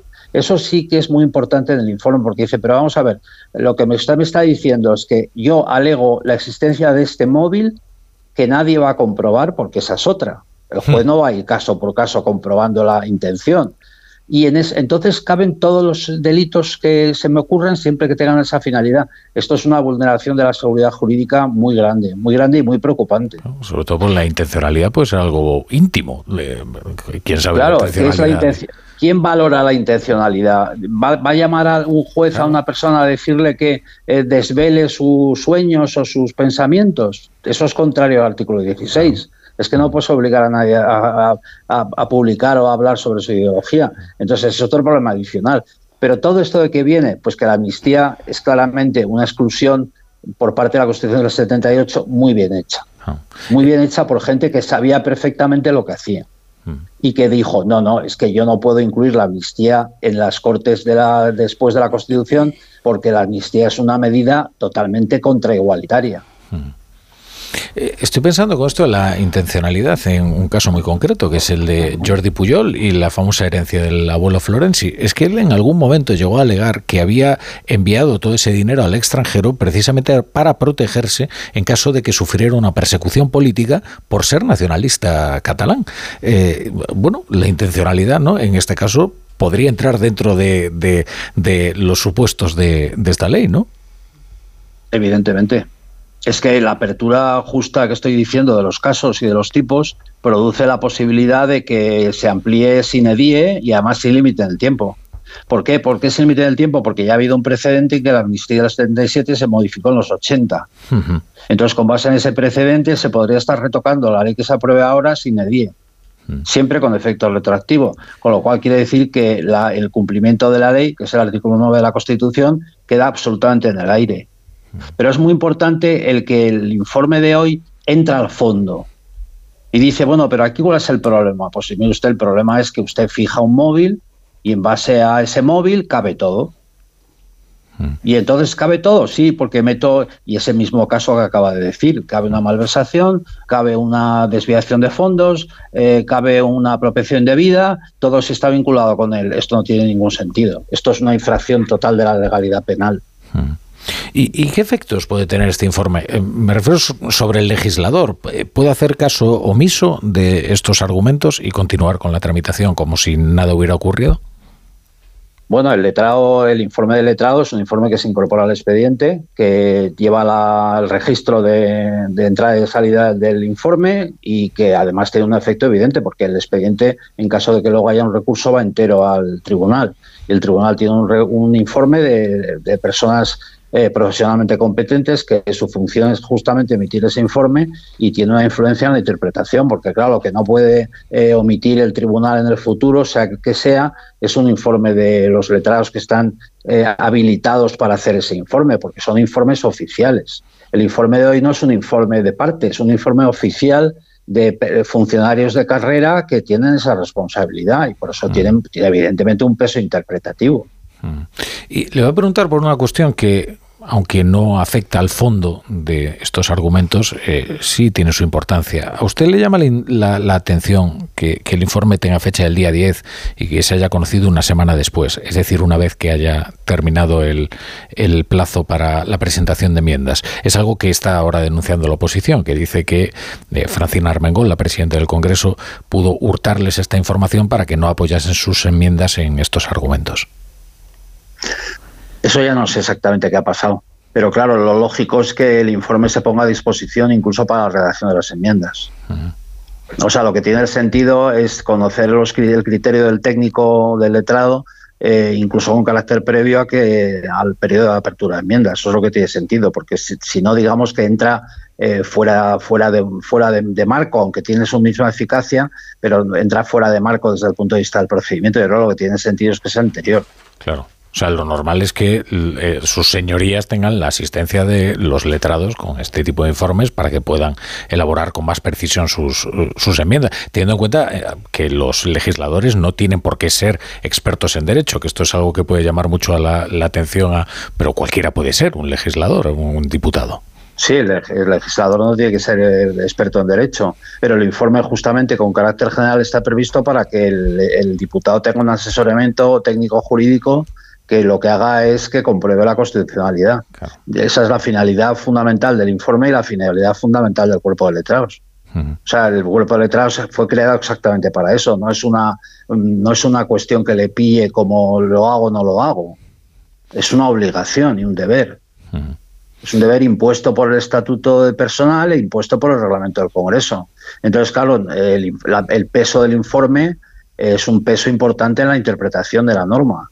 Hmm. Otra cosa distinta es que la ponencia o la comisión pues resuelvan políticamente en un sentido o en otro, pero el informe ahí está. Eh, le voy a preguntar también si usted fue apartado de la Comisión Constitucional eh, precisamente para que estos argumentos no estuvieran eh, sobre la mesa en caso de que se tramitase a través de la Comisión Constitucional la ley de amnistía. Bueno, yo publiqué, yo mm, siempre hago en este caso atención a la causalidad O sea, yo publiqué dos artículos, un artículo en el mes de agosto y en El Mundo y otros artículos después en El Mundo y en La Razón, eh, exponiendo en buena parte estos argumentos, sobre todo la, vulneración del artículo 9 y el carácter un poco sui generis de los acuerdos de investidura. Hmm. El acuerdo sui generis en el sentido de dónde se firman, quién los firma, qué contenido tienen, ¿no? Entonces yo creo eso fue como en el y después me vino la, el cambio de comisión. Vamos, el cambio de comisión. Yo estaba escrito con otros compañeros y dejé de estar escrito. Claro. Y lo atribuye evidentemente a que no querían que esos argumentos estuvieran ahí, claro. Pues, eh, pues hombre, yo creo que lo, que lo lógico es esa interpretación. Claro. Eh, Porque como se, se, dieron incluso cuando el proceso estaba en, su momento inicial. Se dieron pronto, se, en agosto, hablamos de agosto o septiembre, y entonces estaba en el proceso inicial y, pero ya había unas serias objeciones al tema, ¿no? Como acabo, lo que ocurre es que cada, cada paso que se da, eh, por así decirlo, técnicamente empeora. Hmm. Es decir, lo que, lo que revela el informe de hoy es que si tú atiendes al contenido, la, posición de defensa empeora. Hmm. Porque la objeción a la amplitud del artículo 1 es muy seria. Hmm. Hay otra cuestión que seguramente no es ociosa, que es la extensión de la exposición de motivos, sobre todo si lo comparamos con el articulado, ¿no? Eh, y esto lo señala el, informe, ¿no? Eh, eso denotaría una cierta mala conciencia por parte del redactor de la ley, ¿no? Que trata de justificarse, incluso proclama la constitucionalidad de la ley en el propio texto, ¿no? Sí, es una cosa muy peculiar, porque además cuando se habla de ellos eh, incluso se hace referencia a que es eh, me parece que la expresión es esmerado o impecable. En derecho no, no esos conceptos no existen, impecable o esmerado. El derecho es conforme a derecho o disconforme a derecho. Mm. Lo que pasa es que esta cuestión empezó muy pronto a cuestionarse. Entonces yo creo que ahí la exposición de motivos y la insistencia que se hace en que es impecable constitucionalmente es efectivamente defensiva. Mm. Es decir, no es un proyecto de ley que no haya que alegar nada para que se lleve al Parlamento, sino que es lógico, sino que es una posición ya muy, muy, muy de defensa, ¿no? Porque las cuestiones que estamos tratando son muy graves. Que hay una constitución eh, con ley de amnistía y hay una constitución diferente sin ley de amnistía. Eso sí que quiero dejarlo muy claro. Si admitimos la constitución actual vigente con primacía y supremacía, pero admitimos que exista ley de amnistía, mm, el régimen constitucional ha cambiado. Claro. Eh, por eso señala también, claro, el informe que eh, mejor sería hacer una reforma constitucional y acercar la Constitución a la ley de amnistía que no acercar la ley de amnistía a la Constitución, cosa que es eh, eso, imposible. Eso es absolutamente evidente porque además si no acercas la, la vía de la reforma, la defendí en los artículos y me parece que en todo caso tendría que hacerse una reforma y dijera, bueno, mire, es que lo que la Constitución dice ahora es incompatible con la ley de amnistía. claro. Entonces no, no puedo colocar al lado de la Constitución la ley de amnistía, tengo que reformar la Constitución. Eso me parece muy claro. Manuel Fernández Fontecha, eh, le agradezco mucho que, nos haya atendido, que haya estado con nosotros en la brújula y sobre todo lo, bien que lo ha explicado, que, hasta nosotros, que, sí que somos legos en la materia, lo hemos entendido. Se, se lo agradezco mucho, letrado. Pues nada, muchas gracias a ustedes. Bueno, pues estamos en la tertulia de la brújula con Ketty Garat, con Chema Crespo, con Iñaki Yacuría, que ya van a poder disertar y hablar sobre lo conocido hoy y sobre los trámites que se vienen con la ley de amnistía. Empezamos contigo, Iñaki. Yo me quedaría, bueno, la verdad es que dices tú, yo lo he entendido todo perfectamente y a veces en temas jurídicos me, lo tengo que leer siempre dos veces. ¿eh? Y con esta entrevista se me ha quedado bastante claro. Hay una cosa que, que en esta amnistía omnibus, ¿eh? porque estas, estas enmiendas ya es para aquí, eh, incluir a Laura Borrás, a Gonzalo Boye, a la y a toda la familia Puyol, ¿eh? vamos aquí añadiéndolos a, la, a, la, ley, es un poco que, cómo se va complicando su propia defensa jurídicamente. ¿no? porque la, la, la, manipulación se está retorciendo tanto la propia ley de amnistía que cada paso que da el gobierno con sus socios complica más poderla defender mínimamente desde un plano, un plano jurídico. yo, eh, con los constitucionalistas que, he hablado, y así que hay debate, pero con los constitucionalistas que, he hablado, y muchos cercanos al Partido Socialista, el origen, como comentaba el, el entrevistado, el origen mismo de la amnistía está fuera de la Constitución y a partir de aquí cualquier retorcimiento, cualquier triquiñuela legal, lo que está haciendo es complicar aún más eh, una posible defensa, casi legal, incluso ya política. Yo fíjate, yo, yo no, me, eh, no me atrevería a entrar en el fondo sobre la constitucionalidad o no, aunque creo que, que, todos podemos opinar en base a lo que están diciendo eh, los juristas. No, no, no lo digo por ti. No lo, ¿eh? no lo digo por ti, lo digo porque después de escuchar a Fernández Fontecha, me parece que los argumentos están sobradamente argumentados. y, evidentemente lo que tengamos que decir nosotros siempre va a tener menos importancia y menos solvencia. a mí lo que me interesa de todo esto es el procedimiento, en todos los planos. ¿Eh? Estamos viendo que el gobierno se comporta eh, en todas las diferentes aristas en las que puede meter cuchara, puede meter mano, como un ejército de soldados y utiliza a todas esas partes como soldados. Es que a mí me, alarma el procedimiento que hemos visto de cambiar al letrado mayor de Cortes, a Carlos Gutiérrez, después de hacer un papelón, por cierto, en la presidencia de Merichel Batet en la anterior legislatura, poniéndose, quitando en ocasiones la, firma en los eh, informes de los letrados para que eh, no pareciera como que había una crítica explícita a las decisiones de la presidencia del Congreso. Vimos el caso, por ejemplo, de Alberto Rodríguez como un informes, que se presentaban contrainformes. Bueno, pues cambiamos al letrado mayor del Congreso, que ya era cuestionable el anterior. Ponemos a Fernando Galindo, mm, en fin.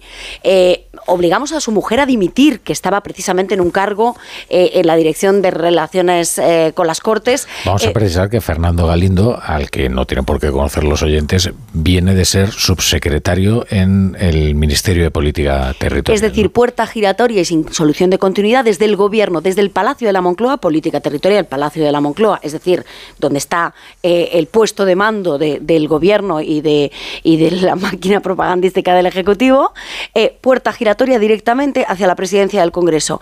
Y en un periodo vamos, express de, apenas una semana, le obligamos a emitir un informe que contraviene, que contradice explícitamente lo que se dijo por parte de los letrados del Congreso en mayo de 2021. Eh, y, es que hemos visto todo este procedimiento en otras eh, eh, esferas, lo hemos visto en el Tribunal Constitucional, como el Gobierno ha maniobrado colocando no solo al presidente del órgano, sino a dos magistrados ponentes, una de ellas que viene directamente de Moncloa, Laura Díez, que ficha, de hecho, a quien era su número dos en Moncloa, a Fernando de la Peña Pita, que ejerce de letrado adscrito a su ponencia para maniobrar en el voto por correo.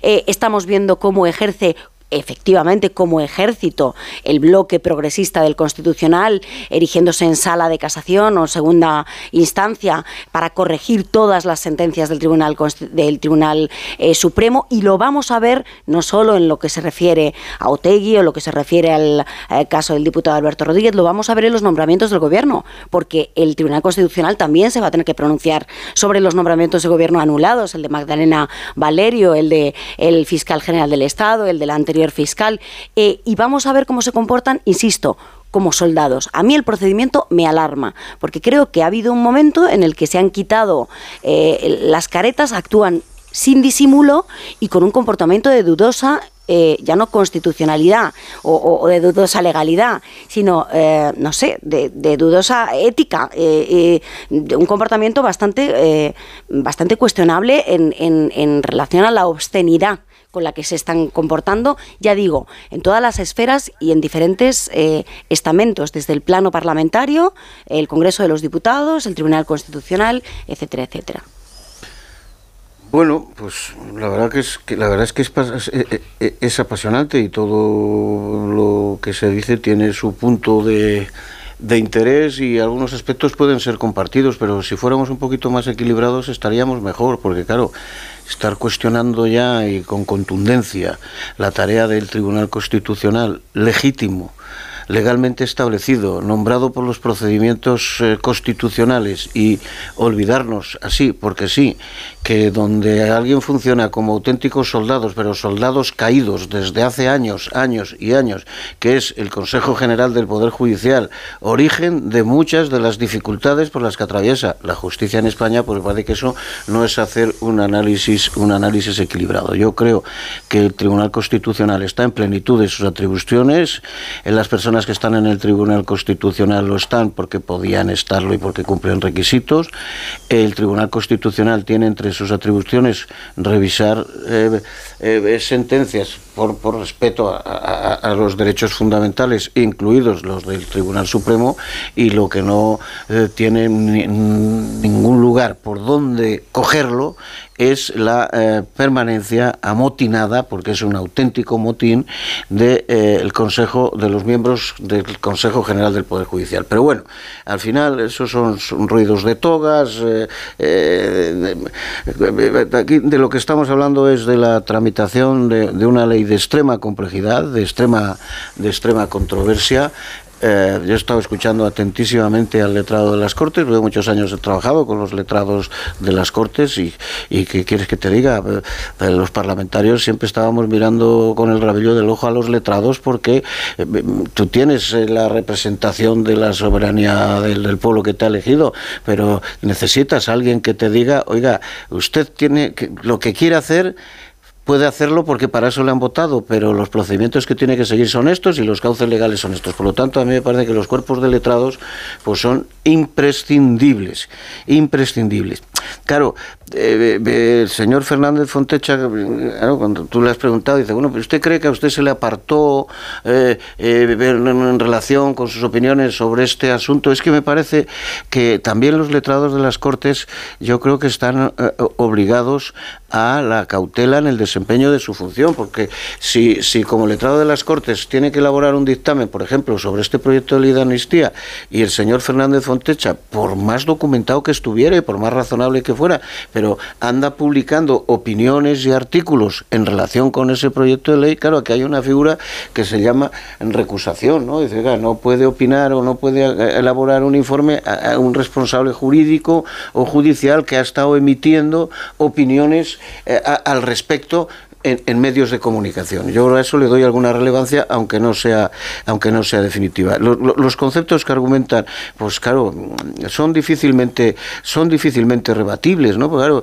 eh, eh, si, si en el proyecto de ley se dejan abiertos posibles delitos que puedan ser susceptibles de eh, amnistía, no, eso no puede ser. Yo creo que hay que acotar, hay que tasar y hay que dejarlos ajustados cuáles son en su caso los delitos. Hombre, eh, el, principio de igualdad, termino ya, que, tanto, se, eh, esgrime, es evidente, ¿no? Es evidente que tanto la amnistía como los indultos son medidas excepcionales que, en fin, pueden eh, afectar a, cualquiera y es verdad que por definición un indulto que modifica una sentencia o una amnistía que te queda, oiga, mire usted, pues eso es un trato eh, eh, excepcional, pero claro, no mm, esa figura no puede llevar a la categoría de que con esto se asienta la desigualdad. Claro, hay la existencia del conflicto. hay, dos asuntos que me parecen en, la entrevista muy destacables. En, en el informe ya se apunta que la amnistía del 77 no puede ser un precedente que justifique eh, la utilización de la amnistía, porque esa es una herramienta que precisamente porque el, la amnistía del 77 es un pacto preconstitucional, no está en manos del legislador. Esto es interesante porque es muy rotundo. Usted y, es muy rotundo y a la vez era algo que el gobierno, el gobierno socialista, tenía claro clarísimo y expuso en multitud de entrevistas, entre ellos Juan Carlos Campo como ministro de, Justicia. La amnistía no es una herramienta en manos del legislador. Usted puede disponer de los indultos como gobierno y además es una decisión discrecional y puede, eh, evidentemente, va a tener que atender al informe del tribunal sentenciador, puede desoírlo, puede seguir adelante con el indulto, ya veremos si luego se lo declaran eh, nulo o, como sea. Pero la amnistía no es una herramienta a su disposición. Es decir, usted está haciendo uso de una herramienta de la que no puede disponer. ¿no? Eh, eso es interesante. Y luego la cuestión está, tú decías, Chema, los letrados son la asistencia de vida de los diputados. Es verdad, un diputado puede ser de cualquier, puede no tener ni siquiera la EGB, un diputado. Es el derecho al sufragio pasivo, asiste a cualquier persona Y bien está que así sea, ¿eh? porque hay eh, personas muy elitistas que consideran que si eres un electricista, como... ¿Cómo vas a ser diputado? No, ¿cómo vas a ser diputado? Pues no, oiga, discúlpeme. Precisamente usted puede representar a los eh, ciudadanos españoles en virtud de la profesión que usted tenga. Usted tiene una asistencia, que son, por ejemplo, estos letrados del Congreso. El hecho de que exista la mera sospecha de que Francina Armengol hurtó este informe a sus señorías es muy grave, porque no puede actuar así la presidenta del Congreso. Su neutralidad ya está puesta en cuestión desde hace bastante tiempo. Pero esta maniobra es aún más grave. Pues una maniobra sucia. Y es una maniobra que vulnera los derechos no ya de los diputados, sino de sus representados, a que los diputados estén debidamente asistidos por los servicios de la Cámara. Pues ahí volvemos precisamente a lo que eh, yo decía que considera Chema que es poco equilibrado en mi análisis, pero yo creo que es eh, bastante ajustado a la realidad. Porque a mí me parece, vamos, yo preguntaría, ¿es equilibrado que los que hemos visto el informe que lo hemos visto ya todos, eh, mm, veamos que efectivamente la firma de los tres de los tres eh, letrados adscritos a la Comisión de Justicia que nadie conoce. algunos los conocemos pocos y otros no los conocemos ninguno. Eh, mm, dos mujeres y un hombre. Este firmado el día 10 de enero y no se haya, no haya trascendido hasta ayer. ¿Eso es equilibrado? ¿Es equilibrado que se fiche a Fernando Galindo, letrado adscrito en Cortes, por supuesto, en excedencia, que estaba en el Ministerio de Política Territorial y que pasa sin solución de continuidad del Palacio de la Moncloa a ejercer de letrado mayor en Cortes cuando había otros aspirantes con más galones y con más años eh, eh, y, con más solvencia para ocupar ese puesto y que eso motive que precisamente su mujer, también letrada en Cortes, Mercedes Cabrera, haya tenido que dimitir de su puesto para poder encajarlo? ¿Es eh, equilibrado que el gobierno utilice a los letrados y a los cargos de Moncloa que posteriormente ficha como letrados tanto en el Constitucional como en el Congreso de los Diputados para ejercer, insisto, de soldados en favor de sus intereses, porque lo que preocupa de esto y el trasfondo, a mi juicio, que creo que se ajusta bastante a la realidad y que no es desequilibrado, eh, es que un ejército cómo se comporta, con disciplina, en un ejército eh, la ley es, es, lo que digo yo, o sea, la ley es la ley, evidentemente, pero eh, es el, general, es el puesto de mando el que dice aquí se hace esto y se ejecuta. Y por lo tanto, la ley que para el gobierno es cambiante y que da exactamente igual lo que dijera Campo en su día, ni lo que dijera Sánchez, ni lo que dijera Carmen Calvo, porque antes era un criterio y ahora es otro, en el que no importa lo que diga la Constitución ni lo que digan los letrados, importa lo que diga Sánchez. Y lo que diga Sánchez conforme a su conveniencia en el momento en político en el que nos encontramos. Y con ese criterio le da órdenes nada más y nada menos que a magistrados del Tribunal Constitucional y nada más y nada menos que a letrados tanto en Cortes como del Constitucional. Y esto es muy preocupante desde el punto de vista de la legalidad, del procedimiento y de las formas. Y creo que eso es bastante equilibrado. ahí me recuerda un poco, ¿eh? pero me recuerda lo que pasó en, el Parlamento catalán. el Parlamento catalán, con las leyes de desconexión, los letrados advirtieron en diferentes ocasiones de que eran leyes inconstitucionales y están cometiendo una, ilegalidad.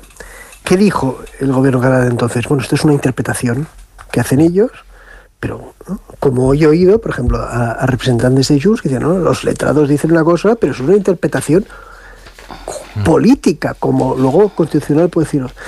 Y luego que hubo, hubo una purga de los letrados mayores. Se cambiaron los letrados propios del Parlamento que fueron incluso siendo nacionalistas, porque uno de ellos era nacionalista, pero advirtió, cuidado, la metodología no, por este camino no. Se purgó y, bueno, y incluso se forzaba una prejubilación a uno de ellos. A mí, eh, el paralelismo que siempre se hace del procés, del procés catalán al procés español, en este, en este, en este aspecto, es, es muy parecida y, por lo tanto muy inquietante. Eh, eh, Iñaki, no solo has escuchado a parlamentarios de Junts o a dirigentes de Junts decir que esto es una opinión. Eh, también Félix Bolaños, ¿eh? ministro de, Justicia. Respetemos todos los informes, los trabajamos, los analizamos, los estudiamos y, por supuesto, pues las opiniones, también doctrinales, también jurídicas, son libres. Pero la realidad es incontestable. La realidad es que la política que hace el gobierno está consiguiendo que la situación en Cataluña mejore cada día. es solo una cuestión al respecto ¿eh? de lo incontestable, o lo que es incontestable, entiendo que eso no lo fija Félix Bolaños. Uno podrá contestar eh, y además con argumentos tan rotundos como los que expresan los letrados, pues lo que quiera, evidentemente. Solo faltaría, ¿no? Aquí lo que da la impresión es que lo único incontestable es la pulsión de poder, que es lo que ha motivado esta ley de amnistía como pago por un apoyo eh, parlamentario. Eso es lo que es incontestable. Ahora bien, invoca una cosa eh, Félix Bolaños, dice, oiga, es que el fin es muy noble, es que la política del gobierno en Cataluña, bien, eso es discutible, podemos decir, pero imaginemos que es verdad. ¿Y qué? O sea, ¿desde cuándo ¿Desde cuándo uno puede saltarse los procedimientos? ¿Desde cuándo uno puede aprobar leyes inconstitucionales en el que, eh, ¿Por qué? Eh, persiguen un fin, noble. No, oiga, es que la democracia es la consagración de los medios, no de los fines. Los fines todos consideramos que son nobles. todos. Solo faltaría. Pero es que a mí me parece un argumento peligrosísimo este de aquí la realidad es. Y entonces la... realidad, y como la realidad es que eh, tiene muy buenas intenciones, feliz Bolaños, eh, entonces aquí el resto tenemos que aceptar que se pasen los procedimientos por donde le apetezca. Sobre todo que esa es la torre que ha caído. Dejadme un poco, ¿no? no, no, voy. dejadme un poquitín, un segundo. Era solo una frase, pero bueno. una frase, una frase. No, no, no, no pasa nada.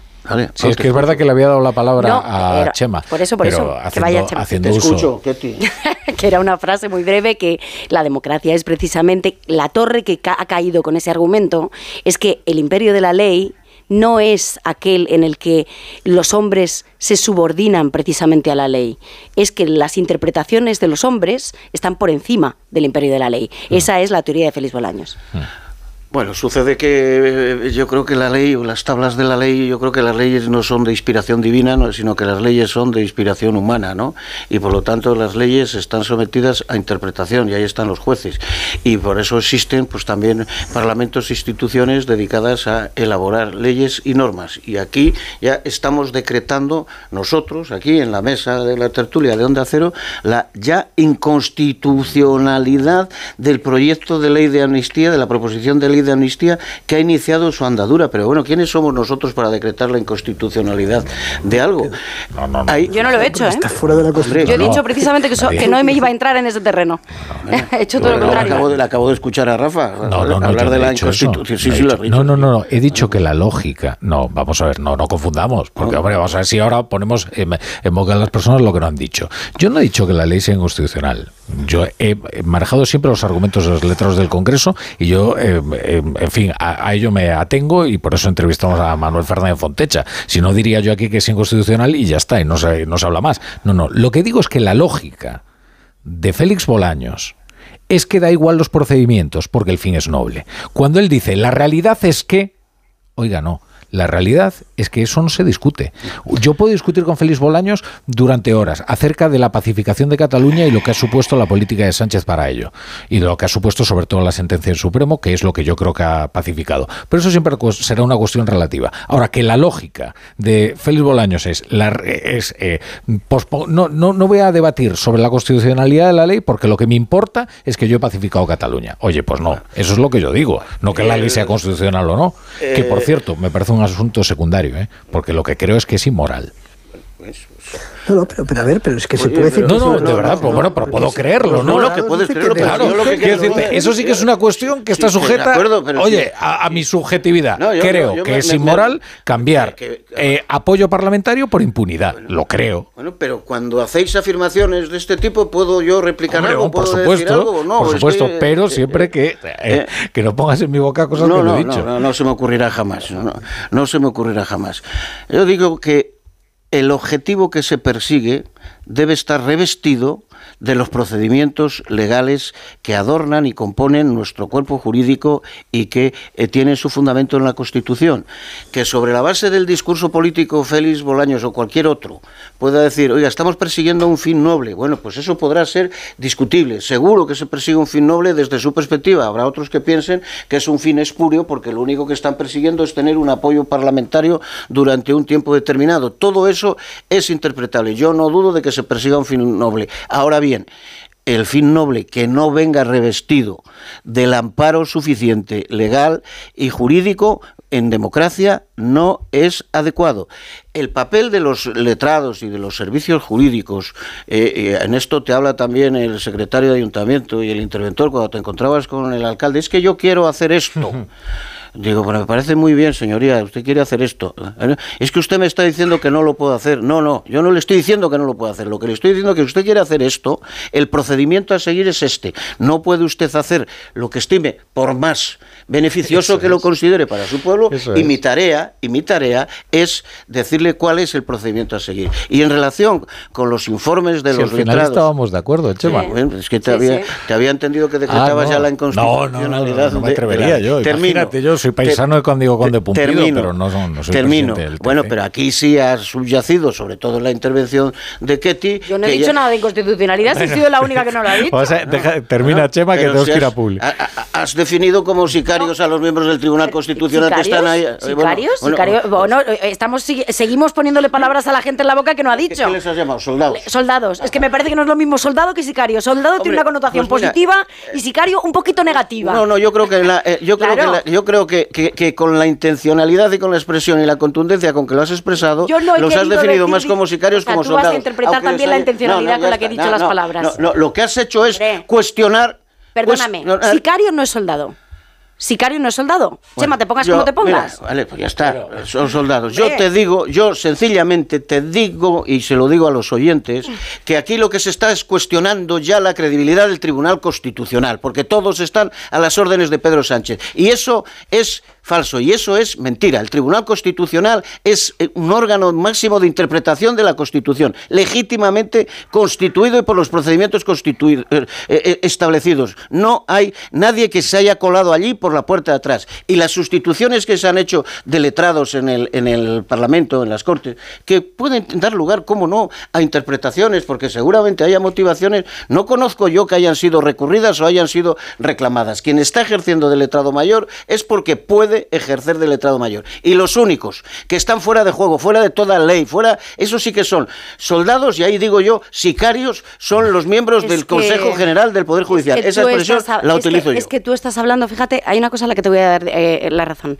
y es precisamente, efectivamente, hay unas personas que están al margen de eh, la legalidad porque están, eh, su mandato está caducado. Ahora, Aquí nadie ha hablado, por lo menos yo no lo he hecho, de que hayan entrado por la puerta de atrás ningún letrado en el Constitucional ni en el Congreso, ni que se hayan incumplido los procedimientos legales mm, establecidos para hacerlo. No, lo que yo he hablado primero es de que ejercen como soldados y me ratifico en que lo hacen. Es más, hay fuentes del Constitucional que acusan precisamente al bloque progresista de actuar como un ejército de soldados, cumpliendo a rajatabla los criterios políticos y no jurídicos del gobierno de Pedro Sánchez. Y luego, en el, en el Congreso de los Diputados, tres cuartos de lo mismo. Aquí no estamos hablando de que entren por la puerta de atrás ni de que sean ilegales, sino de que sus comportamientos no son conforme a la legalidad o conforme a los protocolos establecidos, sino criterios políticos y yo creo que poco éticos. Bueno, déjame poner eh, unos ah, consejitos, unos consejos. Hemos avanzado. Llega la publicidad hay que obedecer como sicarios, perdón, como soldados, como soldados. Que no es lo mismo. que no es lo mismo.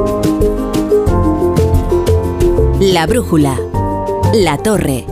Cuarta planta. Mira, cariño, una placa de Securitas Direct. El vecino de enfrente también se ha puesto alarma. Ya, desde que robaron en el sexto, se la están poniendo todos en el bloque. ¿Qué hacemos? ¿Nos ponemos una? Yo me quedo más tranquilo si lo hacemos. Vale, esta misma tarde les llamo. Protege tu hogar frente a robos y ocupaciones con la alarma de Securitas Direct. Llama ahora al 900-272-272. 303. Buenas noches. En el sorteo del Eurojackpot de ayer, la combinación ganadora ha sido 6, 19, 32, 39 y 42. Soles 4 y 9. Recuerda, ahora con el Eurojackpot de la 11, todos los martes y viernes hay botes millonarios. Y ya sabes, a todos los que jugáis a la 11, bien jugado.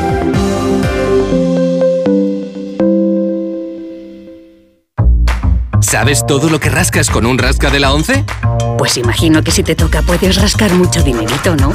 Claro, y momentos inolvidables, o muchas, pero que muchas risas. Y sí, también puedes rascar premios de hasta un millón de euros. Ah, pues entonces dame un rasca. Con los rascas de la 11 puedes ganar momentazos y premios de hasta un millón de euros. Rascas de la 11. Rasca el momento. A todos los que jugáis a la 11, bien jugado. Juega responsablemente y solo si eres mayor de edad. Un pincho de tortilla, por favor. ¿Con cebolla o sin cebolla? En un país con tantas posibilidades, hay un lugar para todos. Descubre nuestra cama Citroën Made in Spain con condiciones especiales hasta fin de mes. Citroën.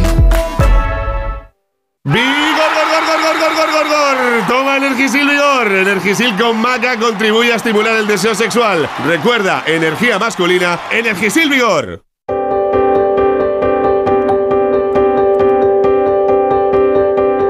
En Onda Cero, La Brújula, Rafa La Torre. Bueno, bueno, pues eh, estamos aquí en la tertulia de la brújula a las eh, 11 y cuarto, las 10 y cuarto en Canarias, eh, con Chema Crespo, con Ketty Garat y con Iñaki Yaguría.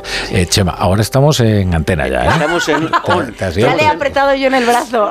ya le he apretado. Miedo me da, miedo me da lo que puede ocurrir en caso de que uno se Eh, piense estábamos está en la intimidad de la publicidad. Estábamos como los letrados de las Cortes, ajustando los términos en los cuales habíamos tenido el debate y Estabais bisbiseando ahí. eh, Claro. Estaban discutiendo en realidad sobre el, el verdadero significado de la palabra sicario y si eh, podría considerarse un sinónimo de soldado, que no, en absoluto, ¿eh? Se lo van a explicar en casa esta noche a, Hombre, pues a si Chema. tienes un hijo coma- comandante es. Sí. Del ejército del aire. Muy bien. eh, Yo también tengo galones, ¿eh? Alguno tengo por ahí. ¿eh? Alguno, alguno. Juanjo Sigue, la. Iglesia, ¿qué tal? Buenas, Buenas noches, buenas noches a todos. Eh, vamos a leer los periódicos. Los periódicos de papel eh, tienen como primer asunto varios de los que han ido llegando a la redacción, este del que estabais hablando. Por ejemplo, La Razón abre con este titular, primer titular. Los letrados del Congreso cuestionan la ley de amnistía. Su informe no es vinculante, pero sus dudas son una enmienda a una norma que ven fuera de la Constitución. En ABC, más rotundo. La amnistía es inconstitucional y contraria al derecho europeo. Los letrados del Congreso emiten un informe demoledor contra la intención del Gobierno y advierten de que invade competencias de los tribunales.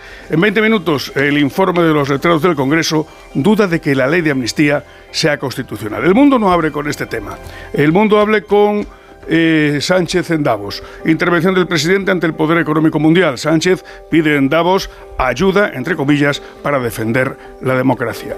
A pie de página, una noticia de política nacional. El gobierno lanza toda su maquinaria contra el pasado del Partido Popular mientras oculta sus tratos con Junts. Y a pie de página también, en el suplemento papel, un avance de un reportaje de páginas interiores. El pastor contra el lobo. Es muy fácil ser animalista viendo documentales. En ABC el segundo asunto de portada es PSOE y Junts también callan lo que negocian en el Congreso. Y en el periódico de España, el primer asunto es PSOE y Junts pactan presentar juntos la ley sobre inmigración. La ley sobre inmigración. Eh, esto es una noticia muy interesante. Juntos. Bueno, eh, Bueno, tendrán yo- una yo- misma concepción de la política de inmigración y de acogida, el PSOE y Junts. Vamos a ver en qué términos queda eh, esa ley, vamos a verlo, ¿eh? porque efe- efectivamente a mí me parece que las competencias de migración están bien residenciadas en el, en el Estado, como, tal y como establece la Constitución, y me parece que además nosotros pertenecemos a la Unión Europea y para una vez que se ha conseguido un pacto, por, aunque haya sido algo frustrante, eh, para la aplicación de una política migratoria común en el conjunto de la Unión Europea, de la cual España, Grecia y eh, Italia seríamos los grandes beneficiarios porque somos la frontera, etcétera, etcétera. Mm, A mí me parece que jugar con las competencias en materia migratoria es delicado. Oye, eh, Y el discurso, y el discurso. A ver cómo, cómo casa el discurso de Junts, que según el PSOE está- estaría en la extrema derecha, ¿no? Pues se, se- se acercaría más a Le Pen con el socialista y, por Pues- ejemplo, con el del PSC, que en Cataluña es opuesto al de Junts, en inmigración. Sin duda. Eh, hace 10 años de la fundación de Podemos. Es, Justos. estamos en Sí. el Sí, aniversario. Y parece que fue ayer, ¿eh? Sí. eh, Pablo Iglesias ha rechazado todas las entrevistas, eh, excepto una, a, a público. Ha dado una entrevista a Pablo Iglesias en el que hace un repaso de, de toda la trayectoria de Podemos. Es un momento muy delicado este, ¿no? Sí, sí, sí, sí, sí. Hombre, la verdad es que en torno al el entorno al 15M, eh, ahí eh, surgió también el nacimiento de público, en la transición del periódico digital, a, del papel al digital, y es verdad que, público, y yo personalmente en relación con el 15M, creí que ese era un motivo que nuestro país necesitaba y que el 15M aportó. La posterior transformación en formación política que compite y la deriva posterior en que, en que entró Podemos interna y todo esto, pues ese es su, ese es su problema. Eh, eh, de, Pablo Iglesias ha estado emitiendo desde público, tenía ahí un espacio para, para un debate. de público no por ninguna vinculación ah, orgánica, que ya Pablo Iglesias tiene su canal red. ¿eh? además, eso ya, se, se clarificó y él sigue su andadura no, lo decía porque lo tengo, aquí, la entrevista dice, solo he hecho una excepción con público tal, creo que quedó interesante. Y entonces dice Pablo Iglesias, te definen tus enemigos. Es, es interesante, ¿no? Como es una forma, digamos, poco negativa, ¿no? De definirte, ¿no?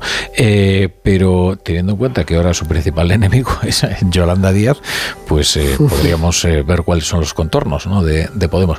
yo tengo la sensación de que están consiguiendo desquiciar de tal manera a Yolanda Díaz que es probable que acaben con ella, ¿eh? Porque es que mm, veo muy complicado, mm. muy complicada la situación en la que le han puesto, ¿eh? Bueno, y el primer paso son las gallegas. Yo creo, antes iba a decir precisamente, me parece muy simbólico eh, eh, que, solo quieran conceder entrevistas a un medio de comunicación porque va en el camino este del autoexterminio en el que se ha situado Podemos. Pero no es un autoexterminio, es una aniquilación mutua entre PSOE y Sumar. Han decidido, eh, oye, mm, que si no es para mí no es para nadie y por lo tanto eh, que el juguetito me lo llevo a casa y nadie juega. este, de esto va la película. ¿eh? Eh, que, Pablo Iglesias lo que dice no es que él no quiera dar entrevistas a nadie, es que es el momento de que hablen los dirigentes y portavoces del partido. Otra cosa es que nosotros nos barruntemos que en Será la primera vez que le deja hablar a los dirigentes y portavoces del partido, ¿no? Eso es otra cosa. Digo yo. Oye, que, que, se viene una borrasca, yo ya no, no sé qué nombre qué nombre tiene. Bueno, ahora no, no vosotros lo sabéis, ¿no? No pues ya nos lo cuenta ahora Brasero. Es ah, que estamos aquí entre borrascas, entre borrascas. La última era Eugenio, ¿no? Eugenio, no. La última, ¿cómo era? De Hipólito. Ah, Hipólito. Hipólito. Sí, sí. H. Si eres de los que apuesta por la movilidad sostenible y por el coche eléctrico o híbrido enchufable, Línea Directa tiene el seguro que necesitas. Además de ahorrarte una pasta, tienen coberturas exclusivas como la del robo del cable de recarga o asistencia en viaje también por descarga de batería para que nada te detenga. Cámbiate y te bajan el precio de tu seguro de coche sí o sí. Ve directo a lineadirecta.com o llama al 917 700 700. El valor de ser directo.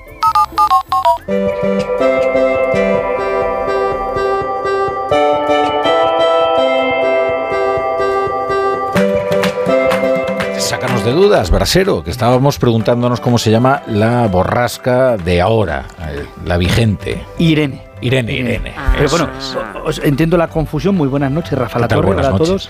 Porque es que vienen una tras otra. Hipólito se llamaba la del lunes. Irene, H-I. JK. J sería la siguiente. Bueno, es la siguiente. Ya sabemos qué nombre llevará. Jacinto. Juan. Juan. Juan. Pero yo no sé si será la del viernes. Y si a la del viernes le ponen nombre, va a ser Juan. Pero a lo mejor no acaba siendo nombrada y Juan sería la siguiente. En cualquier caso, borrasca para el viernes vamos a tener. Es más, llega mañana por la tarde. Entonces te aviso que, claro, ahora tenemos Irene y dices, ¿se marcha una y ya llega otra? Sí.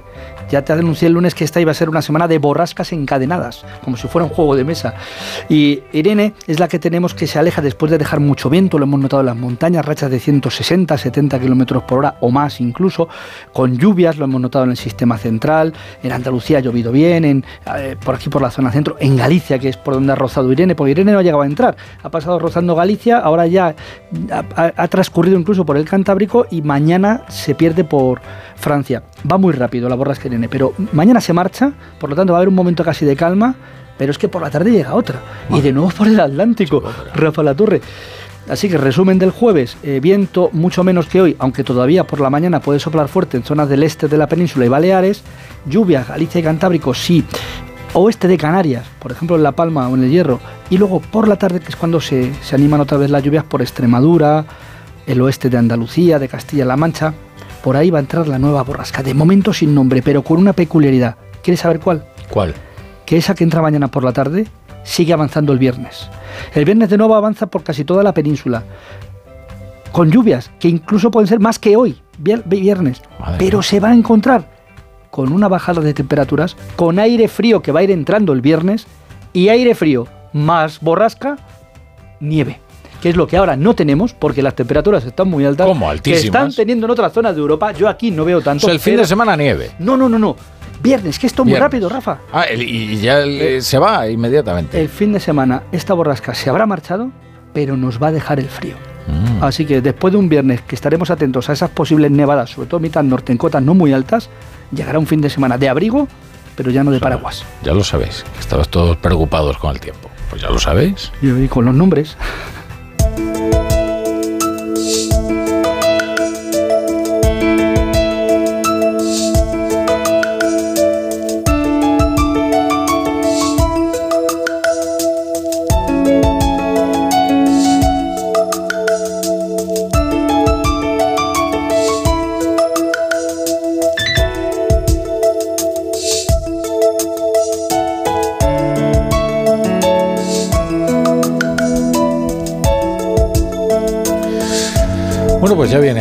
Chapo para echar el cierre.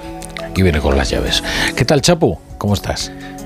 Buenas noches, Rafa La Torre. Muy bien, muy bien. Pues a ver qué traes ahí apuntado en tu cuaderno. Pues hoy traigo apuntado que la borrasca Irene de Brasero le ha levantado las faldas a la ciudad en una ventolera y una efervescencia como de letrados del Congreso haciendo el informe contrario a la amnistía.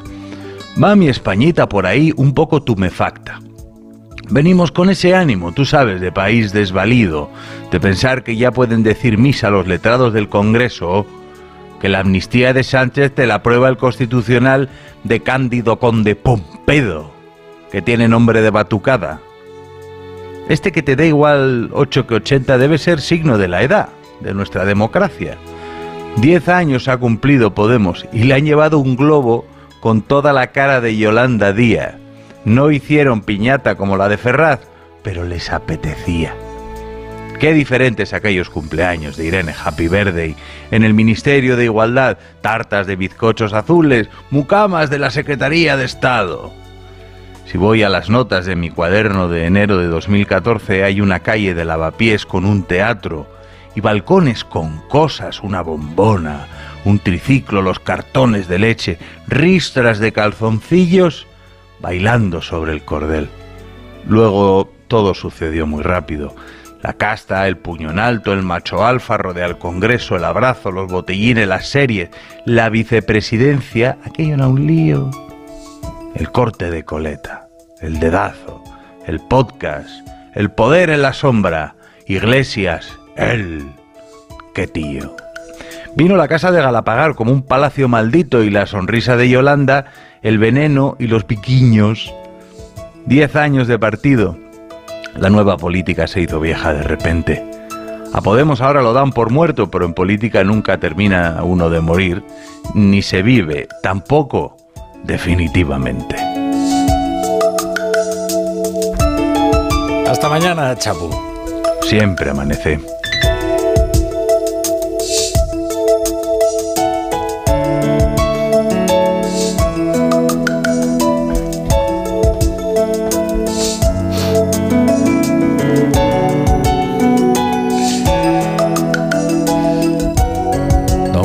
Es así que es que a la audiencia le gusta mucho este fondo musical. De Estabas despistando, nos vamos, no nos vamos. no, ya, ya no, empieces como el profesor Rodríguez Brown, ¿eh? que se está tocando el reloj desde que llega. Claro, llega y a los cinco minutos está diciendo, ¿cuándo nos vamos? Pero oye, no. No, no, yo me lo he pasado muy bien, he disfrutado mucho, pero era, ahora, ahora van a vigilar el, la, van a hacer una inspección mucho más rigurosa de las horas de trabajo ¿no? Eh, esto para nosotros no opera, porque nosotros fichamos en antena. Yo digo, son las 7, las 6 de Canarias. Bueno, ya saben que estoy trabajando. Y luego me voy y no hay manera de engañar a nadie, ¿no? Pero bueno. Bueno, eh, ha sido un placer. ¿Qué tigarat? Chema Crespo. Buenas noches. Y Iñaki Yaguría. buenas noches. Y cuidado con Hipólito, que levanta las faldas. Y Irene luego será la que levante las faldas, como dice Chapa Paolaza. Ya es curioso que la borrasca se llame Irene justo en el décimo aniversario. en Cataluña. Sí, muy necesario. en ¿eh? Cataluña que ya estamos al 16,3. Es, terrible. ¿eh? Que estés con unas restricciones tremendas. Es, eh, terrible. Y bueno, en, los gimnasios ya no te vas a poder duchar. Claro. Por ejemplo, van a parar. Bueno, eso no es tan importante, ¿no? Para los que vais al gimnasio, los que tenéis tiempo. Y aquí. Después de, una, después de una clase de spinning. Hasta de ducharnos tenemos tiempo. Fíjate. Claro que sí. Bueno, decirse el lavado del gato, ¿no? Bueno, eh, querido Iñaki, no, no, no, no, tampoco esto es, tremendo. Es verdad que es la noticia, esto sí que es verdaderamente importante y acuciante. Que llueva, que llueva mucho. Y que nieve, sobre que nieve, que nieve. Juanjo la Iglesia, hasta mañana. Hasta mañana. Y ustedes se quedan con el Radio Estadio Noche. Nosotros eh, regresamos pronto.